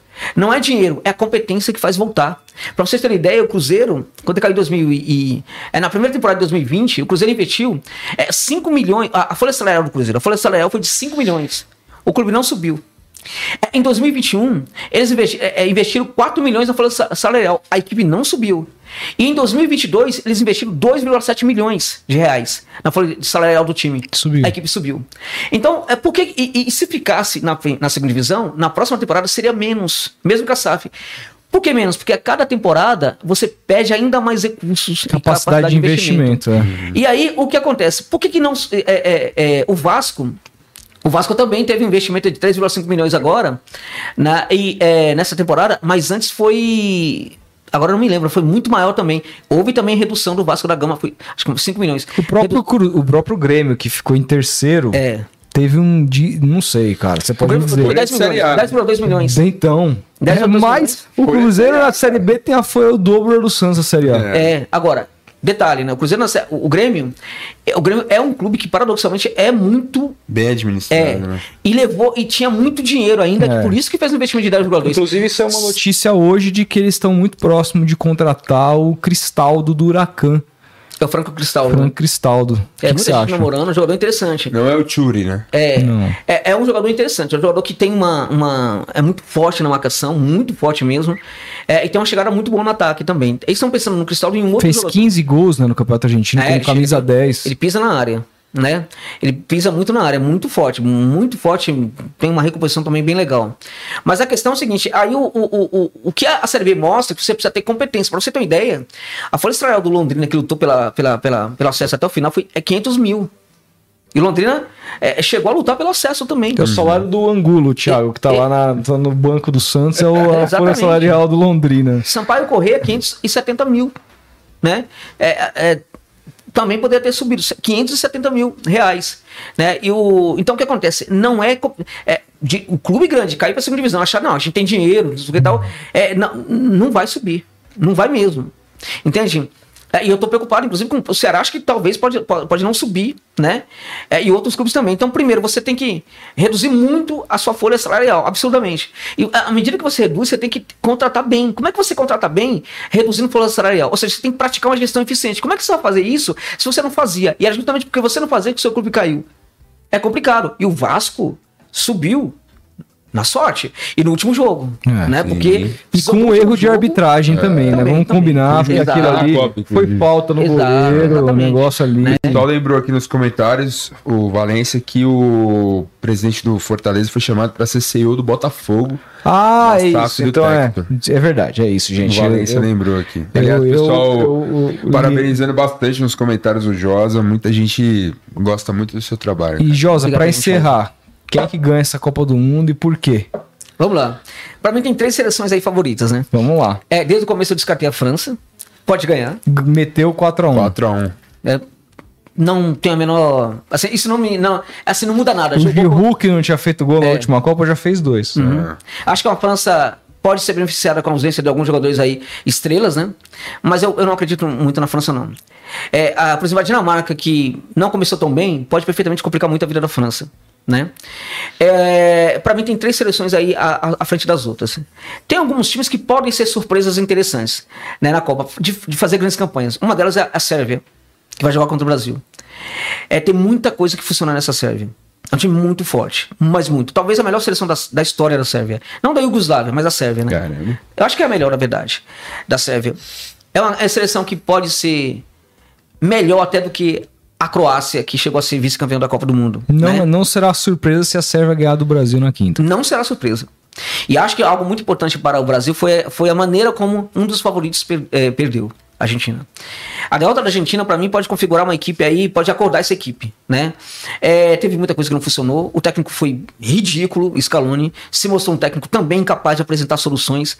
É, o problema, havia um problema no meio campo ali, constru, que não tinha constru, construção de jogo. Ele colocou um monte de atacante na equipe. Tinha bom jogador como o McAllister jogando ali no banco de reservas. Uhum. É, de, é, tinha também o, o de bala pro ataque, poderia jogar também. Tinha o Almada. Uh, Poderia colocar jogador no meio de campo, não colocou. Então, e, a, e a, a, Arábia mostrando muito do técnico Hervé Renard. É, é o Renard, é o Renard. Renard. Experiente. É, mostrou como às vezes um time inferior tecnicamente não precisa estacionar o ônibus, como Exatamente. a gente vê aqui no Brasil. Perfeito. O cara marcou com a linha lá em cima ah, o tempo teve todo. 10 minutos Perfeito. de amplo domínio. Quando vira sim, o jogo, sim. dominou a Argentina. É. Dominou a Argentina. E aí, o que acontece? Para mim, é uma estreia pode ser decisiva para muita coisa. Aí vai depender do, do caráter dessa seleção. Eu ainda acho que essa seleção tem um caráter muito forte. Apesar de o Depô não estar tá num grande momento, uhum. apesar de ter perdido o Celso, que hoje mostrou, hoje não, no dia do jogo mostrou. É, quando, no, no confronto mostrou que na verdade ali é um, é um cara que tem. que é muito necessário para a seleção da Argentina, né? Contra. Não foi, a seleção precisou muito dele. É, assim, tem duas questões aí. Primeiro, a, a, a seleção se libertou do Messi. E o Messi é a cereja desse bolo aí, né? É a última Copa do Messi. E ao mesmo tempo é, que o Messi quer entregar muito uma Copa para a Argentina, os jogadores querem entregar uma Copa pro Messi. Uhum. Né? E eles vão jogar também pelo Messi. Na hora H, isso vai aparecer. Eu acho que teve um salto alto da Argentina contra a Arábia Saudita. É, não entenderam que a Arábia Saudita é base do Al Hilal, que é um grande time de futebol. né? São 14 jogadores dos 23 são do Al Hilal. Né? É a base do time é o Al Hilal, né? É muito de, da forma como se joga é também como Al Hilal quando joga é, é, no processo de uh, uh, assim, de, de contragolpe, né? Então acho que a Argentina não entendeu o que era esse adversário. É, entrou de salto alto, uh, teve uma, uma linha de impedimento ali é, que foi é, praticada a exaustão ali nos treinamentos, e isso quando funciona, funciona muito bem. Isso é, um, é um, ponto positivo para o Renan, meu técnico, né?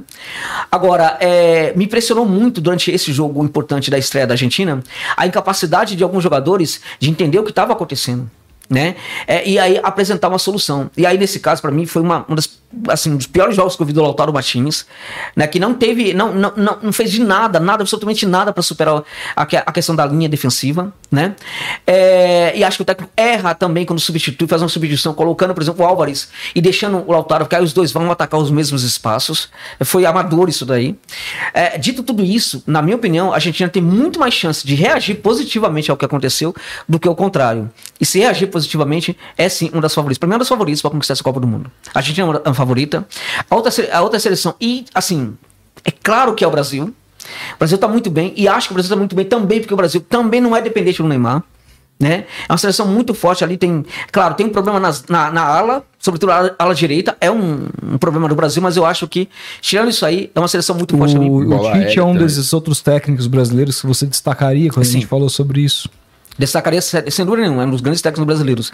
E acho que a outra seleção foi uma seleção que começou é, capengando, mas que na hora H decidiu, a Holanda. a Holanda. A, a Holanda, para mim, é uma seleção favorita. Por que Mais que do que a Inglaterra mais do que a Inglaterra. E a Alemanha e Espanha?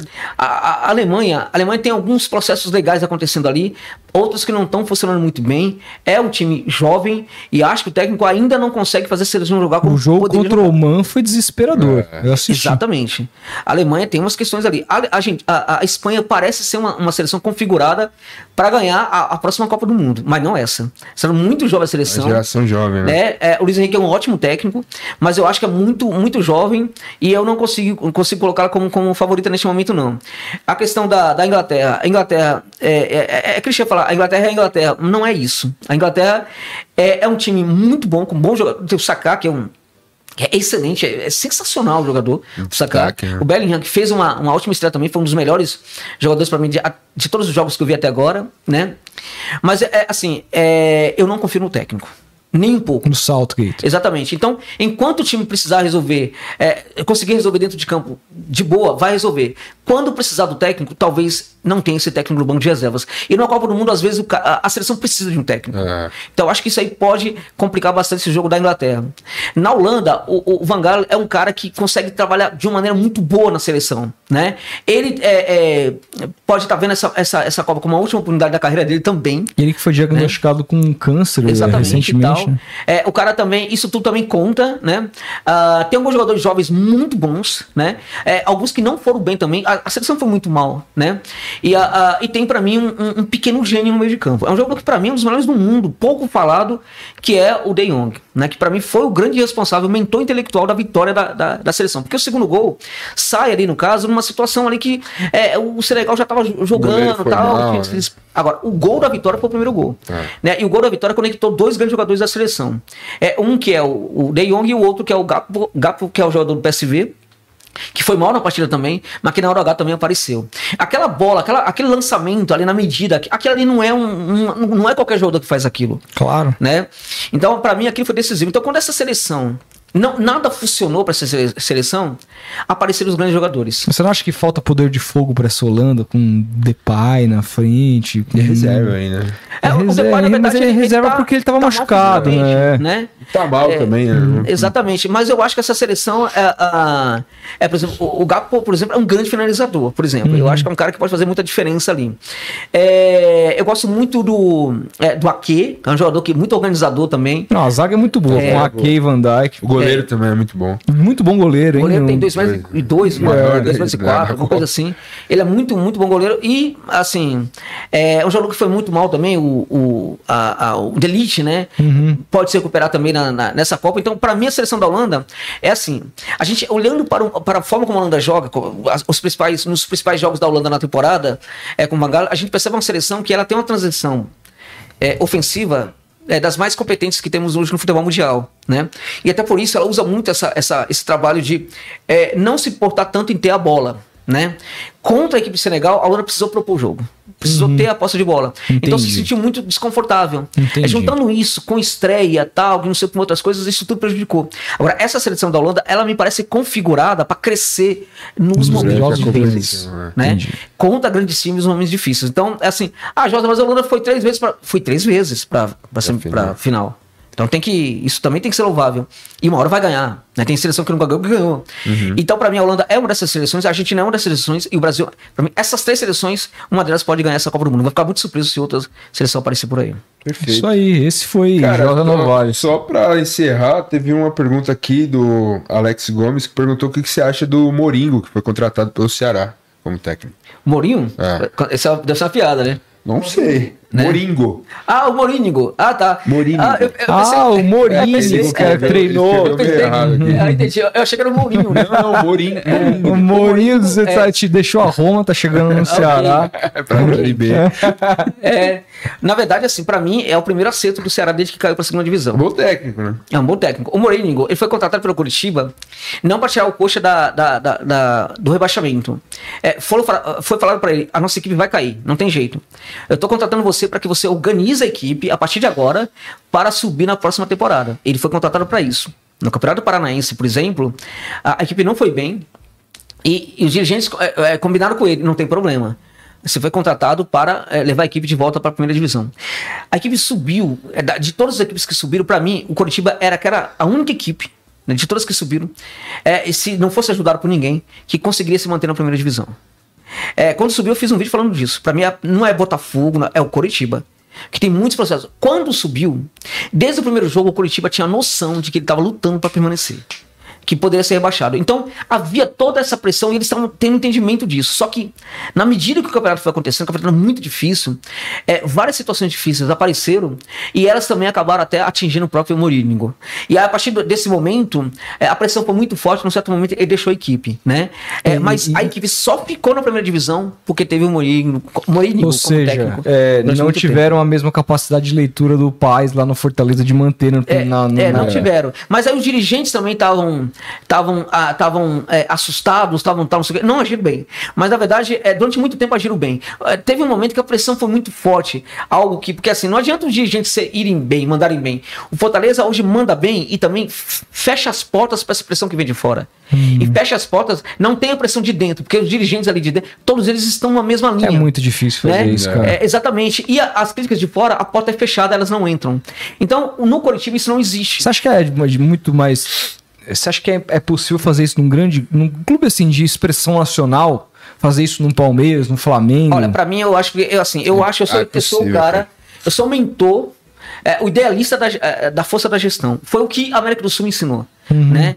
Então o que acontece? É, é, é muito difícil. Mas eu sempre quero acreditar que isso é possível né? E sempre vou continuar acreditando e sempre vou aí colocar, me, a, a, me colocar sempre, colocar meu trabalho à disposição disso também, é, no, enfim, daqui para frente, como sempre eu faço na verdade. Agora, no caso do Mourinho, ele é um técnico muito sério, é um técnico é, que consegue trabalhar com jogadores, digamos, medianos, e acho, e o Ceará vai precisar ter um elenco de medianos na Série B. Acho que foi um grande acerto do Ceará, um grande acerto do Ceará, o primeiro grande acerto da gestão Robson de Castro em muito tempo. Vamos ver agora como é que vai funcionar, mas eu acho que foi um grande Vamos acerto. Vamos ver agora quem serão os técnicos do Vasco, que ainda não definiu, SAF agora, uhum. com... Vamos ver quem vai ser o técnico Atlético Paranaense, o Felipão agora virou diretor, é, o Atlético definiu o Cudê, o Corinthians definiu o Lázaro. O Lázaro.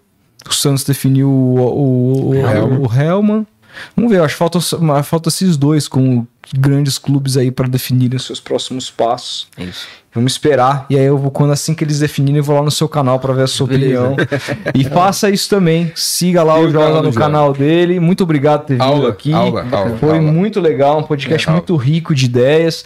Inclusive, gostaria de dizer que quinta-feira tem estreia do Brasil, mas nós faremos aqui um pós-jogo do Brasil. Nesse esquema aqui de podcast, a gente vai assistir o jogo já na informação aqui para assim que acabar, a gente entrar ao vivo para comentar aí lá no Futeboteco, tá? Os cortes vão pro canal de cortes normal uh, do Tomando uma Com, mas a live vai ser assist... vai poder ser assistida por vocês aí no canal do Futeboteco e também para quem quiser no TikTok, a gente tá resolvendo isso, o produtor tá vendo, acho que vai rolar.